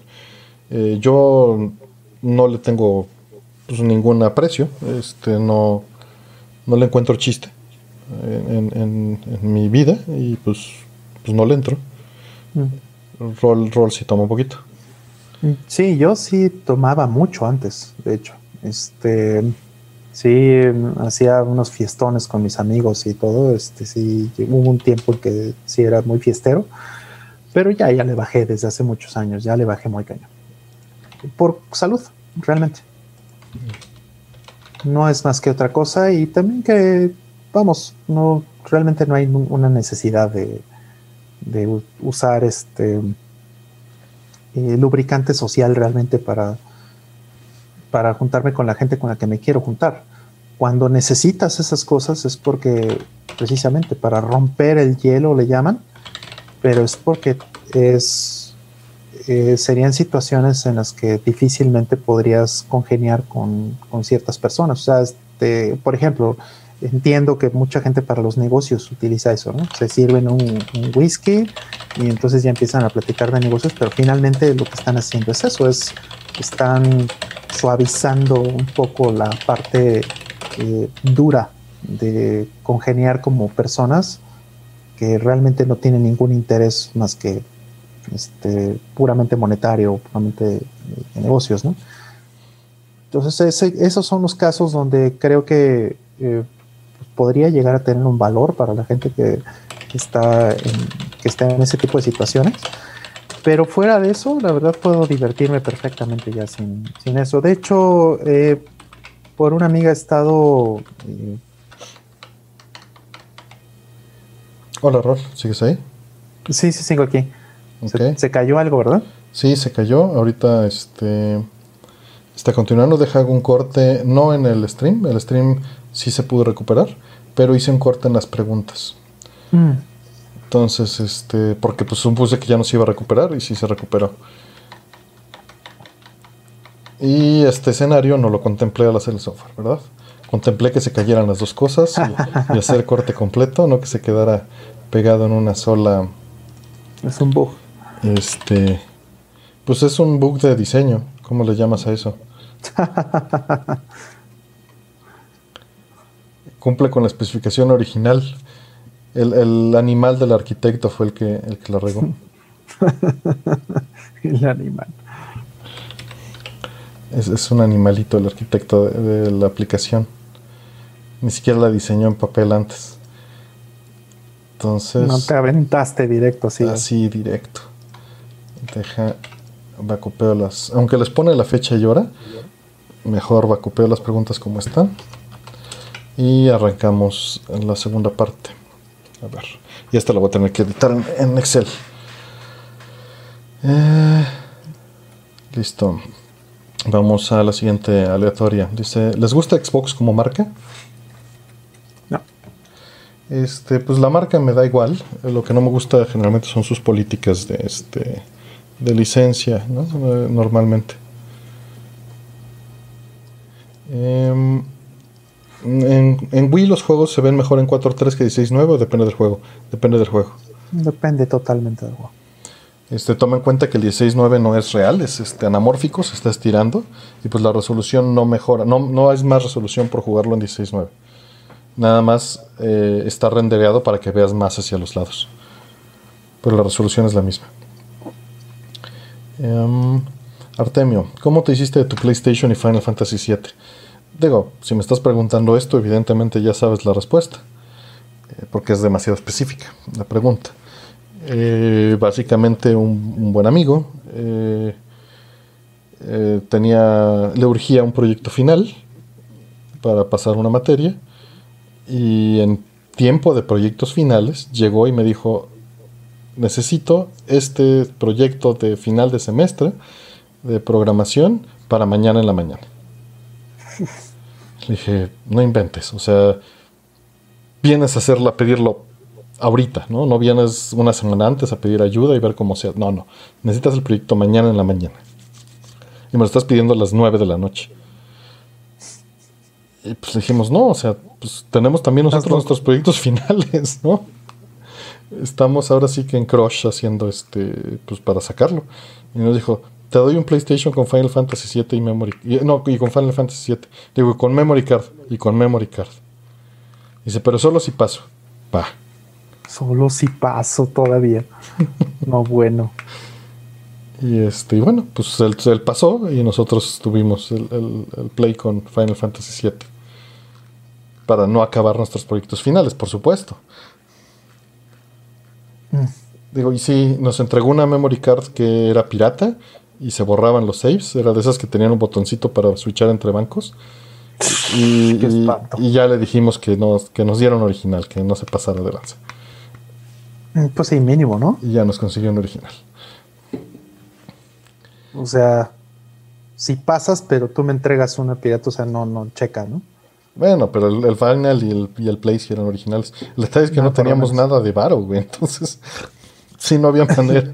Nos sabíamos ya el Final 7 hasta. Ah, lo volvíamos a empezar cada vez, man. Gran modelo de negocio ese. Este. ¿Qué teclados usan? Mm, ya lo habíamos contado, pero un Genius de hace 20 años que es así lo más genérico de este mundo, nada especial. Yo uso el teclado de la laptop. Mm. Mm. Si les dijeran que ya no habrá salas de cine y les dicen que pueden proyectar por última vez una película de su preferencia, ¿cuál sería y por qué? Pues digo, eh, normalmente eh, creé el ambiente suficiente para mi gusto en casa. Entonces, la única atractivo de que sea en cine para mí, en tiempos modernos, es este o compartirlo con los amigos en estreno o el tamaño, mm. ¿no? Y pues si Es, si es por tamaño o si es IMAX, pues me voy por Blade Runner. Mm. La original. Mm que tuve la fortuna de, verla justamente en 4K en su restreno en Hollywood. Y también cuando la, la proyectaron aquí alguna vez con, con, Radioactivo. Y pues lo disfruté mucho las dos veces que la pude ver en cine. Mm. Sí, qué bonito es ver esa película en cine. Sí, sí, sin duda. Es muy espectacular visualmente. Eh, ¿Tu rol alguna? Mm, iba a decir, de hecho, Blade Runner, pero este, por lo mismo, ¿no? Porque sí me parece increíble, ¿no? Hay, hay, una cosa que admiro muchísimo de Blade Runner que es el efecto de los ojos, que es un mm, efecto práctico. Sí. De los ojos este, con los que puedes distinguir a los replicants. Sí, vamos por la siguiente. Eh, ¿Qué modelo de Walkman tenían en los noventas? Ah qué buena pregunta. Yo tenía un Walkman, bueno, más bien era de mi hermana, eh, un Walkman amarillo, mm. un Sports, ¿De los contra agua? Sports Walkman contra agua, sí. Este, siendo específico con la marca Walkman, ¿no? Este, también tuve un Walkman eh, que no me acuerdo para nada el modelo, era uno como de los primeros y este tenía era de estos que tenían unos botonzotes mecánicos así horribles. Este, digo, horribles, lo digo ahorita, pero para mí en ese momento era una maravilla. Y después tuve uno muy bonito que ya no era marca Walkman, sino era este marca National, que tenía eh, un, cassette de radio. Que se me hacía maravilloso también, que era, era muy, muy chiquito, o sea, era ligeramente más grande que un cassette. Y por eso el, el radio tenía que venir en un cassette aparte. Ese estaba súper padre. Ese fue de hecho mi Walkman favorito. Ya después de ahí pasé a, a, Discman un poquito y después de ahí a Minidisc. Y Minidisc lo tuve muchos, muchos años. Yo no tuve un Walkman de la línea Walkman originalmente. Empecé con un este una e, e, era, era una grabadora radio con bocinas estéreo. O sea, imagínense una cajita más o menos de este tamaño. Sí algo similar a este tamaño, que tenía las dos bocinas aquí, para estéreo, tenía la casetera, tenía record para grabar, tenía la antena para radio, y venía en un estuche de, piel vinílica que le ponías encima y la podías cargar, mm. como bolsita. Mm. Y me fascinaba, porque pues tenía todo en uno, ¿no? Eh, si quería usarlo como boombox, pues lo, podía poner en el cuarto con las bocinas abiertas y, si no, este, pues lo podía usar con los audífonos y tenía la radio y podía grabar música de la radio, además de reproducirla. Y era, era marca Brooksonic, era de aluminio, muy bonita, muy muy bonita. Y esa me duró muchos años. Ahorré y me compré un Walkman. Eh, no me acuerdo de la línea porque solo lo tuve dos días y me lo robaron con todo y pilas recargables. Ah y ya, fue el último que tuve. Eh, después de eso me moví literalmente a, Pues me quedé más bien nada más con... Porque las dos me las robaron. La original me, este, se metieron a la casa de mis papás y se robaron ese. Y digo, no teníamos gran cosa. Entonces, pero pues ese fue uno de los targets. Y la segunda me la robaron así vilmente. Me la sacaron de la mochila. Entonces, este, después de eso nada más tuve una grabadora. Una grabadora este, Sony de doble casetera con las bocinas que se podían desprender y hacer estéreo más separado. Mm. Y este, esa la tuve muchos, muchos años. Y pues eso era el lugar donde escuchaba música. Después un, modular, el de la familia, que luego yo me lo pirateaba y lo tenía, eh, me lo subía a mi cuarto con mis papás iban de viaje para jugar Genesis y PlayStation.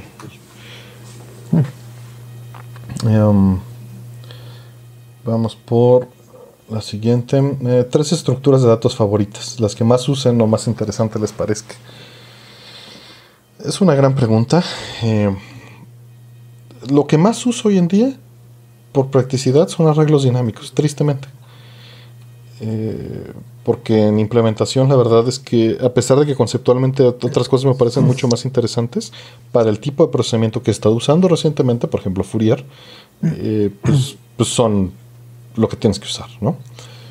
Eh, pero de preferencia me gustan mucho los árboles, me fascinan las listas ligadas y luego las pilas. Sería ese orden de, estructuras de datos. ¿Qué tipo de árboles? Binario. A mí me gusta mucho, me parece muy bonito el ABL. El ABL. Bastante más, bastante más complicado en, su... Ajá, pero es como muy interesante, ¿no? Sí, sí, sí. Eh, todo esto que es este, balanceado. autobalanceado. este, una, una, implementación de ABL eh, bien hecha es muy, muy bonita. Me fascina ese tipo de cosas. Eh, digo, ya hablé también de los binary space partition trees. Esos me gustan muchísimo, son mi estructura favorita. Pero igual, igual que tú, yo termino para la gran mayoría de las cosas utilizando este, arreglos dinámicos multidimensionales, ¿no? O n-dimensionales. Es lo más este, común. a la fecha sigue siendo para mí lo más, lo más común en, todo, porque al final lo que tienes que hacer es este, mantener contexto de, los datos que tienes en memoria. Y, no es como que necesites, o sea, necesitas mantenerlas en contexto, pero no es como que eh, en la práctica estés haciendo todo el tiempo eh, software que necesite o que tenga que estar preparado para cierto algoritmo de, que pueda atravesar esos eh, o pueda transitar esas estructuras de datos. A veces es mucho más fácil simplemente poner arreglos y los usas tus índices y vámonos. Es curioso porque yo empecé a programar de manera lúdica como rol también Mm. Y, era por estar sacándole provecho a los aparatos, ¿no? Calculadoras programables y aprendiendo de libros y viendo implementaciones de juegos y cosas así. Correcto. Y se usaban mucho, bueno, en Basic, ¿no? Los DIMS, que pues son arreglos, a final de cuentas. Eh, y después, años después, cuando en la universidad, en las clases de estructuras de datos, conocí la lista ligada, así se, me voló la cabeza, ¿no? De arreglos de tamaño infinito, ¿no? Y los puedes ir creciendo. Mm y pues me enamoré de esa idea para todo. Usaba estructuras dinámicas que solitas crecieran y más complicadas y hacía todos mis constructores y todo el, relajo. Precioso, ¿no? Técnicamente es muy bonito y muy divertido. Este, pero pues terminé usando arreglos todo el tiempo. Digo, lo que sí puedes terminar haciendo es haciendo listas ligadas de arreglos o, mm. o árboles de arreglos, ¿no? Listas doblemente ligadas también me gustan mucho. Sí, son muy bonitas listas doblemente ligadas. Mira, sí llegó de Max. Ah, saludos Max. Qué bueno que entraste. Sí, alguien, les dije hace rato que este, dijeran tu nombre tres veces en el espejo. Y, llegó diciendo que Hamster va a sacar lo que te mandé el otro día, el, sí. 3 para, para Play 4 y Switch, que justo ya lo hablamos allí en, en este... Sí, en Score, ¿no? También un Sí, en, Score este, estaba pensando en poner algo de Gradius 3 precisamente por eso, pero dije no, o sea, vamos a poner otra cosa de, este, de un juego que no tenga nada que ver con algo que ya hayamos puesto antes, ¿no? Que ya he puesto música de Gradius 3, entonces eh, no estamos haciendo tan seguido Score o no estamos poniendo tantas rolas como para que este para darse esos lujos. Ajá, para darnos esos lujos. Entonces, bueno, no importa. Pero, pero bueno, gracias de Max. Este, sí, Está por salir Gradius 3 para PlayStation 4 y Switch. Siguiente. Eh, hay buenos codificadores de RGB a NTSC en compuesto. NTSC siempre es compuesto, ¿eh? nada más la redundancia, vale aclararlo. Este. Pues no sé, hoy en día debe de haber. Eh, creo que RetroTink tiene uno, no estoy seguro. ¿Para qué te.? Te miento, pero casi todos los que he probado no son perfectos. Tienen este. El color no es exacto, no es correcto. Incluso este de nivel profesional, pero pues tiene 20 años, eh, no es mm. perfecto. Es muy bueno, pero no es perfecto. Hay, hay muchos Extron que lo hacen. No te sabría recomendar. He probado el Down King 2, que te convierte de RGB a HB a compuesto. Y hay varios de HDMI a compuesto. Y ninguno es perfecto en color. Sus funciones se ven muy bien, se ve muy bonito, pero no lo convierten adecuadamente.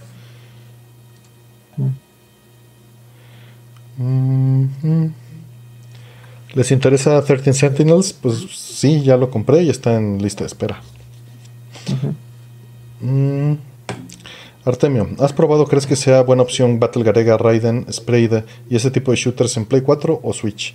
Yo tengo la preferencia de Play 4, pero pues no te sabría decir. Si tú quieres que sea portátil, pues evidentemente Switch es mejor opción.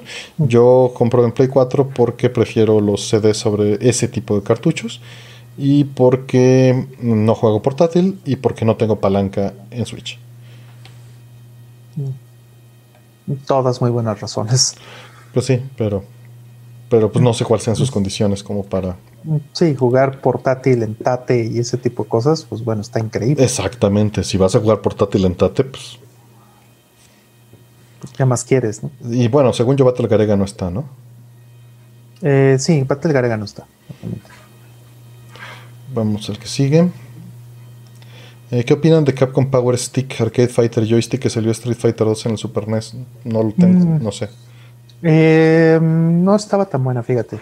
Uno de los problemas que tenía esa palanca, o sea, eh, está bien porque trataba de imitar el feeling de arcade, entonces la palanca pues está, es, está bien, es, cuadrada pues como, como platicamos hace rato también de los restrictores, si tiene ese mismo formato, no es este, de membrana ni es circular como por ejemplo la Super NES Advantage u otras, entonces está padre en ese sentido, pero el problema que tiene es, número uno, el ángulo con el que están eh, la palanca contra los eh, botones. Yo siento que eso, al menos para mí, ¿no? que mis manos no son tan pequeñas, em, pues me era estorboso. El ángulo no, o sea, tenía que doblar mucho eh, las manos para poder este, estar en el ángulo correcto. Entonces me cansaba sí podía jugar bien y todo, pero me cansaba. Número uno. Y número dos, eh, siempre se me hizo demasiado ligera. O sea, yo mm. prefiero una buena palanca que tiene una base de metal pesada y que se queda fija en tus piernas. Eso me gusta mucho más. sí, eso es un factor muy importante, ¿no? Y que la palanca sea de microswitches y no de, de, de, gomas, ¿no? Exactamente. Que eso, bueno, pues sí lo cumplía, pero. Sí, eso sí pero nada más, ¿no? Entonces no, no estaba tan padre. Por esas razones. No estoy diciendo que, esté fea o algo así, bueno, sí hacía su trabajo y lo hacía bien, pero a mí, al menos eh, en términos de ergonomía, no, no me encantaba. Ok. Siguiente. Mm, puedo comenzar a jugar Is con Origin. Está en Play 4 y en Switch. Mira, eh, en términos de historia no es lo ideal, pero no tienes un problema. Eh, solo pues están hechos para jugarse en el otro orden. Eh, porque las respuestas a muchas preguntas de 1 y 2 están en Origin. Entonces, si los juegas antes de, jugar, este, si juegas Origin antes, pues ya vas a saber muchas de las respuestas. No lo va a demeritar demasiado, pero te recomendaría jugar 1 y 2 primero. Por, muchas más razones también. Son un estilo de juego distinto. 1 eh, y 2 este, utiliza el Bump Combat, ¿no? que es por, por choque. Y Origin sí es, de, sí es un hack and slash. Eh, pasando las, las, penas aquí en Tabasco por las lluvias y inundaciones, siento escuchar eso. Mm. Es horrible. Eh, mm, espero que todos estén bien por allá. Igual, es, terrible. Este, ojalá que, que, la cosa pase pronto. Yo estuve varado un par de meses en Villahermosa hace muchos años por inundaciones y cosas así. Entonces sí sé lo que es vivir eso que se desborde el río, ¿no? El río Grijalva y todas esas cosas, este, sí lo, lo, viví y pues es, es, duro. Entonces ojalá que, todo salga bien. Su pregunta es, eh, ¿saben algo del Play 5? ¿Va a ser 4K dinámico? Pues digo, de momento no se sabe, pero es casi un hecho que algunos juegos van a tener que hacer eso. Es casi un hecho. Sí, pero pues no, no te van a decir eso de antemano, ¿no? Porque pues ellos te van a decir que es 4K. Exactamente. Sí, va a haber forma de detectarlo fácilmente. Claro, ahí Digital Foundry ya nos dirá. Exacto. Digital Foundry son muy, muy buenos en hacer este tipo de cosas. Eh, ¿Qué editor de código usan ustedes o podrían recomendar a alguien que esté iniciándose con la programación? Mira, eh, yo te recomiendo no pegarte a ninguno. Yo te recomiendo este, brincar entre varios o incluso no usar uno que te facilite mucho la vida para que no tengas esa dependencia y brinques de ambientes y puedas hacerlo sin la dependencia del editor. Correcto. Eh, yo la verdad brinco entre utilizar este un, editor que estoy muy pegado a él que se llama, eh, lo tengo aquí abierto, es el, el 010 Editor o sea, 010 editor, que me da la facilidad de tener sintaxis de C, me la, me la marca, me manda los tabuladores, me marca los enters, mm. este, y me resalta los strings en C, ¿no? y de muchas otras cosas, pero principalmente porque es un editor hexadecimal que me permite crear templates y como trabajo mucho con archivos binarios, eh, puedes hacer estructuras de datos y, así, y pedirle que interprete un binario que le hagas drag and drop con esa estructura de datos y te lo, y te lo despliega eh, como si fuera un debugger y puedes ver cada uno de los campos de la estructura de datos, ¿no? Y ver dónde caen y hacer eso con algo de ligera programación scripting sobre ese mismo estructura de datos. Le puedes decir que, eh, que ese campo va a existir sí o no dependiendo de un campo anterior y cosas así. Y también te permite hacerlo comenzando desde cualquier parte del archivo y pues copiar entre binario y hexadecimal y, pero es por esas razones. Entonces no necesariamente es que te lo recomiendo. Si haces ese tipo de trabajo por favor úsalo. Está en, Windows en Linux y la licencia vale como 30 dólares. Eh, y fuera de eso uso VI son las únicas dos cosas que uso para programar pero porque justamente están en los dos ambientes en los que trabajo. Y, y aunque tengo este mismo editor en Linux termino usando VI por costumbre, ¿no? VI, VI Forever. Sí, y, pues eso son costumbres. Eh, y quizá, o sea, por esa misma razón que te digo que no te cases con ninguno, mucha gente dice que, que VI, pues ¿por qué preferimos esos y es arcaico? La costumbre es fuerte. Y también, cuando tienes necesidad de conectarte a servidores remotos y trabajar en ellos, es mucho más eficiente nada más usar VI que exportar, ver que esté instalado el binario allá, miles de cosas, ¿no? Y que, ay, que en esa versión de Linux no está este Ed o no está lo que sea, ¿no? Que estés acostumbrado, pues ya es un asunto. Y VI ya está en todos lados. Entonces, si no tienes esa necesidad, pues no uses VI, por favor. Sí, VI cabe eh, en máquinas muy chiquitas. De hecho, hay VI en MSX. Imagínate, entonces o sea, es un editor muy bueno, es un editor que, tiene requerimientos muy bajos de memoria. Sobre todo yo estoy muy acostumbrado a VI porque eh, he trabajado casi siempre en embeddeds y cosas muy chiquitas, muy pequeñitas. Entonces es como bien dice Artemio, se presta mucho más a una consola serial se presta mucho más a que, a que puedas trabajar de manera remota por red o, este, cualquier cosa en una, en una ventana donde no tienes que depender de una interfaz gráfica o de exportar X o de grandes anchos de banda o de a ver si el binario o el paquete está instalado o a ver qué diablos, sino que este, los requerimientos de, tan, tan pequeños que tiene VI para operar eh, lo hacen muy, muy accesible. Entonces yo diría VI y el que quieras. VI sí o sí, porque eso es un skill que, vale la pena que tengas por la misma razón, ¿no? Sí, vas a hacer ese tipo de trabajo, sí. Y este y el, y el otro que quieras, ¿no? Si con VI es suficiente, yo me quedaré con VI.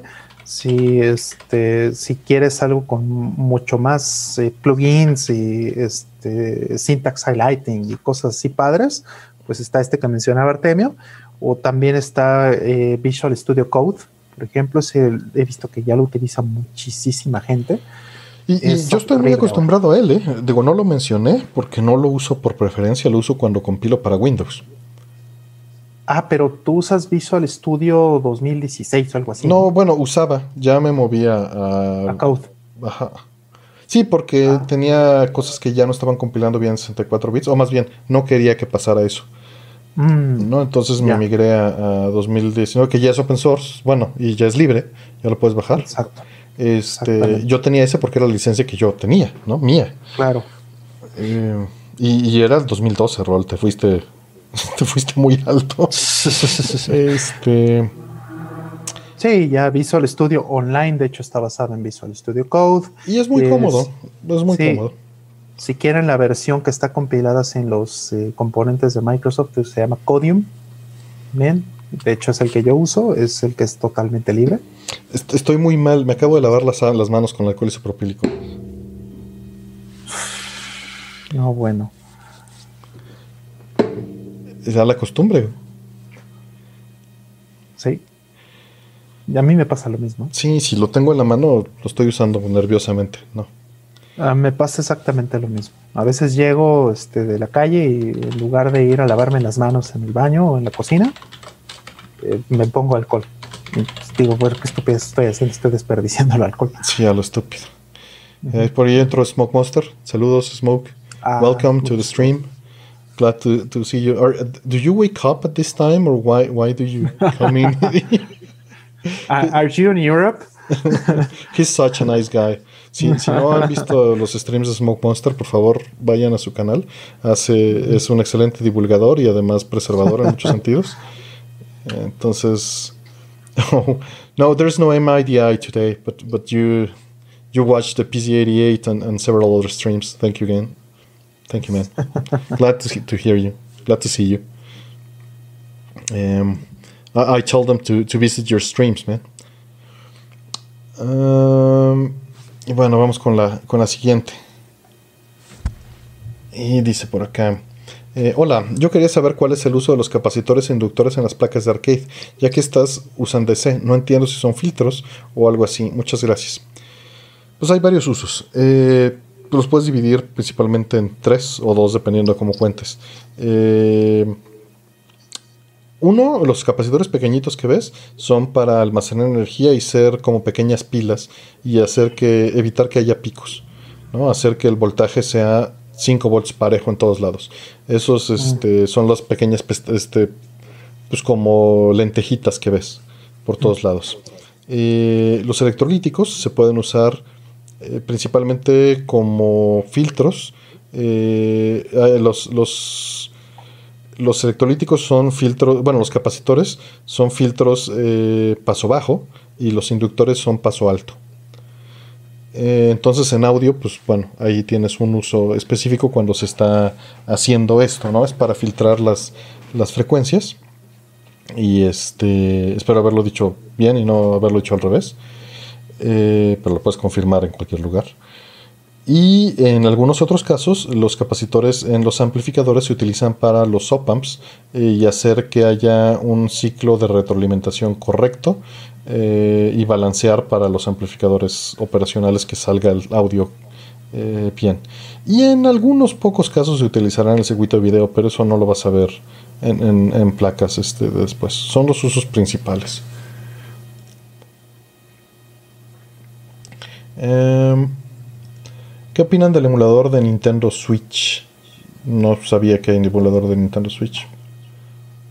Mm, pues ni idea, yo tampoco, pero este no me extraña en absoluto, pues si es un eh, es un chipset Nvidia y es prácticamente un, Shield, ¿no? prácticamente una de estas consolitas, pues no me extrañaría que, que haya suficiente hardware y suficiente este, documentación y suficientes cosas como para que puedan replicar ese ambiente.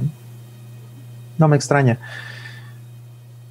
Ahora, pues no tengo idea. Yo creo que este, lo primero que preguntaría es cuántos cuadros de lag aumenta a los que ya por default va a tener por todas las capas y todas las cosas que normalmente tiene y que tampoco es un hardware de máximo performance.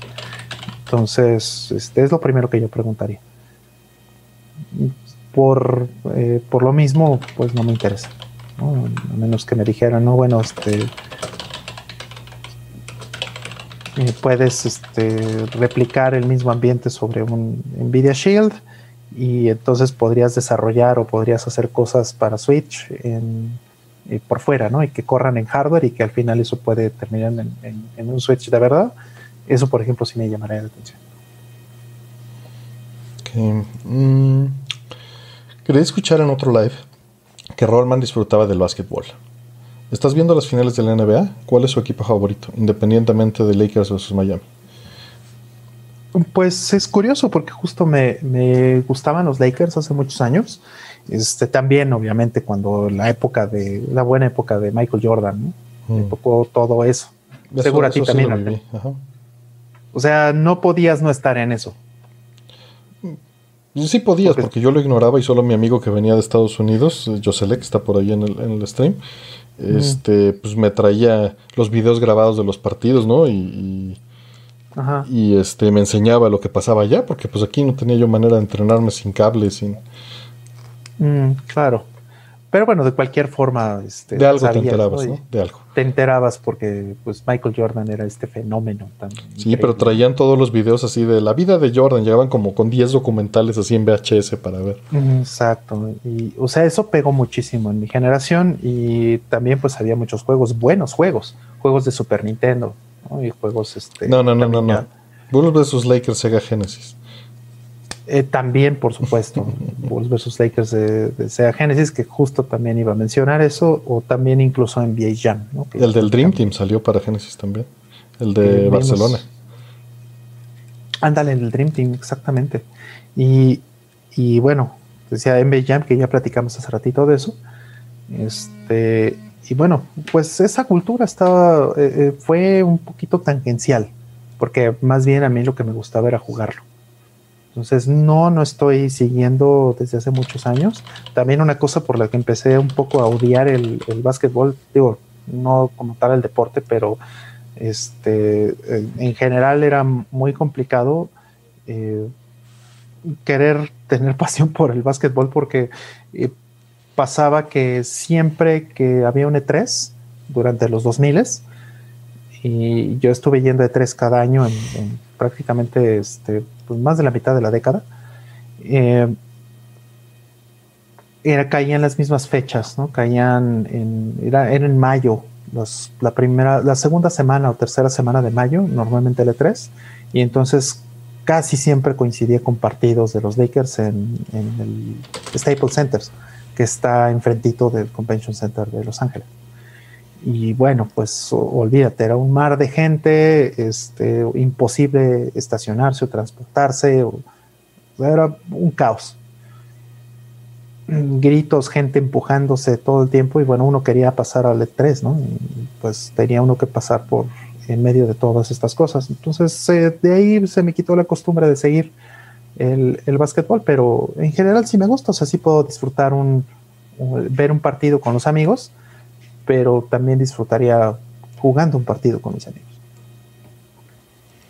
Mm, ¿Funcionaría bien para diagnóstico los osciloscopios digitales tipo multímetro que venden en línea o tiene que ser analógico a fuerzas?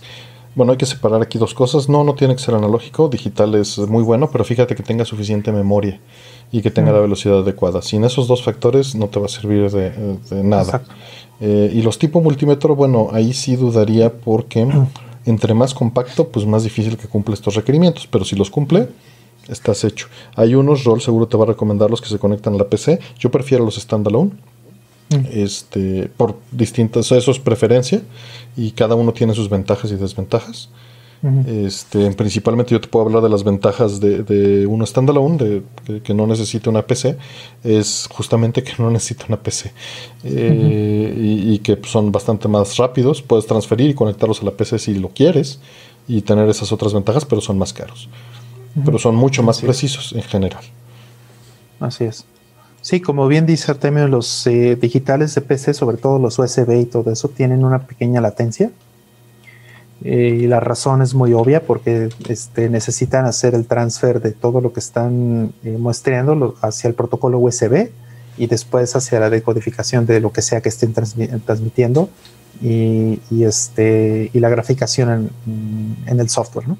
Entonces, obviamente no es lo mismo y eh, eso no significa que no te funcione, ¿no? Funcionan perfectamente bien. Ah, puedes hacer una gran cantidad de cosas. También, pues, puedes reventarlos en una pantalla de 4K si quieres, ¿no? De 1080p o los puedes proyectar en la, en la pared o lo que sea. Puedes tener mucha flexibilidad en ese sentido para tener como una, este, un análisis de las gráficas pues más fino, ¿no? Si tú quieres. No quiere decir que no puedes hacer todo eso en uno standalone. Y la, realidad es que es ni siquiera es por tanto por preferencia. Yo preferiría tener también un, un buen osciloscopio standalone. El costo. Pero el costo y el espacio. Sin embargo, fíjate que, el costo ha bajado tremendamente. Hoy en día puedes conseguir un Rigol por, por cacahuates a comparación de lo que era antes. Y eso es muy bueno. Sí, un Rigol, cuando yo quise comprar uno, pues sí, sí era muy caro. Ahorita uno de cuatro puertos vale como 300 dólares. ¿no? manches, o sea, eso eh, más o menos en eso me salió el, el, que, se conecta. Sí, yo tengo. yo tengo un Picoscope. El Picoscope, tengo uno de 100 eh, megahertz. Y este, pues sí, es muy, muy bueno. Pero, eh, pues tiene todas estas cosas, ¿no? Ahora, lo padre de este es que no lo necesitas conectar a nada más que directo a la compu y derechito lo, pones a, trabajar. Y el software corre en Linux, que también eso para mí era muy importante. Y pues eso significa que corriendo en Linux significa también que puedes eh, hacer un poquito más de lo que te da el proveedor. O sea, puedes tener acceso al, bus, puedes tener acceso a los datos, puedes tener acceso a un montón de cosas. es, es muy buen aparato. Es, eh, tengo un Picoscope 3000, si no me equivoco, que es el de 100 Ese es el que yo te recomendaría. Si mm. vas por ese eh, camino, ¿no? Otra cosa importante, pues es que es portátil. Entonces, este, digo, eh, tal vez no es un tema si tienes un lugar para, para trabajar porque estos normalmente son para cuestiones automotrices.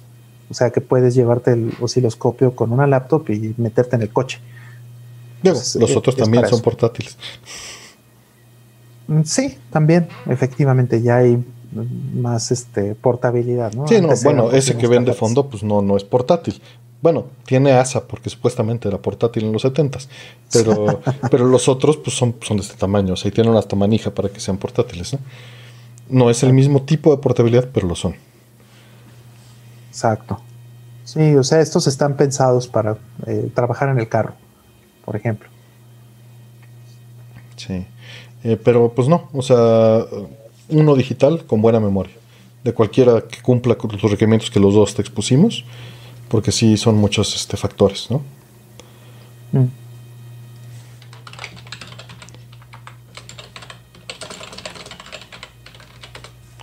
Eh, nos dice por aquí eh, Pabliño Mercado, muchas gracias por, tu apoyo.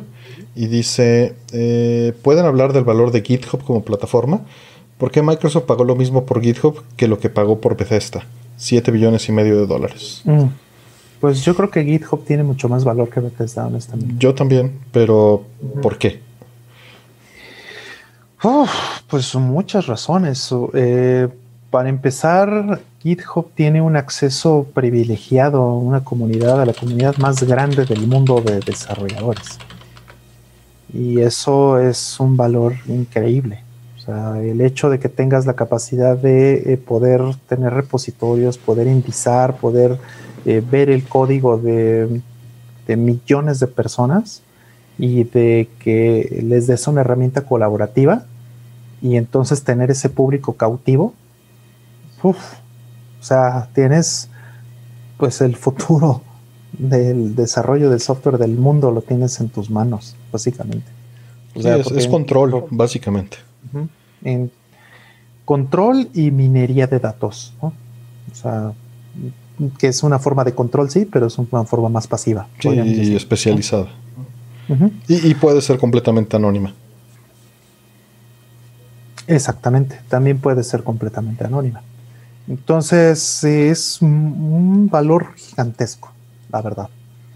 Bethesda y, este y los juegos y todo eso en comparación, pues son cacahuates. O sea, no es como que le estén sacando dinero a todas las franquicias de, de It Software o todas las franquicias de Cenimax eh, todos los días.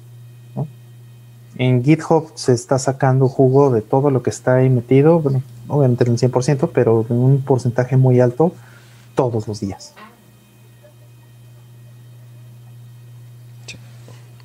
Estoy de acuerdo.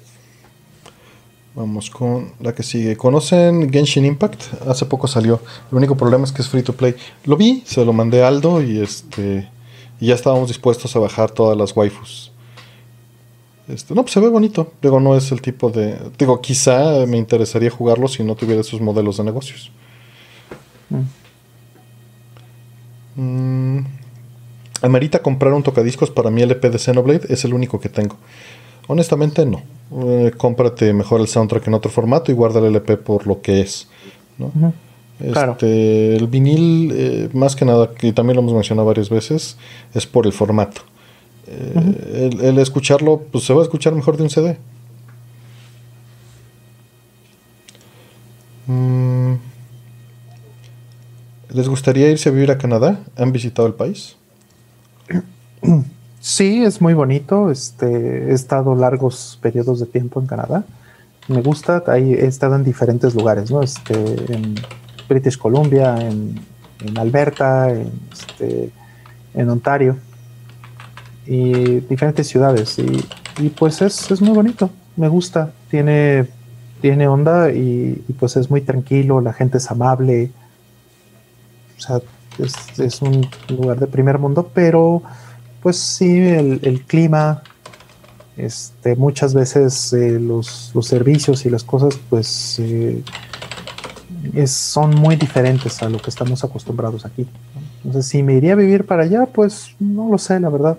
No lo descarto, pero tampoco es algo que me emocione o es algo que planee hacer en mi vida. Pues ahorita trabajo con muchísimos canadienses, la verdad es que es gente increíble. Este, sí, claro. Y tengo muchos años trabajando con canadienses, incluso cuando estaba, hacíamos el hardware de, para PC, pues lo comprábamos a canadienses. Eh, porque, pues como pasan seis meses bajo tierra, básicamente en algunas ciudades, eh, sí, sí se presta mucho un desarrollo tecnológico, además de que, bueno, primer mundo, como dice Robert, buenos servicios médicos, este buen ambiente en general, la gente es, es, muy agradable, bien educada. Eh, yo solo conozco Montreal. Eh, y sí, el clima es un factor tremendo. Estamos acostumbrados a otra cosa, ¿no? Mm, sí. Quebec es también muy bonito, sí. Sí, sí, Quebec, bueno, también pasé a Quebec, claro.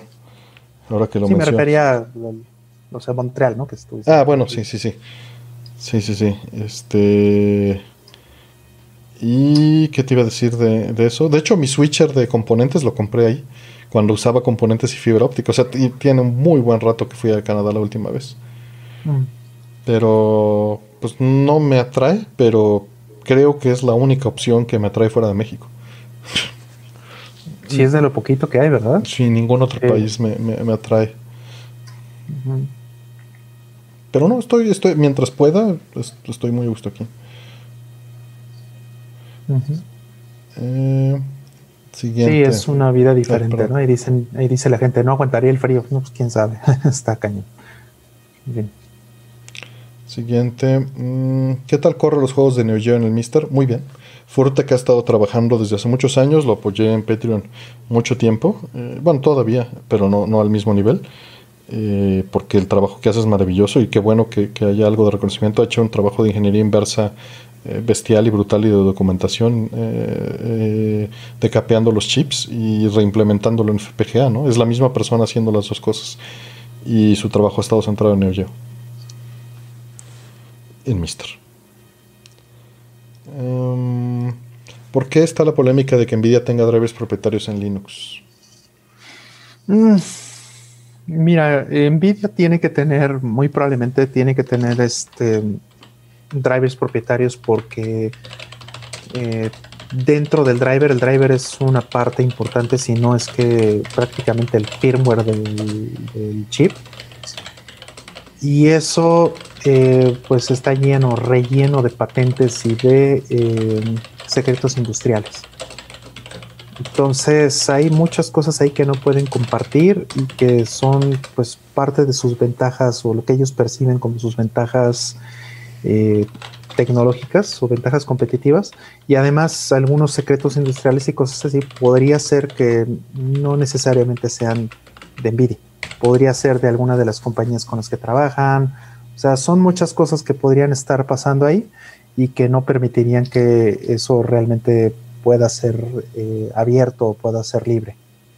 O sea, no son, no solamente este, puede ser que no sean dueños de todo el ecosistema que está, que vive adentro de ese, de esos drivers, sino que además también puede ser que, em, pues en realidad estén protegiendo su tecnología y no quieran que la competencia pueda ver lo que están haciendo o pueda replicar lo que están haciendo.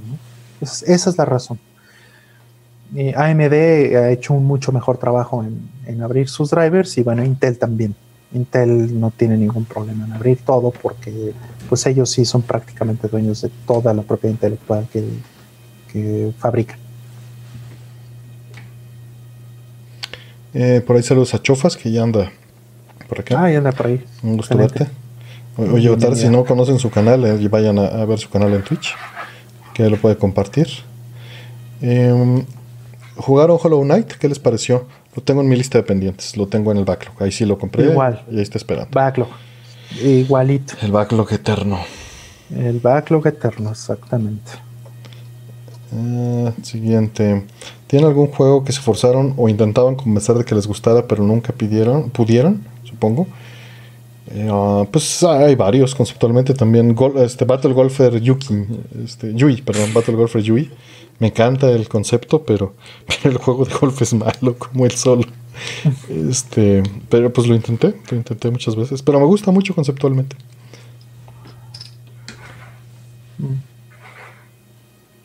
¿Tu rol alguno? No se me ocurre ahorita. Sí, es difícil pensar en algo así.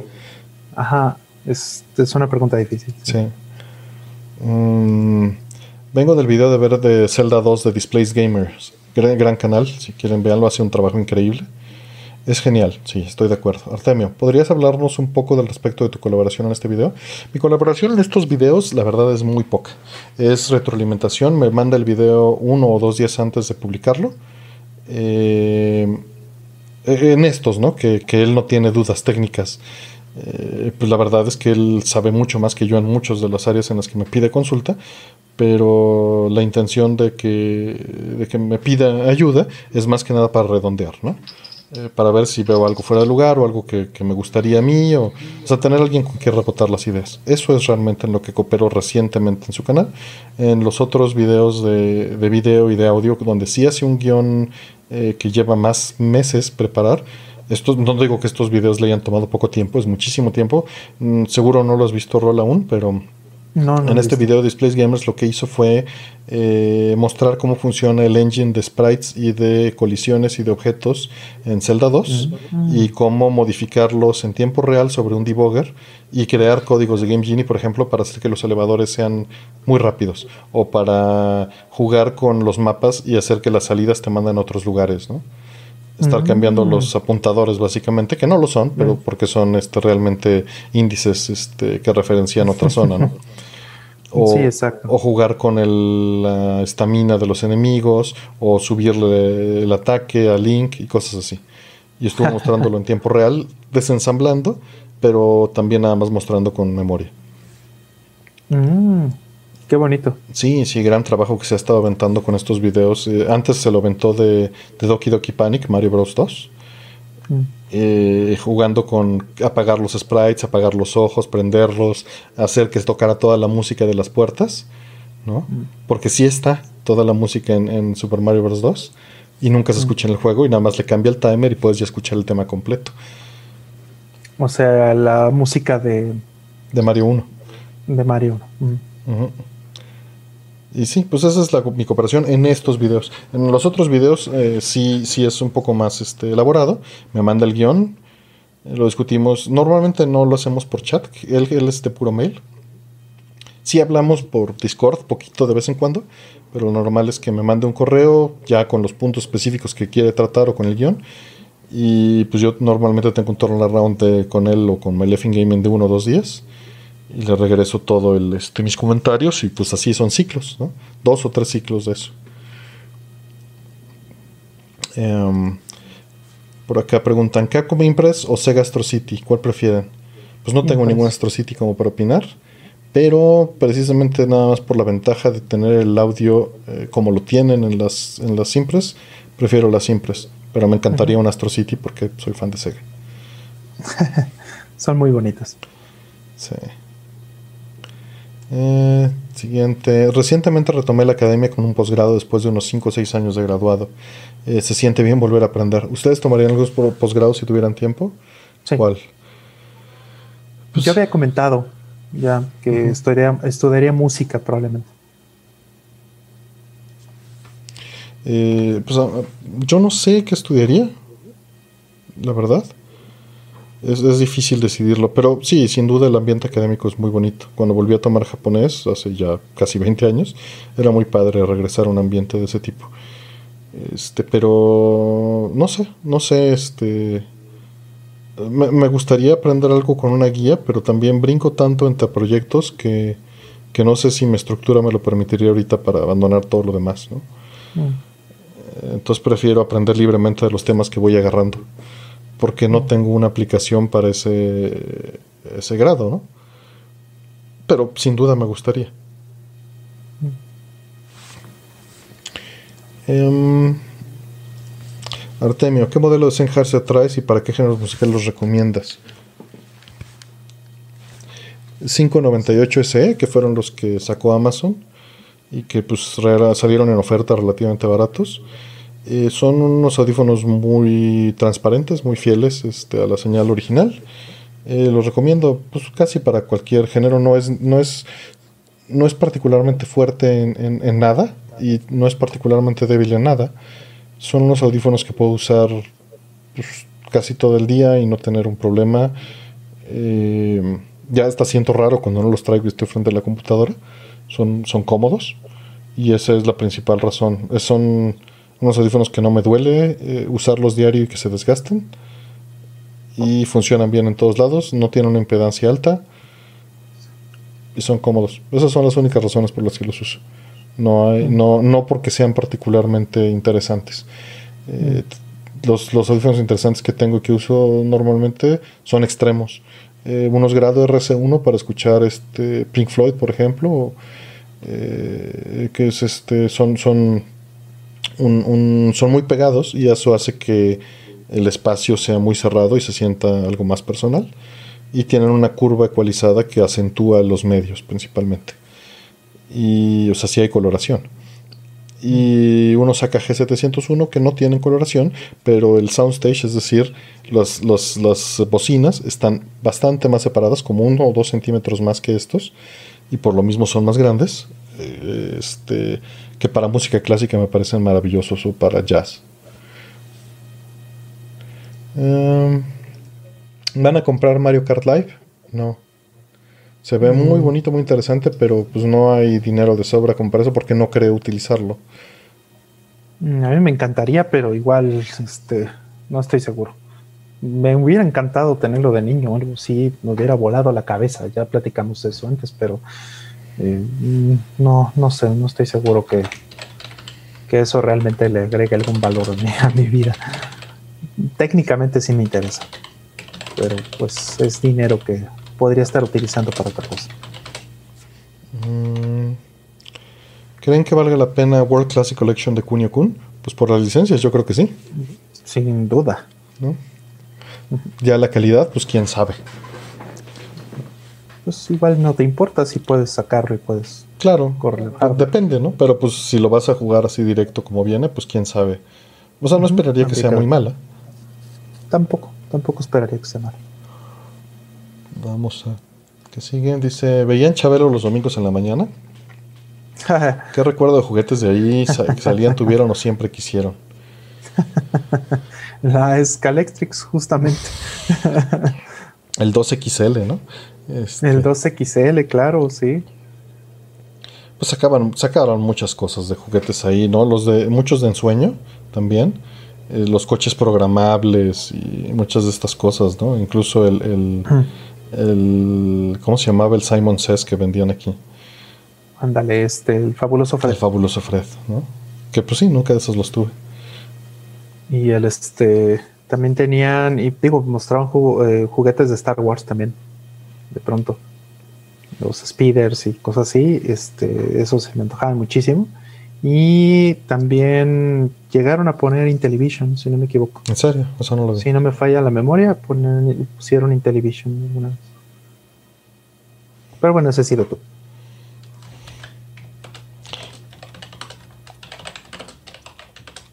Este, me piden que ponga los audífonos. Son audífonos que tienen como 15 o 20 años, entonces ya no los van a encontrar. Bueno, el AKG creo que sí lo siguen reeditando. Pero el grado RC1 pues ya tiene muy buen rato. Eh, hola, quisiera eh, comprar algo de Console 5. ¿Hay manera de saber cuánto cobrará de impuestos en la aduana? Depende de cuánto pides. Acuérdate que el gobierno ya cambió eh, los impuestos y puede ser entre el 16 y el 20%. Pero a partir de cierta cantidad, ¿no? O sea, creo que en los... Arriba de 50 dólares y va variando. Um, ¿Les gusta la saga de King of Fighters? ¿Cuál es su centro favorito y lo consideran a la par o mejor que Street Fighter? A la par o mejor que Street Fighter. pues solo Tekken. Bueno, te, ok, solo que King of Fighters no lo consideras a la par de Street Fighter. Eh, no, la verdad no.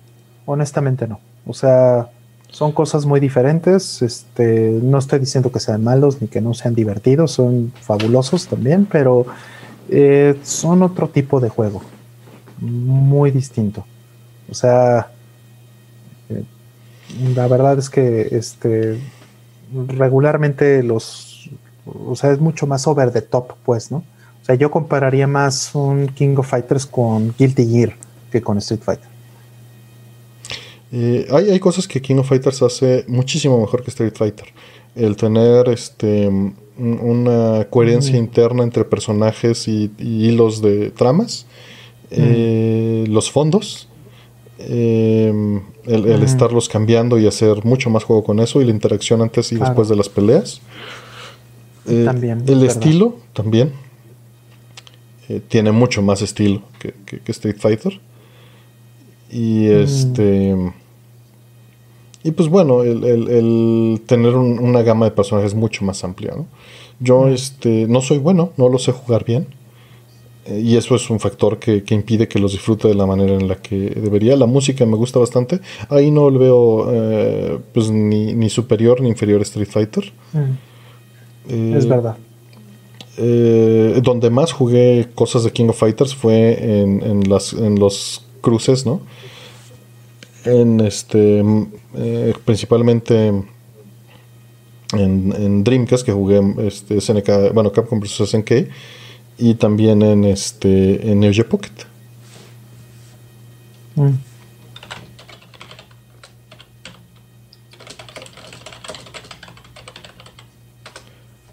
Eh, ¿Por qué decidieron ser programadores? Pues porque me gustó mucho. Y ya, o sea, quería entender cómo funcionaba el software y, tenía eso a la mano y pues quise tener una computadora para poder programarme mis propios juegos. Eh, personalmente me pareció... Era, era como jugar Tente, que bueno, es el equivalente al Lego, pero con espacio ilimitado. Mm. Entonces eh, me abría las puertas a un mundo, aunque a mucha gente le parezca contraintuitivo, de creatividad que, al que no tenía acceso. Mm. Eh, porque independientemente de que el resultado puede ser creativo, el proceso interno que parecería mecánico es, muy creativo también. Y, me parecía este, muy interesante poder eh, controlar algo así, ¿no? Y que fuera tan fluido, tan, tan maleable. Mm. Entonces, eh, tener esa experiencia con, Originalmente lo primero que programé fue una Aquarius de Mattel, seguido de una Commodore 16 en mm. casa de un amigo. Y después pues me seguí en los ahorrera en, en, la sección de cómputo, ¿no? Aprendiendo ahí a programar y luego calculadoras programables. Entonces con eso fue. Yo eh, quería estudiar otras cosas, ingeniería civil, arquitectura, etcétera. Y cuando... Pues la verdad es que programaba para resolver todos los problemas en la secundaria y en la prepa, en las calculadoras, ¿no? Mm. Y en los estos exámenes de orientación profesional, pues me salió ingeniería en sistemas más de una vez.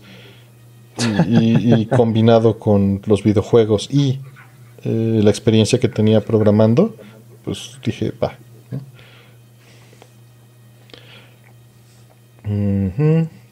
Artemio, hace unas semanas pusiste un juego de Madragabe en Twitter. ¿Podrías hablar del juego? Creo que es nuevo.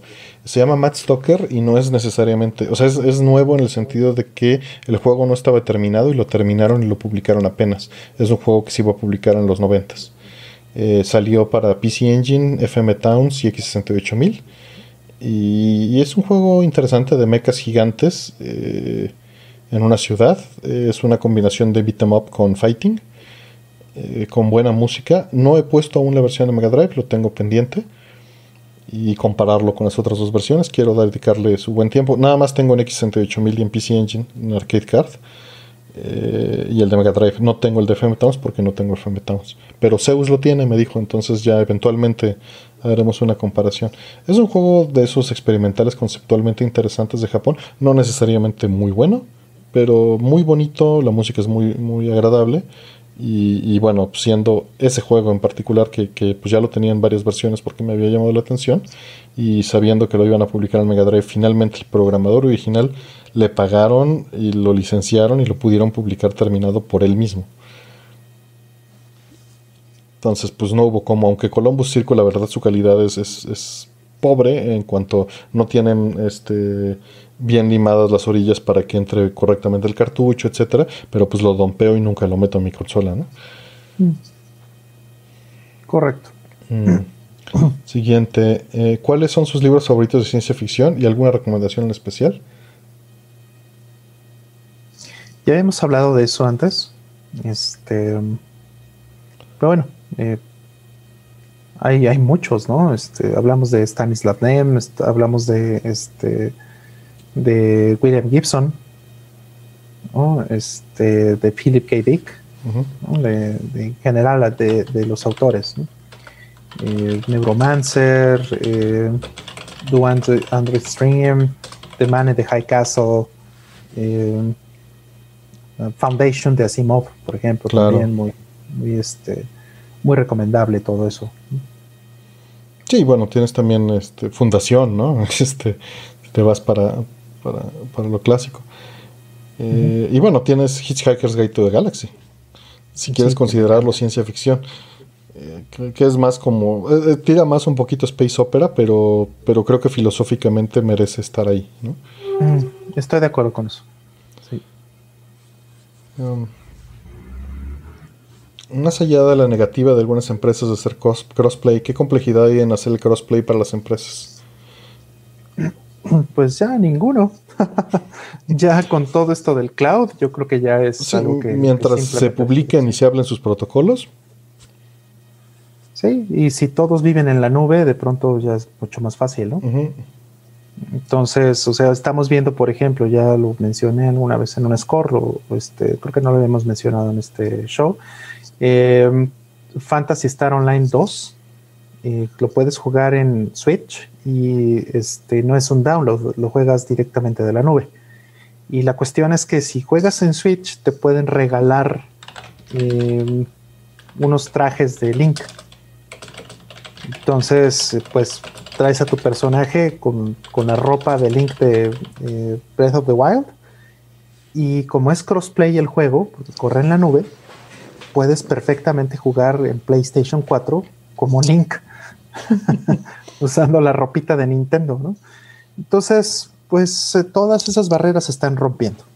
Así que yo lo único que, veo es que eso va a tender a, borrarse, las barreras entre plataformas. Vamos a la que sigue. Mm, ya quedan bien poquitas, sí. Ya, ya para irnos a dormir. ¿Qué opinan de Dangun Fibron? Lo veo solo en la renta de PSN a 35 dólares. ¿Para ustedes valdría la pena en este formato para alguien que no tiene manera de conseguir la placa de la máquina? Sí, sin duda alguna. Es un excelente juego, es divertidísimo, la música está padrísima. La pusimos en Score. Este, Allí hablamos un poquito de él. Y el juego es, es muy divertido. Muy, muy divertido. Para que se den una idea, es un shooter estilo Toaplan de naves espaciales en el espacio, para ser específico, pero con música disco de los 70s y con un comentarista como si fuera de los 70s y con robots que tienes que ir recogiendo. Hello Mr. Android, creo que se llama, no, me acuté en, el nombre de la, de la canción, y que tienes que ir recogiendo del espacio. Entonces, este, es, es, muy divertido, está muy padre el juego y bueno, tú hace un excelente trabajo. De momento solo existe digital, no existe una versión física. Ojalá, ojalá termine saliendo físico en algún momento. Mm, tú tienes Fibor SOS, ¿no, Rol?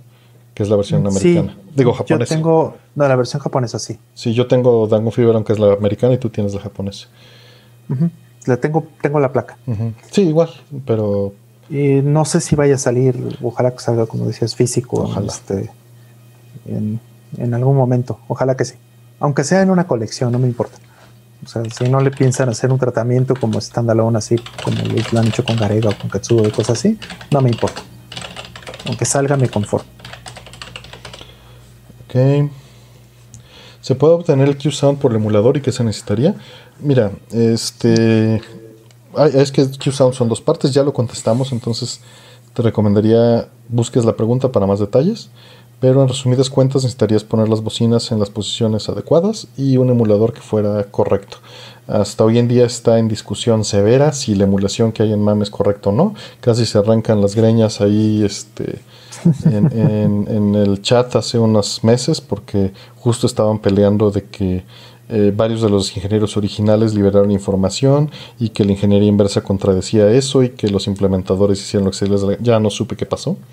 Pero ahorita Jotego lo está trabajando y por lo menos espero que confirme una o de las otras dos historias por decapeo, ¿no? Veremos qué, qué sucede. Correcto. Pero el otro punto es que las bocinas pues sí las tienes que poner en unas posiciones específicas, ángulos. Eso es todo. Porque con audífonos no vas a, a tener el mismo este, efecto. Y no esperes tampoco el gran, gran, gran efecto. Pero con audífonos no lo vas a lograr a menos de que hagan un procesamiento con, con este, DSPs para lograr que eh, te cambie la posición de las bocinas dentro de los audífonos. ¿no? Haga un remapeo de esas matrices. Eh, pregunta para Rollman. ¿Por qué los modelos de personaje de Tekken 7 se ven de menor calidad que los de Tacto Ramen 2? Por ejemplo, Lily es en la que más se nota esto. Es muy buena pregunta, no sé. Eh, yo pensaría que tiene que ver con el hecho de que están utilizando Unreal Engine y entonces a lo mejor este, estaban, eh, no sé, ahorrando recursos de hardware, puede ser, para el primer release de Tekken 7 que salió en arcade. Puede ser. Pero no, no sé, la, no tengo el dato exacto, pero sí, sí he notado que hay eh, menor calidad. Yo pensaría que están, o bueno, desde mi punto de vista sería lo obvio, que están consumiendo mucho más recursos por todas las demás eh, gráficas, los fondos y, todo lo demás, y, y, este, y necesitan conservar algo, ¿no? Entonces, vamos, no sé si este, han mejorado algo o han hecho parches más adelante, porque no, no he seguido las, eh, las temporadas de Tekken 7, pero eh, pues no sé, es, es algo que, que, me extrañó igual en el momento de verlo. Una de las cosas importantes es que eh, Tekken Tag Tournament 2 y Tekken 6 son los últimos dos juegos que utilizan un engine de gráficas de Namco. De hecho, Tekken Tag Tournament ya usa un engine de física, que es Havoc, que no es de Namco, pues. Y pues ya en, en, en Tekken 7 se fueron totalmente en Real. Y pues creo que tiene que estar relacionado con eso y, y, este no creo que sea una cuestión de costos o algo así. El, el juego tiene una producción muy fuerte. Eh, quedan cinco preguntas. ¿Cuál es la razón de que los juegos incrementen su precio a 70 dólares y consideran si es viable? Pues es viable porque lo van a hacer. Y el incremento de precio es porque el incremento de costos es real, en mi opinión. Uh -huh, uh -huh. Es muy caro hacer un juego. Uh -huh. Triple A, ¿no? Obviamente tendrían que haber eh, escalas, pero... Sí. Pero es muy caro desarrollar de por sí en 1080 en 4K todavía más y con extensiones actuales y estar eh, garantizando todos esos parches y todo, no veo otra manera de hacerlo. Bueno, sí, sí hay otra manera y es que todo sea, como ya dijimos varias veces, episódico y que te lo pasen a servicios como Game Pass y que estés pagando mensual para que te vayan sacando capítulos de tu juego uh -huh. mes con mes, ¿no? Creo uh -huh. yo. Y, y, ya no es de 70 dólares. Uh -huh. Ya, Va a ser de 200, ¿no? Junto con muchas otras cosas. Sí, sí, sí, como Final Fantasy VII Remake, ya lo platicamos un poquito antes. O sea, hay que preguntarse si realmente vale la pena pagar todo eso por, por un solo juego. Eh, 200 dólares o 250 dólares, no sabemos este, en cuánto este, vaya a quedar el eh, Final Fantasy VII Remake, si es que lo acaban también. y no lo cortan a la mitad, o bien a ver si no tiene demasiado éxito y entonces en lugar de que sean tres eh, discos o tres este, entregas, van a ser ocho entregas, ¿no? Que van a alargar la historia y la van a alargar, alargar hasta que se. Hasta la náusea, ¿no? No sabemos esas cosas. Y eso es uno de los problemas fuertes de permitirnos que los juegos sean más caros. No, solamente es una cuestión de resoluciones, que, por sí ya es un problema. Hacer texturas del doble de tamaño requiere el doble de dinero, el doble de recursos. ¿Correcto? Entonces, eh, este, eso a mí no me gusta. Yo creo que este, es una de las razones por las que eh, pues tampoco me gusta mucho comprar o, no estoy pensando mucho en juegos de, última generación. Em, soy biólogo y ando armando una especie de Pokédex para celular de antrópodos de importancia médica y económica con TensorFlow, que es un engine para hacer machine learning. Eh, por obviedad, no tengo gran experiencia. ¿Alguna recomendación? practica y ya que tienes un proyecto, eh, creo que ese es el mejor camino. El simple hecho de que eh, tengas un proyecto con el cual vas avanzando y vas resolviendo los problemas, nada más no te, no te dejes vencer por ningún problema. Y, y busca eh, asesorías si necesitas o practícale y experimenta, no te cierres a uno y no temas tener que reimplementar una parte completa. Mm. Pero es la mejor forma de aprender, con un proyecto que tenga uso y sentido. Mm. Sí, y, eh, para instalar un ambiente donde puedas programar o puedas hacer cosas con TensorFlow, literalmente te tarda cinco minutos en un Linux eh, actual, ya sea a través de containers o ya sea a través de pip o de alguno de estos, este, de algunas de estas formas de instalar los paquetes que necesitas. o sea, yo he probado TensorFlow así, literalmente cinco minutos, en un Fedora o en un, este, Ubuntu, en cualquiera de estas distribuciones, la que más te acomode. Eh, mételo en un container, en una máquina virtual y hazlo pedazos. Como dice Artemio, ponte a hacer un proyecto y, y pégale hasta que te salga. Um, últimamente ha estado jugando Gradio 5. He notado que cuando muero por primera vez es muy difícil recuperarme y ya no logro avanzar mucho más. ¿Crees que este diseño para jugar siempre perfecto? No, no está diseñado para eso. El juego tiene eh, dificultad adaptativa. ¿no? Tiene lo que en otros juegos también se le puede llamar como ranking. Donde dependiendo de, la, de la cantidad de los power-ups que tengas, y, este, incluso en algunas ocasiones de, este, de, otros factores, el juego se pone más difícil. Entonces, eso significa, por ejemplo, que eh, cuando te quitan todo, el juego está en su forma más, entre comillas, fácil o menos eh, atascado, pues, ¿no? Los enemigos van a tirar menos balas o, este, o te van a salir menos enemigos van a pasar menos cosas en, pantalla, ¿no? O sea, tienes un chance de eh, pasarlo. Entonces, sí hay gente que puede jugarlo y hay gente que lo acaba con este Radio 5 One CC sin eh, power-ups o con poquitos power-ups más bien. Para ser preciso, porque sí es extremadamente difícil hacerlo sin, ningún power-up. Que creo que es parte del diseño y este, no conozco a nadie personalmente que juegue este, los Gradius así, pero sé que es posible.